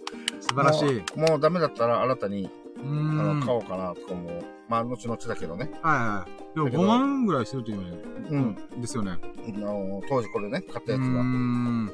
5万、カメラ買いますよ。今だったら5万っていろいろ買えるよねうー。ん。いや、でもよかったですね。めっちゃいいラッキーじゃないですか。うん。で、それで一応、まあ、あの、店長もこう、なんていうの、あまあ、ちょっとそう、マージャンのとこ掃除してきますとか、はいはい。いろいろ抜けながら、また自分一人で練習しながらって言ってはいはいえっと、最初は3セットはいはい。を選手でやって、3、2、3で負けて、はい。で、次は、まあ、また間空けて、またこれうん5セット選手しましょうってやって、うん。4、5で負けて、はい。で、何かで最後また3セットしましょうってなって、はいこれはさ3、1で勝って、おー、いいっすね、いいっす勝ち、勝っていい思いして今帰ってきた。えー、いいラッキーですね。いや、ラッキー、実力ではなくて、ラッキーですね。いや、まあ内容はちょっと運転はあるけど、まあでも、楽しくでうん。きたし、いいっすね高みを目指して。いや、いいと思いますよ。やっぱもう、趣味って大事ですから。うん。お金を使うのが趣味ですから。うん。もうそれで僕お金使いすぎてやばいんですけど。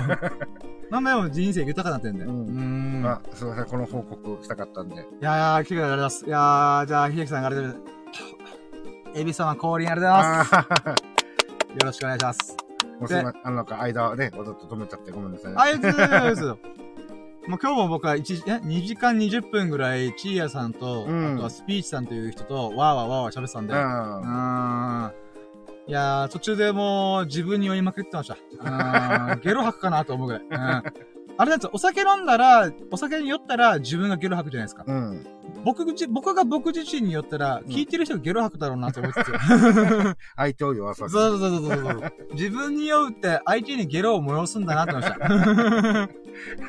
わかんない。ゲロ吐いてるかわかんないですけど、うん。アマテラス大神にゲロ吐かすのか僕と思いながら。でも、あれだ、長いことを。そうですね、ついさっきまでぶ、ね2時間半ぐらいですかね。今3時間半か。やば。ちんやさんは久しぶりだね。そうなんですよ。1ヶ月ぶりぐらいですかねうん。降臨してくれました。うん嬉しかったです。なので、時計仕掛けのオレンジとか。えー、本よ、本の感想、あうん、とか、チーヤンさんに改めて感謝。チーヤンさんのおかげで僕の人生また加速度的に、あ。の、変化してますと。ありがとうございます。ということで。なんやかんやで、あの、なんか、あれだね。ゲストがこうやってう。ーん。しかも、ね、ちんやさん久しぶりだし。そうです、嬉しいです。もしかしたら二人で最初から喋ってたら、こう入りづらかったりとかね、なんか気使うかもしれないしね。ああ、まあまあ確かに。まあでもその時はもう僕考えるチーヤンさんをもうあ、あが、あがめたてま、立てまつるんで。うん。ウェルカムでね。あがめたてまつるってことで。うん。うーん、まあでもまあはい。今、28ぐらいあ、そうですね、そうですね。いやー、ちょっとですね、僕今、ちょっと休憩してるんで。いやー、ちょっと、そう、ひてきさんが来てくれるからこそ、うん僕が喋らなくていいターンが一瞬生まれるんで、ふぅ、いやー、一服できると思って。うん。まあもう出し尽くしちゃったけど。ええでもね、あのーまあさっきのまたね、まあまあ、まあつなぎで、まあはいちょっと級、このビリヤードの級の話したら、本当に、あの、自分はもう、勝ってる、勝った時、はい。えー、まあ一生懸命やってる時でも、そんなこの、えっと、なんだろう、ん目の前でやってるビリヤードに対してのルールとか、それは、まあね、あの、はい一生懸命やってるんだけど、その球のメーカーとか、はその、これが本当にピンキリあるんだけど、いいのか悪いのかなんてのは全然わからんし、い。はいはい。まあとりあえず持ってきましたってことでやってきたら結構なんか、結構、いいやつじゃないですか、みたい結な。構いいやつ持ってますね、みたいな。ん。まあ5万しますからね。うん、まあでも20年前の球だし、やっぱり使わなくなったり、うーん。あのーほ、まあまあ自分もね、ちょっと曲がってるんですよって言った手前、はい。まあもう昔ながらの、はいはいはいっていうな感じのイメージしてたらしくて。はいはいはい。なんだったら自分の球ともあんまりこう変わらないですよ、みたいな。ーん。いいっすね。うん、で、言ってくれたんで、しかもね、あのー諦めてたのができたから。うーん。いやー、なんか僕はちょっとまた別のラッキーを思い浮かんでます。もう、僕のおかげってことですよ。僕がビリヤードでハマったからみんなにはま、今、波が伝わってるとそう、そうだね。うん。うん。みんな僕をあがめ立てま、立てますって、とにかく。また天下の花がピノキオみたいにビューンと伸びて今。うん。多分今太陽系超えたぐらい。うん。いや、ということで仕切り、仕切り直して、あ、仕切り直して、まあ、あ、そう、今28ラッキーかねえかな。あ、あれ ?27? あれ？今7個、あ？もう7か8かってとこだったような気がしたんだけど。ですね、確か。うん。まあ、じゃあ、28うん。にしましょうか。うんとりあえずわかんないで。これでまた、スタンド君、お前カウントウォッチョってのに、数を、ま、数を間違えんなよ、みたいな。いや今回俺がね、途中で入っちゃったから、もう許して。うん。スタンド君許して、秀樹さんに免じて許してくれ。はい、ということで、えー、じゃあ、そうか。えー、リサイクルショップに行って、ああだこうだいろんなものを見て、うん。そうか、ゲーム実況10万ぐらいかかるなと思って。まあ、うん本気でやるなら10万ぐらいかかる。ディスプレイ、まず PS4 もディスプレイ持ってるんだあーあー、ゲーム実況ってそうそうそうそう。で、そ、こにさらにヘッドホンとか、うん、マイクとかいろいろ、マイクはまあ今の使えた、えまあそれでも、えー最低限のやつでも、多分6、7万吹っ飛ぶ。うー。うんんですよ。ね。うーん、結構せちがれと思いながら。まあでも、なんとか金稼いで、うん、うん頑張ると思います。うん、あとカメラも欲しいしね。うん。いやー、急に物欲マックス。うーん、やばい。で、リサイクルショップ行って、とりあえず買ったのが1700円のリングライトオンリこの、ー。そう、丸いやつ。丸いライト。そうだ、もうそんなでかくないやつ、ほんとちっちゃいこれぐらいのやつ。うんで、それを買って、実際車の中で USB で給電するんですよ。で、それで無事つ、つ、つついたし、うん結構明るかったんですよ。うん。あ、全然いいや、いいやと思って。これでうんうん1700円だ、お試しで。ってことは、この、見てる側からすると、もう深夜の目がキラキラするってこと？まあ僕の目が焼かれますけど。いや、リングライトってマジあれ危険なんですよね、僕。あ、そうなの？あれで多分、目がやられる人結構多いと思うんですよね。もちろん角度によって眩しくないとかもあるらしいんで、はいはい。あとこれはここから実験するんですけど、うん。基本的にはやっぱ、だってライトを直で見てる状態になるんで、あまあスリングライトの真ん中にスマホを置くんで、ですだよね。そうそうそうすると、こう、どうしてもね、明かりっていうのは、そう。そうなんです避けれないよ。もんね。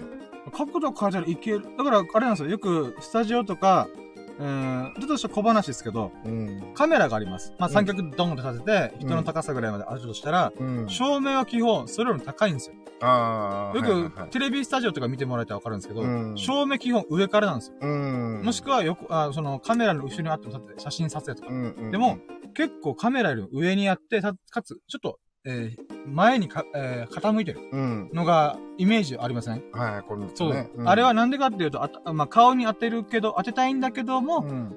直接光源がパーンって目に入ってくると、眩しくてもう目が開けられなくなっちゃうんで、角度かけてるんですよ。うん。なので、スマホリン、あ、スマホ、スマホ用のこのリングライトっていうのが、どんなもんなんだろうと思って。でもまあ、使ってる人ってやっぱり真ん中にスマホ置いてるよね。そうなんですよ。だから、どうやってんだろう。まあ、でもこれも買ってみて自分で、あ、これすれば眩しくないかもな、とか。いもしくは光の量を弱弱めるとか。うん。まあ、ただいろいろやってみて。はい。ん。まあ、これもまた明日さてとかにちょっと YouTube の撮影やってみようと思ってるんで。うん。うん？あ、YouTube の撮影。そうそうそう。あ、まあでも部屋ですから、基本的にずっと部屋ですけど、うんうん部屋で、まずい一本目撮らないと、リスタートします。今までの動画一回非公開にして、うん。もう一回ここから第2章というか、うん、リリスタート、リベンジしますみたいな。はいはっていうのを撮らんと、この企画急に始めても意味わからんなと思って。い。う。うんーん。なのでちょっとそれをね、やった後にうん。やろうかなと思ってます。はいはい。で、これが8。あ、まあ、8というかまあそうですね、い今のそのなんか話の流れで言うならば。うん。で、その後リサイクルショップを出て、何したっけなちょっと待ってくださいね。うん。うーんと、あっち出て、あ、そっか。もうよ、用事すべて終わらしたんで、うん。帰ったんですよ。うん。帰って、うん。で、家帰って、あ、そうか、29ラッキー。またお経読みました。今日お経読みまくり。で、お経1時、あ、50分ぐらいか1時間ぐらい読んで、うん読んだのが、まあ、29ラッキー。まあで、僕はその時お経を読んでる時暇なんで、うんまあ、暇っていうのもなんかぶ、他の仏教徒からしたら、はぁってなんか、まあ僕はね、もう生臭坊主なんで。う。うんん。まあ、ちなみに僕は仏教徒ではあるんですけど、お坊さんではないので、あーで、も勘違いされたスキンヘッドなのから、ちょっと、あれガチな人かなと思われるかもしれないですけど、うーん、趣味だからみたいな。うん。そうだね、言っとかないと本当に。そう。アマチュアの仏教徒。アマチュアの仏教徒で、なんかプロのさ、スケーターとか、まアマチュアのなんか、プロボクス、あ、プロボクサーとアマチュアボクサーみたいな。うんって。いうなら僕はアマチュア仏教徒。うん。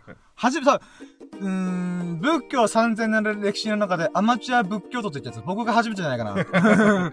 いやいや、ね仏教徒ね。仏教プロとアマで。そうそう、分けたやつ初めてだよ、みたいな。もう、お釈迦さんもびっくりだ。もう、ごったましったらだもん、びっくり。え？みたいな。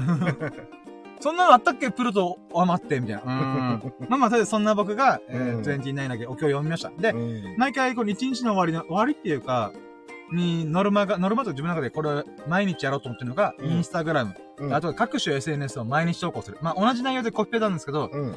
えー、インスタグラム、ツイッター、グラビティ、ノート、プロっていう、まあ、5個のアプリを、まあ、コピペなんですけど、うん。まあ、1000文字ぐらいのプチブログを今日も投稿できました。これが13ラッキー。す。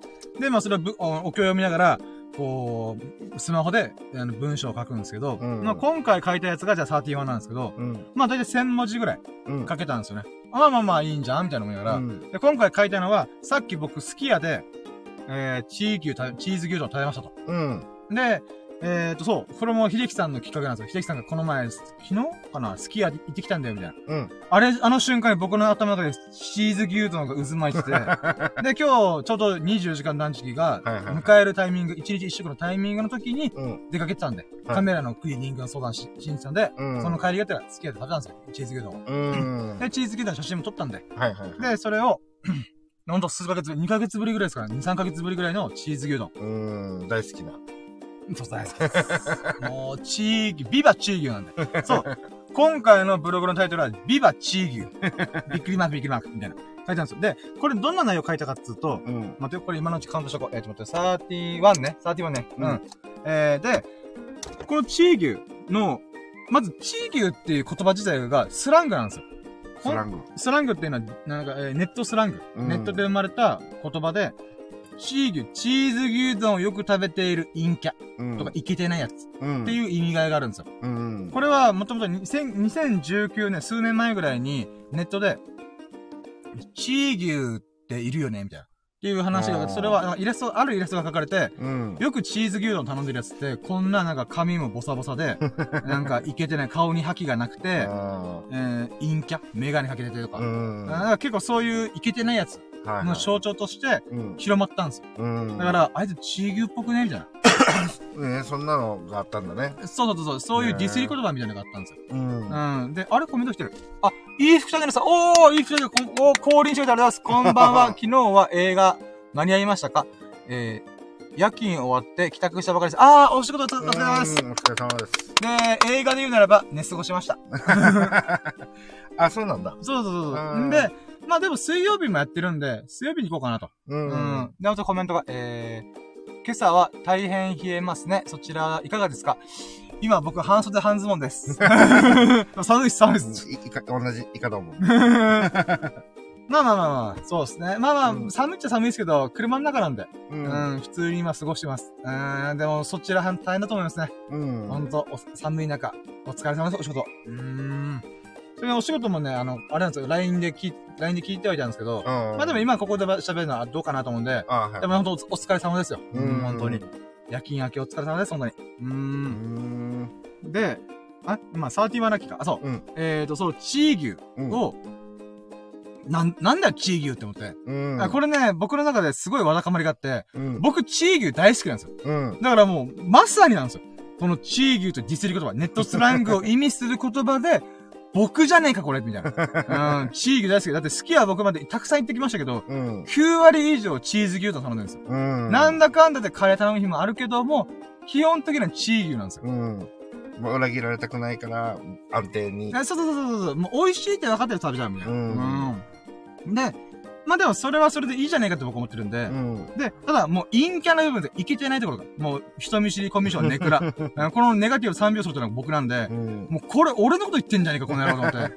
でもね、後でそれで調べてたら、調べたら、あの、あ一応記事書くときに調べてたんですよ。うん。そしたらやっぱり、うん、僕と同じようなチー牛大好き人間うんすらも、やっぱりそういうネットスラング、ディスり言葉が出てきて、うん。なんかこう人目を気にして食べれなくなってしまったじゃないかって嘆いてる人もいるんですよ。うん。で、でもね、僕思うんですよ。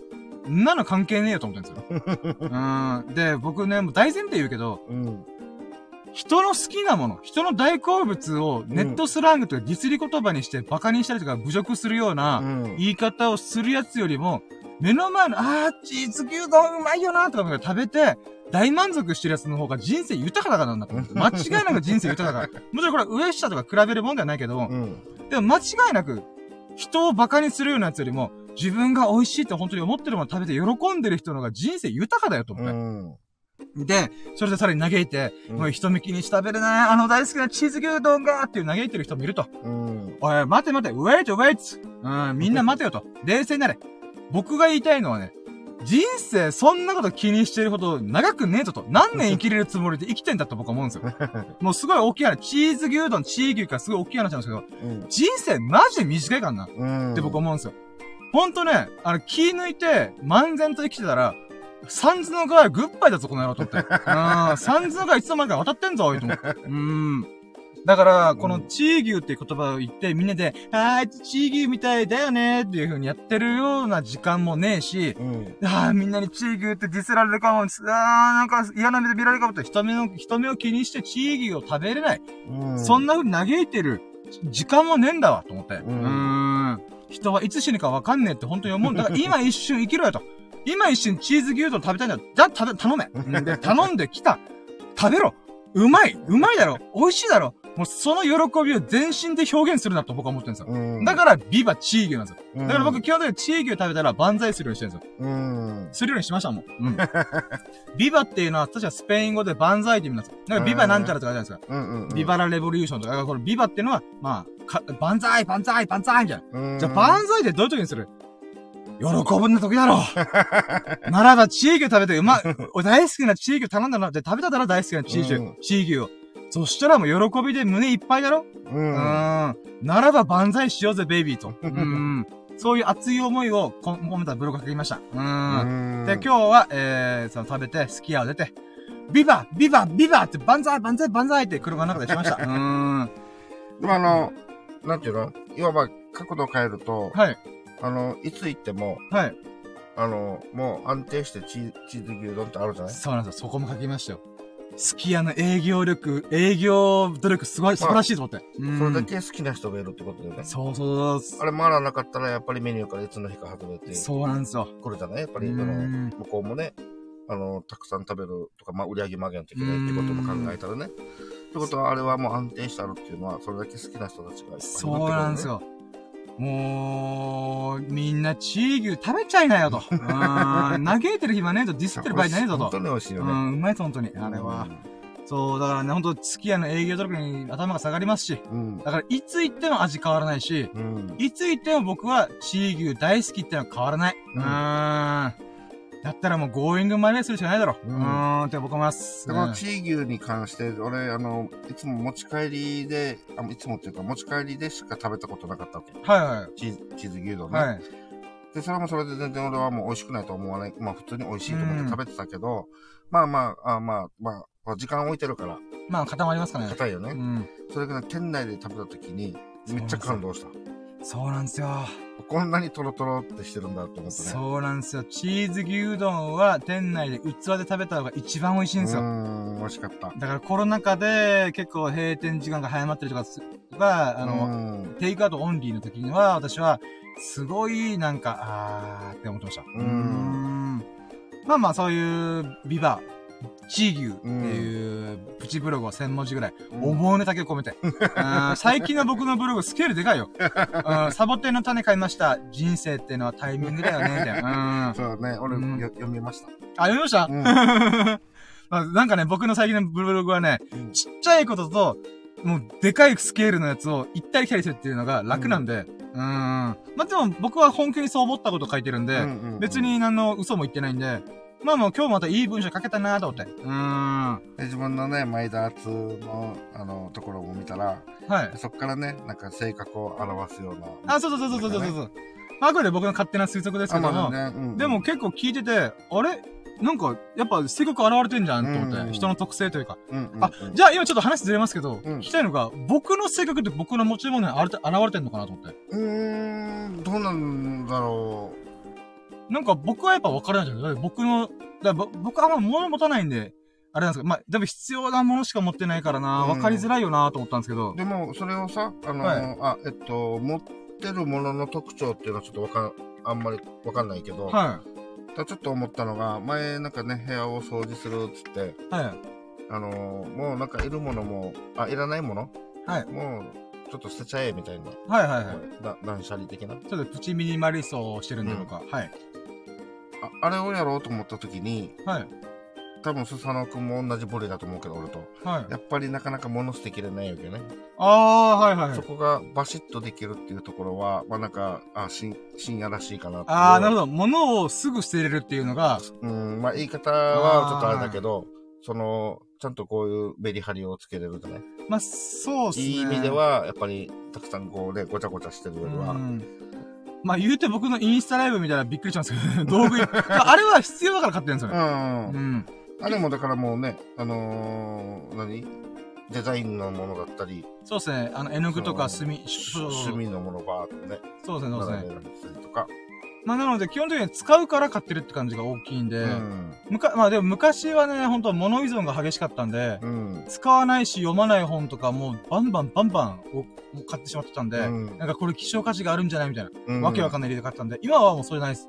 本当に最低限のやつだけども、物がいっぱいみたいな。うん。まあでもこれもどっかのタイミングで掃除しなきゃなと思うんですけど、そんなになんか物が溢れてないから、掃除する記憶がわかんないんですよね。うん。うーん。まあまあ、でも確かに。まあ、この辺のところで、なんか、なんか、スパッとこうやるのは深夜らしいなって感じで。まあこれをなんかこう、なんか、未練たらしくじゃないけど、あ。いつの日か使おうかもしれないって言って、やっぱりこう、なかなか捨てきれなかったり。まあ僕もウクレレカとかはさすがに残してましたけど、やっぱいつか使う、や、ややじゃーんと思った思ったんで、うんうん捨てなかったんですまあそれが今に巡り巡ってうん練習し始めてるんで、うん。まあそういうの、でもやっぱ使う系は残しますね。うん思い出で残してることはほぼないですね。うん。うーん。なるほどね。うーん。まあ、強いて言ったらそれが、あなんか深夜らしいかなっていうのはちょっとあったんだよね、前に。ああ、確かに確かに。うんなるほど。物で現れるというよりは、物をすぐ捨てるというか、もう持たないみたいな。すぐ捨てるはね、ちょっとなんか、うんあの、聞きようによってはちょっとあれだけど。まあ、あ、でもやっぱそれが板についてるから、あんま今捨てるものがないんでしょうね。う。うんん。必要なものだけ。まあ必要うん。なものだけが本当にあるんだろうね。そうですね。で、一応多少、なんか、寄せ書きとかめんどくせえな捨てようかなと思ってる時あるんですけど、でもやっぱ、別に今邪魔してないんで、僕の生活を邪魔するぐらい、そういう書類とか本とかが増えたら、あーやっぱ捨てなきゃなって、もう一切合切捨てますけど、うん。今まだ邪魔になってないんで、うんうんまだギリ残ってる。だって思い出で残してるわけじゃなくて、うん。あくまで面倒だから残してる。もしかすると次、お前の出番だよ、みたいな。あの、捨てる順としては。えーまあまあ、そうですね。うん。本当は寄せ書きとかはね、色紙に書かれてるぐらいなんで、うんでもあれほんと写真撮って、おもうパーンってこう、ゴミ箱ダイブさせたいんで、僕は。うーん。うんでもまあまあまあ、うん、まあ、とりあえず、さすがにそれやると、引くよな、みんなと思うんで、一旦、まあまあ、まあ僕もめんどくさいんで、うん置いてますけど、思い出で残してるわけじゃないっていう。うんうん、写真で撮れるのはまあ結構満足する人なんで。うーん。いや、いつ来るかな、この掃除のタイミングが、とか思いながら。うんん。あ、でもまあ、確かに面白かったですね。ありがとうございます。いやー、もう話戻って、31が C 牛。うん。でも、これ嬉しかった。あ、じゃあ今もう現在進行形でちょっと感動するのが、じゃあ132、えー、秀樹さんが僕のインスタグラムの文章を読んでくれたことが嬉しかったです。うん。だって僕別に読んでとは言ってなかったなんで、うんああ、うん興味持ってくれたんだ、嬉しいと思って。う。うんん。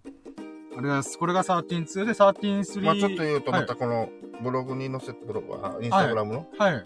その、まあ写真があって、で、俺はこう思ったってことをこう書かれてるじゃない？はいはい。それがね、またあの、なんだろう、普段のシーンや接していろいろ話してるけど、はい。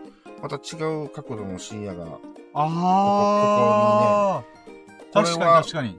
これはあの、なんていうの、文字を起こしてその文になってるから、この、なんていうの、表現っていうのかな？ああ、これいは会話ではこの表現は、俺は感じてないわけ。はいはい、しないですね、しないですね。うん。一応、地域の話とかも、まさに今言った通りの話をしたんですけど、うん文章に置き換えるというか、媒介、媒体？うん。つまり喋りの場合うん。と、この、文字を残す場合ってう、ん。表現がやっぱずれるんですよ。スイッチするんうですよね。うん。ん。なんか、仕方が違うっていうかね。そうそうそうそう。うん。なので結構自分が言いたいこととかを順番を入れ替えたりとか、うんうんうん。なんかこの表現するかな、あの表現するかな、あ、やべえ、な電池が残り20%。まあ多分大丈夫でしょ。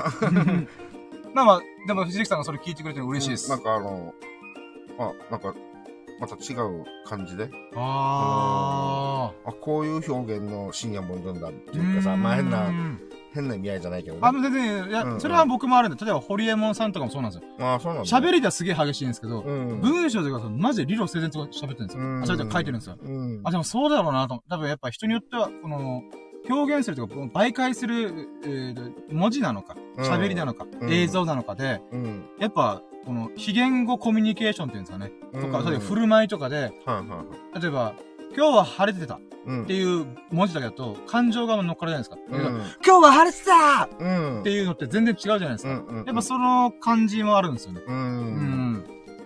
まあまあ、でもそれを秀樹さんがこう読んでくれて嬉しいなーと思って。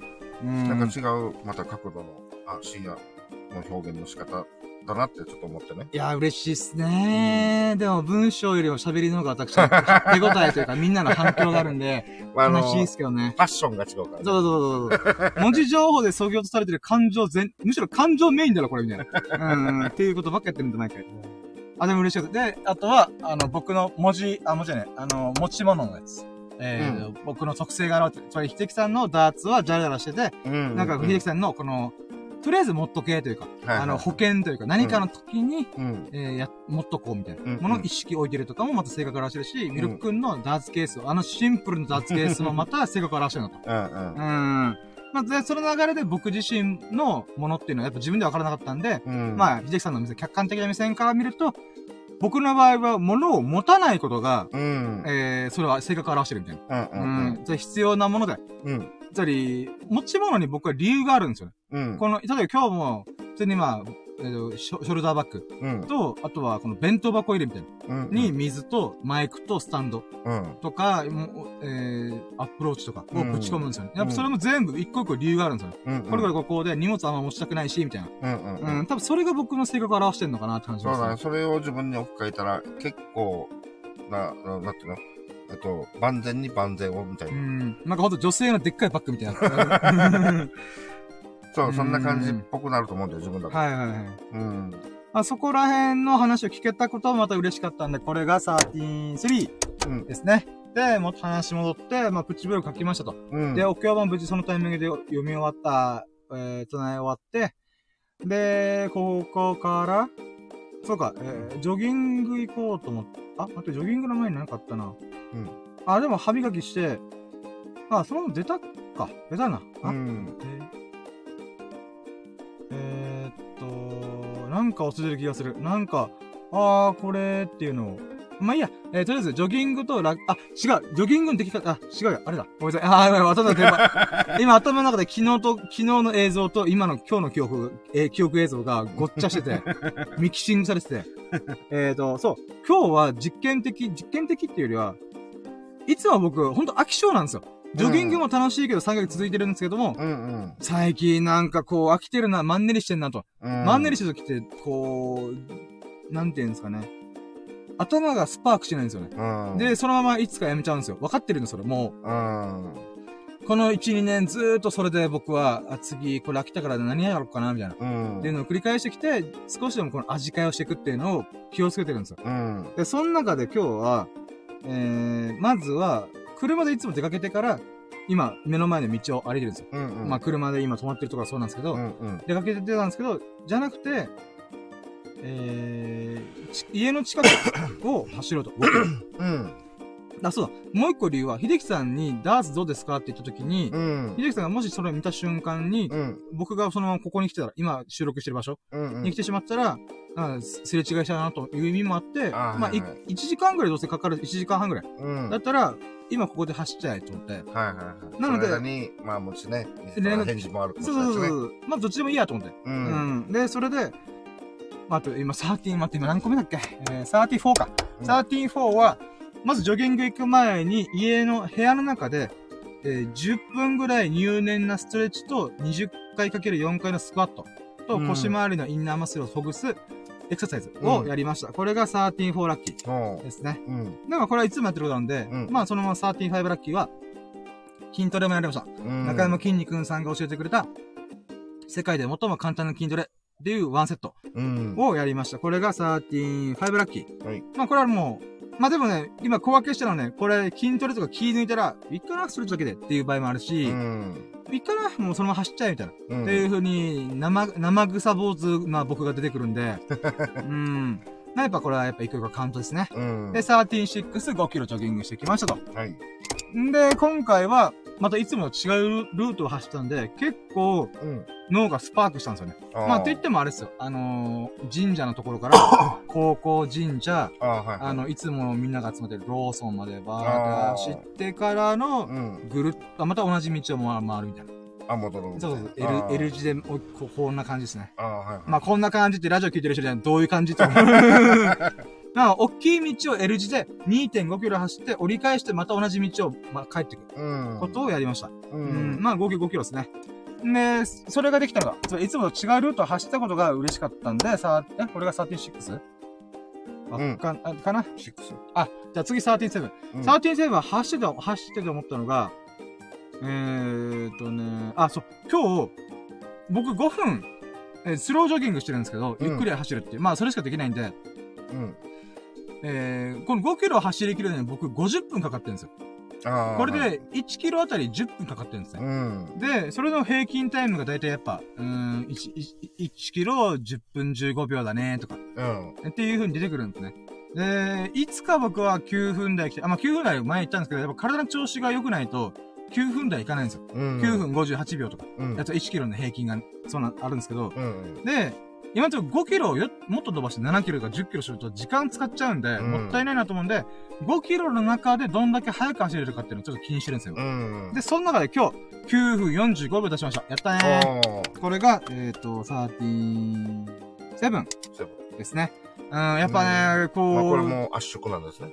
まあそうです。ブラック、ライフイズブラックホールです。うん。ジョギングのタイムすらも圧縮します。何でもかんでも圧縮する。もう、ダイソンよりも吸い込むよ。うん。圧縮かなせやるよ、みたいな。布団圧縮機よりも、私は吸い込むよ。で、そう。やっぱ9分45秒。前が確か9分55秒とか、うん。50秒だったんですよ。まあ、でほぼこん10分。えそうそう。んで、今回は、10、あ、5秒ぐらい。まあ40秒台。うんい。けたらよかった、と思って。で、これがまた一個、もう一個あるのが、38ラッキーが、38ラッキーが、走り方がちょっと変わり始めたんですよね。うん。やっぱ前まではゼーハーゼーハーだと、あと筋力がなかったりとか、うん体重が重かったんで、うん。やっぱチンタラチンタラ走ると、だ、だ、だ、みたいな。うん。なんですけど、最近ちょっとね、やっぱ速く走るためにどうすればいいんだろう。けど、なんていうか、えっ、と、ゼーハーゼーハー言いながらやるのはちょっと違うなと思ったんで、うん。ゼーハーゼーハーしない形で、フォームっていうんですかね。うん。もっとこう、早く走れて気軽に、こう、あんまり苦労しないフォームないのかなと探してるんですよ、毎回毎回。うん。でもやっぱ最初って、こう、体が徐々に温まり始めて、うん。だいたい2キロ超えたってくるから、結構体が全開になってるんですよ。うん。で、でも4キロぐらい聞いてると、ピーク超えて、さピークを超えて下がってきて、うん。もう5キロぐらいからはもう11分かかっちゃうみたいなはいはい。ことがあったんですけど、どうしよっかなと思った時に、ちょっと思ったコツが、うん。足を伸ばす。つまり、押し、押す、あ地面をちゃんと押すことが大事だなと思ったんですよ。あなんか僕の中でずっと、まあ僕本当は運動音痴なんて分かってなかったんですけあ。ど、うん。足を上げた方が、つまり太もも、走るときに、うん。太ももとか足を前に上げて伸ばすうん。ことが、つまり歩幅が上がるんで、はいはい。速く走れるかなと思ったんですよ。で、うんそれやってたんですけど、なんか違うなと思って、で、今日あっと思ったのが、むしろ逆で、うん。足上げるかどうかはまあその時に考えればいいけども、うん。この、足を伸ばす瞬間。うん例えば右足立っていって、左足に変わるやつ。その左足を、をこう、なんて、後ろに行くじゃないですか。うん。後ろに行くと蹴り上げる瞬間に足をちゃんと伸ばす。膝を伸ばすみたいな。もちろん膝をカーンと伸ばすと、カカカカンって変な話になるんで、うん。とりあえず、この、なんです後ろに足を持ってた瞬間に伸ばす。うん。伸ばしきるとは変なので、まあ、伸ばしつつ足首もいい感じに、こう、か、か関節、関節を稼働しながら、押すっていうのが大事だなと思って。うん。そしたら確かに9分45秒って、あ、この走り方なんだと思って。うん。つまり足を上げるとかどうこうじゃなくて、伸ばす、あ、押し切るっていうのが大事なのかもしれないと思って。伸びた時っていうのは、この、いわばアキレス腱的なところがこう、グッて押してるんですよぐーっ。と伸びてるような感じで。そうそううん。だからこの、ふくらはぎと、えー、太もも？あ、うんあ、太もも、あ、あ太もも、ふくらはぎのところを全開でパーンと押すみたいな。うん。の方が結構走りのスピード上がるんじゃないと思って。ああ、はい。まあわかんないですけどね。でもまあ、フォームに関しては僕ググる気一切ないんで、うんでもそれってもしかすると、あの、競歩みたいな方に近い感じですね。まあわかんないです。まあとりあえず僕は楽に走れればいいんで、うん。あとそれを探すのが好きなんですよね。うん。あの、僕多分教えられたりとか、あの、なんていうんですかね、えっ、と、ググったりとかして、これが綺麗なフォームですよって言われたら、うん。すげえげんなりすると思うんですよ。あの、楽しい、だって、学ぶことが楽しいんで、うん知らないことを知るみたいな、うんそういった意味では、ジョギングに関しては僕は本当に今までいまともにやってなかったんで、うん。それをなんか自分で、なんだろう、変な癖がつくのはさすがに嫌嫌っすけど、うん。あ、人間の体のことこうなってんだな、みたいな。っうん。ていうのをね、自分の中で実感しながら走るのが結構楽しいんですよね。うん。あと最高の暇つぶしです。5キロ暇っすよ。50分間走るって、まあ暇なんですよ。音楽流しながらとか YouTube 流しながらやってますけど、うん。暇なんですよね。うん。なので今日はいい感じに、なるほど。この体と対応できたかなと。う。うんん。それが13、8えっと。ですね。うん。で、ジョギングまではこんな感じですかね。で、うんそこで家帰ってクールダウンの運動をして、で、そこから車出して、えー、ラッキーラジオ収録しに行きました。ううんん。いつも出かけたら、ラッキー入れてましたけど、もういいやと思って。うん、とりあえずラッキーラジいつものように行きました。うん。で、えー、いつもの場所に、海沿いの、うん、場所に着いて、ラッキーラジオ収録始めたことが39ラッキーはい。ですね。今日のラッキーをひたすら語っております。うん。で、その中で、おー、ラッキーラジオやってる最中にもラッキーがてんこ盛りだったんで、うん。まずは、我らがアマテラス大神こと、チーヤンさんが、1ヶ月ぶりぐらいかなうん。降臨してくれました。ありがとうございます。うん嬉しい。もう今寝てま、寝てると思いますが。あお寝るって言ったんで。うん。で、これが、えー、14ラッキーですね。で、その後に、秀樹さんも、うん一瞬降臨してくれたことが嬉しかったです。ありがとうございます。うもう、ごめん、LINE 見てなかったみたいな。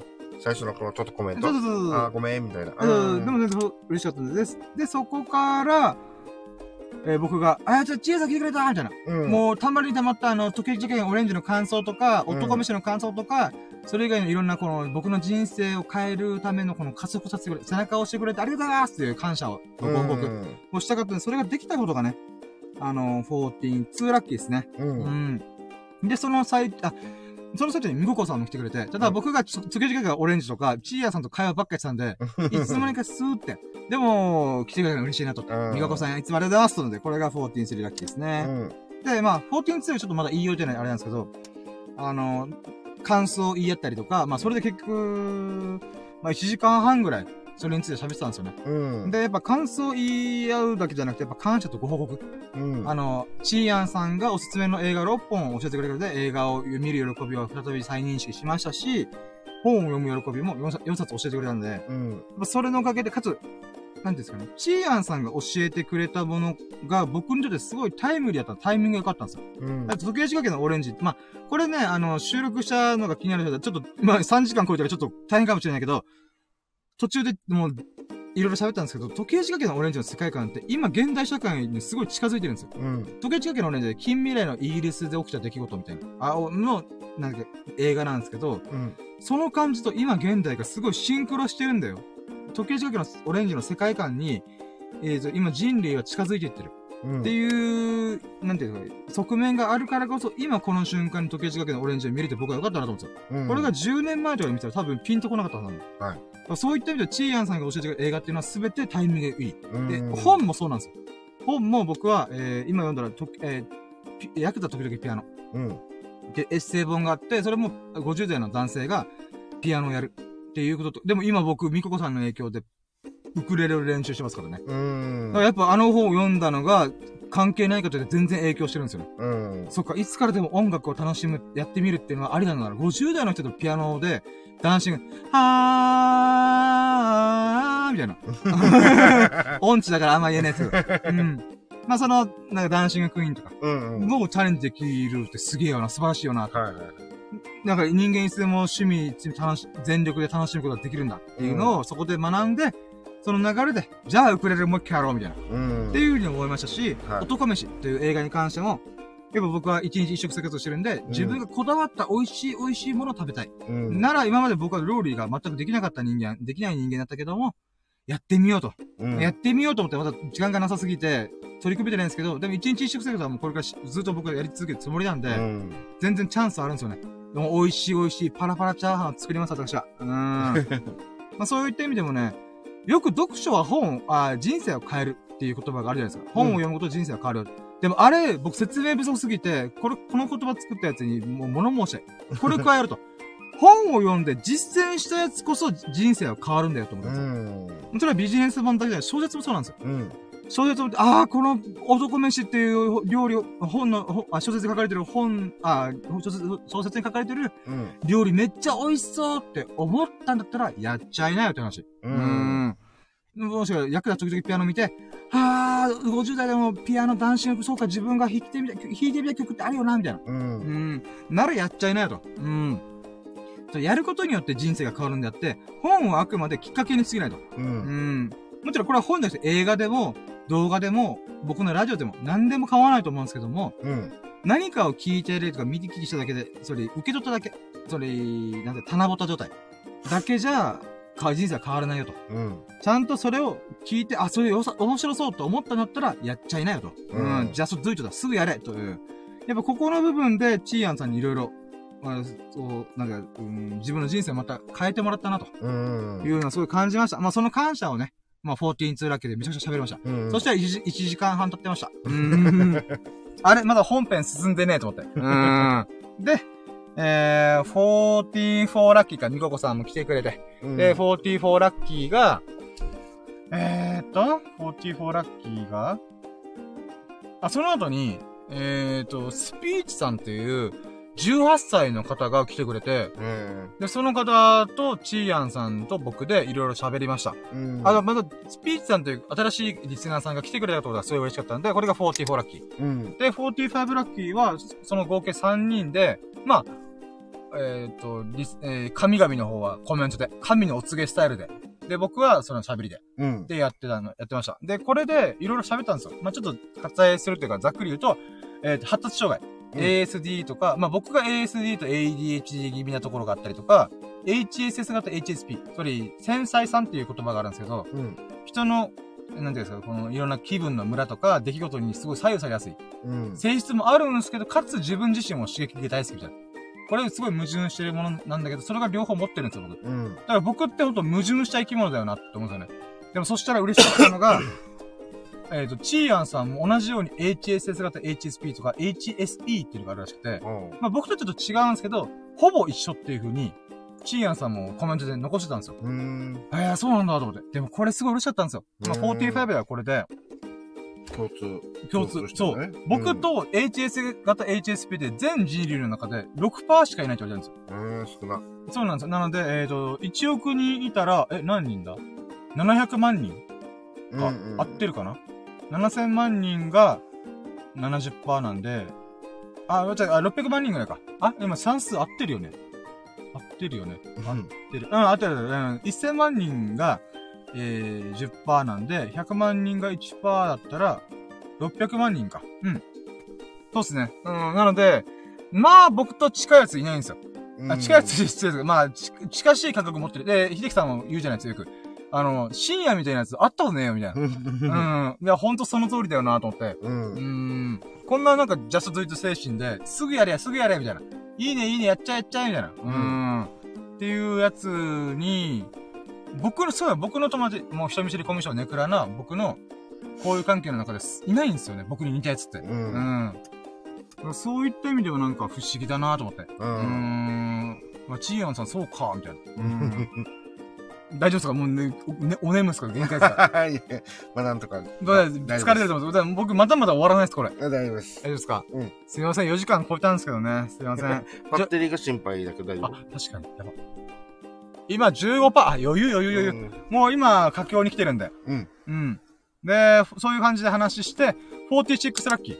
あの、なんか僕のモードが変になって、うん。あの、そういう HSP とか、もしくは世界の深夜なるとか、うん。もう、天狗の鼻がピノキオみたいに伸びてるみたいな、っうんて。いうこととかいろいろ言いながら、あ、そう、これ、もし、あの、チーヤンさんが、HS 型 HSP とか、うんもしくはひ、えー、なんていうかな、うーん、孤独感とか、もしあるんだったら、まあ、そう僕は孤独感があったんで、うん。その時に励ましになった詩があって、それが、茨城のりこさんっていう、今も亡くなった詩人さんなんですけど、うん女性の方で。うん。で、この人の感性が僕と全く合うなと思って。うん。だから本当はこの人が生きてる間にお会いしたかったなって本当に思うぐらい、はあ、僕し、まあ、詩人の中でも谷川俊太郎さんぐらいしかちゃんと読んだことなくてい。、うん。ままあ、中原中さんとかちょっと、うん、微妙よくわかんねえなとか、微妙だなって思うんですけど、うん。この茨城のりこさんって価値観が持ってる価値観っていうのがすごい僕と近いと思って。うん。で、その人、それを教えてもらったのがまた同僚、昔の同僚うん。に教えてもらって、うん、多分ね、深夜さんこれすごい面白いと思うはずよって言って、ドンピシャで刺繍買ったんですよ。はい。まあ、Kindle 本なんですけど、うん。まあ、Kindle 本で買って、あのー紙の本で買っときゃよかったな、うん後悔したんですけど、あの、なんでかっていうと、この開業の部分とか、知ってこの、開いたときに、この開業とか段落とか大きさとかで雰囲気が作られるんで、うん。Kindle 本そんなの、なんもないんですよ。もうそれがめんどくせえなと思いながら。まあでも、うんそれを、そうよ、読んでみようと思って。うん。なので、一人に、一人で賑やかっていう詩と、えー、なんだっけな、感受性ぐらいっていうやつだったかな。うん。まあ結構ロックな価値観の詩なんですけど、これを朗読してみて、で、これをスピーチさんが18歳の裏若き、うん。えー、わ若うどが、ううん、裏若き若うどって、だから頭痛が痛いみたいだよな。まあまあそういうね、人も、朗読するの面白いっすね、みたいな。っうん。ていう風に言ってくれたんで、ああ、そういう風に食いついてくれるんだ、と思って。うん。うん、だから新しい試みで。でも僕、詩、詩っていうか、ポエムそんな知らないんで、もうこれで打ち止めなんですけど、まあ、詩って谷川俊太郎さんの、えー確か40億光年の、の、なんか孤独だったかな？忘れちゃったけど。うん、それを読むかな、ぐらいかうな。ん。でも YouTube チャレンジするったら、それやってみてもいいと思うんですよ。はい。うん。一人で、賑やかに。朗読するみたいな。ラッキー、ラッキーラッキー。最高。踊ろうよ。みたいな。その朗読バージョンの YouTube 動画作って遊びで作ってみてもいいのかなと思いました。ううん。まあ、とにかくこれが46ラッキー。で、47ラッキーは、その流れから第2章。ということで仕切り直して、ラッキーラジオ本編入ったんですよ。で、その流れで、秀樹さんが降臨してくれました。これが47ラッキー。いやー、あります。いやー。んで、その中で、秀樹さん喋ってる中で、いい服チャンネルさんが駆けつけてくれたのが嬉しかった。これが48ラッキー。コメントもありがとうございます。うれぴー。うれぴうれぴー。で、今に至ると。はあーあと2個行きたいな待ってよ。あ、でも、秀樹さんのラッキーこのまま加えちゃうかな。ビリヤードのマイキューが、あ。うん。えー、セーフだっていうか、使える状態。そうだね。で、かつ、えー、それのきっかけを与えたのが、ミーってことで。僕のおかげってことですぐ人自分のおかげにするから、と あまあそういう、そういう話、いい話聞けたのが49ラッキーですうね。ん。いや、ほんと、だからマイキュー今度見せてくださいね。めっちゃ楽しみ。ああ、うはい。ん。写真撮ろうと思ってたのに忘れてた。いやいや、もう全然いいですよ。あなたら僕がインスタであげるんで。う。うんん。もうそれよりに、もうビリヤード台にボールと、キューを置いて、はいはい。3時間打ち放題なのに20分ぐらい撮影に使うっていう。もったいなくないみたいな。っていう感じにするかもしれうないん。です。で、ラストだ。50、50ラッキー。うん。50ラッキー50個何になるかな ?50 個。今日、今日は、あ、でもそうだな。じゃあこれにしとかもうまとめでうん。言うならば、今日僕10時間睡眠ぐらいして、えー、なんだろう。1日の稼働時間が少なかったはずなんですよ。うん。なので、夕夕方6時ぐらいから動き出して、うん、まあ今に行ってるわけです。まあ言っても結局喋りまくったんで、11時間経ってるわけですけど、うん。ラキラキ、やラキラジ入れる寸前までは、ラッキー少なくねえかなって思ったんですけど、結局動いてみたら、ラッキーいっぱいあるんだったよ。うん。うん、つまりショップショッピングじゃなかったけど、まあ、リサイクルショップ行ったりとか、うん。えーエディオン行ってみたりとか、えー、マック行ってみて、スキヤ行ったりとか、うん。そんなことばっかしてたら、いつの間にかラッキーが50個ありました。あー。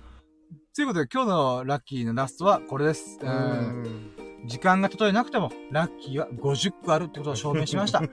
だからね、みんな時間がない、忙しいって言ってるかもしれないけど、大丈夫。50個あるから。うん。みんなにもそんな時間がなくてもラッキー50個あるから。うんうん。はい、ということで、じゃあこれがラッキーカウントラストかな。うん。うん。はい、ということで、今日はね、もう変則的に、なぜならば2時間20分ぐらい、えー本編スタートしてなかったので、オープニングトークで2時間20分超えるっていう恐ろしいことに。うんで、えー、そうね、なので今日今回はラッキーカウントと、今日の最終ラッキーっていうのを決めて、時間に余裕があればラッキーカウントでやろうかなと思ってて。えー、なので、パーセント飛ばします。あれに意味があったのかなとちょっと思い始めてるんで。でも、ないよりはやった方がいいよな。まあまあいいや。はい。えー、じゃあ、とりあえずこれがラッキーカウントでした。イェーイ、お疲れ様でした。はい、じゃあ続いて、えー、今日の最優秀ラッキーイェーイえで、今日はね、もうラッキー盛りだくさんだからどうしよっかなと思ってるんだけど、まず、うーん、いや、わかった。頭の中でもう浮かんだやつパパパっていきますノミネートじゃなくてもうそのまま選びます。まずは、えー、最優秀ラッキー、もう複数個あるなと思ったんですけど、今日は。まずうん1個目。1ヶ月ぶりに、我らがラッキーラジの女神様、アマ、アマテラス大神こと、チーアンさんが降臨してくれました。1ヶ月ぶりに。えーそのおかげでね、感謝とご報告を伝えることができました。これがもう最優秀ラッキーの1個目。うーん。で、2個目はね、そうですね。うーん。まあちょっとこれはね、大きくくくりになっちゃうけども、やっぱ、み、時間がなくても、うーん、街に出たら、ラッキー50個ある。うーん、それがまあ、最優秀ラッキー2個目かな。うん。例えば、時間がなくても結局、街に出てああだことやってたら、まあお金使いましたけど、うんうん。うーん、カメラ屋さんに行って、クリーニングの相談して、うん。で、その後にエディオン行って、スキヤ行って、マック行って、リサイクルショップ行った。ううん。ーん。で、それであれ、これし見て、スマホリングも買ったりとか。うん。あ、それリングライトか。もうスマホリングって言っちゃうんだよな。まあ、そリングライトをいろいろ購入できました。う。うんーん。これがね、結構、あとそ、相場？あ PS4 ってこれぐらいすんのか、中古でも。とか。あうーん。ディスプレイもこんだけすんのか、うん、あ。みたいな。まあまあ、そういったもろもろも含めて、まあ、最終、最優秀ラッキーが、時間がなくても、ラッキーは50個ある。うーん、かな。で、えー、あと1個がなんだろうなあと1個。あと、別にあと1個で縛らなくてもいいんですけどね。あー、まあ、ん。いやーでもこの2個に匹敵しては、しかも、1個はぶっちぎりで、うんチーヤさん、うん女神降臨っていうことで、うん。で、それをその女神の2時間20分喋りまくるっていう。うん。んで、もう1個に関しては、2個目に関してはもう今日のラッキーの総括みたいなのをしてて、これに匹敵するものは、まあ難しいかな。うんということで、じゃあ今日の最優秀ラッキー2個。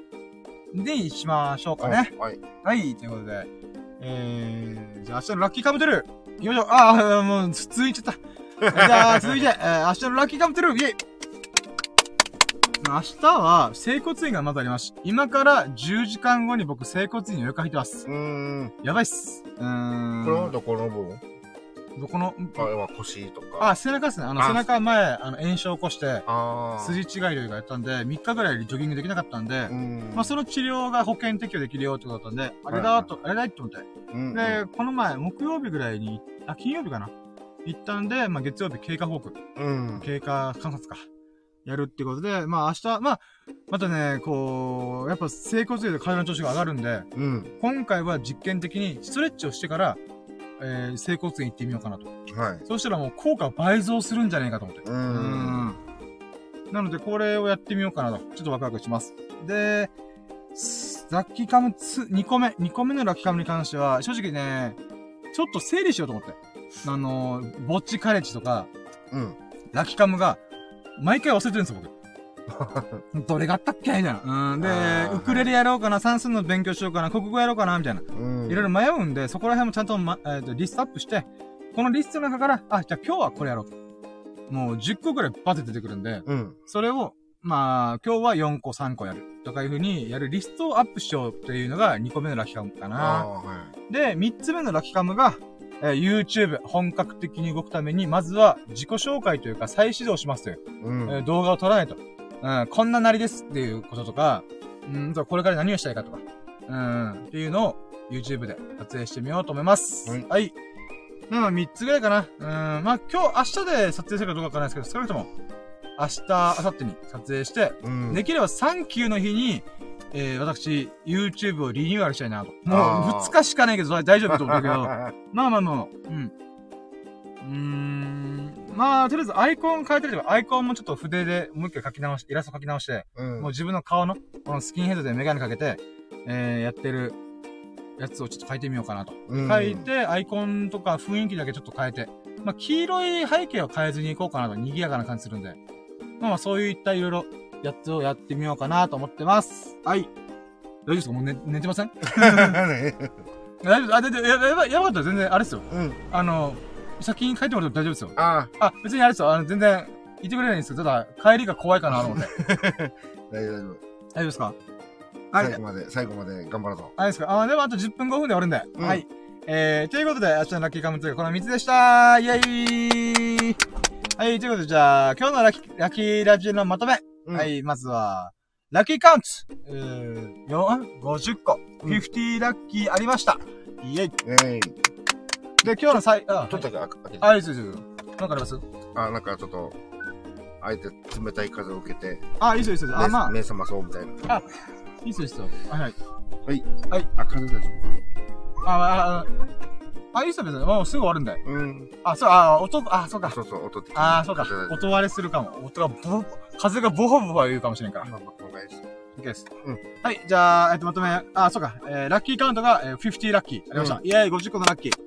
うーん。んで、今日の最優秀ラッキーが、1個目が、1ヶ月ぶりに我らがラッキーラジオのアマテラス大神こと、女神様。あれ待って、電源が、電源がなんでついてんだ？OK。はい。あえーと、もう一回。最優秀ラッキーの1個目が、我らがラッキーラジのアマテ、女神さん、アマテラス大神ことチーヤンさんが1ヶ月ぶりに降臨してくれて、えー映画の感想とか、感謝とか、もういろんなことをご報告とか、いろいろお伝えしました。うんでそれで2時間20分くらい喋りまくりました。うんん。っていうことがありました。で、もう一個の最優秀ラッキーが、えー時間がなくても、ラッキーは50個あるってことを証明しました。うん。とりあえず動いてりゃ、バンバン来るわと思った、ラッキーは。うん。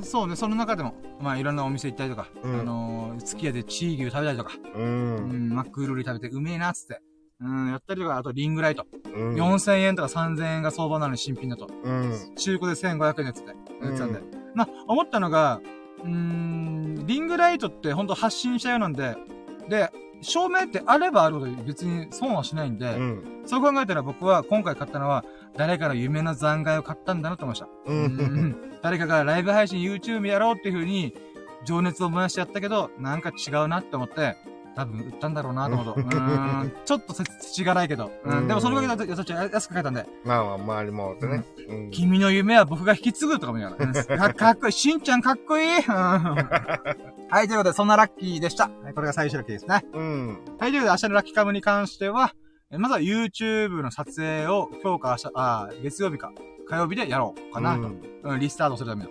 で、二つ目のラッキーカムが、あれなんだっけ、もうさっき言ったら忘れてる。えーっと、待ってよ。いや忘れてる。すぐ、すぐ多分。えー、二個目が、あそう、整骨院だ。うん。あーストレッチをしてから整骨院行ってみると実験をしてみる。うん。で、もう一個が、なんだっけ？で整骨院、YouTube 頑張る。あ、そっか。 to do list。あの、僕のぼっちカレッジとか、うんあとはラキカムをちゃんと書く。ううんん。朝にちゃんとまとめる。っていうのをやるっていう習慣付けをしようかなと。はうん。ゴールデンルーティンいっぱいやってるんですけど、ちょっとゴールデンルーティンといろんなものがちょっと関わりすぎて、い。うん。ちょっとね、整理してないなと思って、ちょっとここをね、 to do list 整理します。うん。うん。これが、えー、まあ、ワクワクするよね、これもまた。うん。はい。ということで、まあ、これがラキカムの3つ目のラキカムですね。今日、今回の。はい。ということで、えー、じゃあ、もう、4時間17分にだって、もう、お送りしてまいりましたが、もう、電、スマホの電池も恐ろしいよ。11%ですよ。はい。はい。ということで、えー、途中でね、あの、秀樹さんも来てくれて本当にありがとうございます。はい。ありがとうございます。えー、チーヤンさんと、えー、2時間20分、うん、女神との対話、うん、女神と、女神のお告げを聞きながら、うん。うーん、また人生が変わり始めましたよ。うーん、嬉しいね。ありがとうございます。で、今回スピーチさんとか、うん。あの、いい服チャンネルさんも来てくれたんで、本当に嬉しいです。ありがとうございます。うーん。あ待って、あ、待ってよ。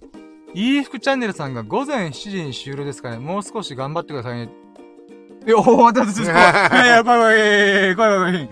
7時は、いやー。まあでもその、あ、7時、ああ、もうバッテリーがあるんじゃないの？ギリギリじゃない？いや、大丈夫です。俺、終わります。おー、明日整骨院に影響を与えたら怖いんで、僕。うん。今日も寝過ごしたんあ映画は別に寝過ごしてよかったんですよ。予約してないんで。整骨院予約してるとちょっと怖いなと思ってるんで。うんうんうんえーもう今日はもう終わります。はいすいません。うん。でもまあまあまあ。うん。あ、ギリギリってあの、もう今でギリギリになってるんじゃないのっていう話だった。まあまあ、そうですね。うん10、ちょっと10%なんで、これであれでしょ？この地点でパンってもし落ちてしまったらももうアーカイブ残らないです。う残らないよね。うん。まあやっぱり、エンジンかけて充電してもいいんですけど、えー、まあ僕も時間の都合があるんで、今回はここで、はい。はい。ゆうきたんさんもう、そんな僕の、僕のこの可能性にかけてくれてありがとうございます。うん やっぱ僕の才能半端ないなって方に思います。うん。もっと僕の話聞きたいみたいな。すげえよ。なんか、こいつ調子乗ってんな、みたいな。いやでも本当聞いてくれてありがとうございます。そのコメントコメントあるの嬉しいです。うんはい。えー、まあ、そうですね、もう長時間、4時間20分くらいかな。喋りきりましたね。いや、本当皆さんのおかげです。ありがとうございます。うん。で、まあ、面白いな、いいなと思ってくれましたら、あハートマークやフォローの、えっ、と、あとコメント、ぜひともよろしくお願いします。えー、そう、これアーカイブで聞いてる人ね、4時間聞いてるから嬉しいです。ありがとうございます。下のくんおそらく聞いてるでしょう。うーん。こんな日々を過ごしてます、私は。うーん。はい、ということで、えー、じゃあ、締めのやつ忘れちゃった。あ、ちょっと、はい。えー、もうここまで聞いてくれたね。付き合ってくれた。優しい優しい皆様が、もう秀樹さんも含まれてます。いい服じゃないの含まれてます。えー、チーヤンさんも、スピーチさんももう全員含まれてます。えー、そんなみ優しい優しい皆さん、皆様がおったが、ほからかな日々と、幸大きい日々を過ごすことを心の底からやっております。Thank you for listening. Have a nice day! イエーイありがとうございました。ありがとうございました。はい今回が103回目、103! あ、そう、3! 103 でした。うんいや、あ、ごめんなさい。なんか今話し下げちゃった。なんか言いました。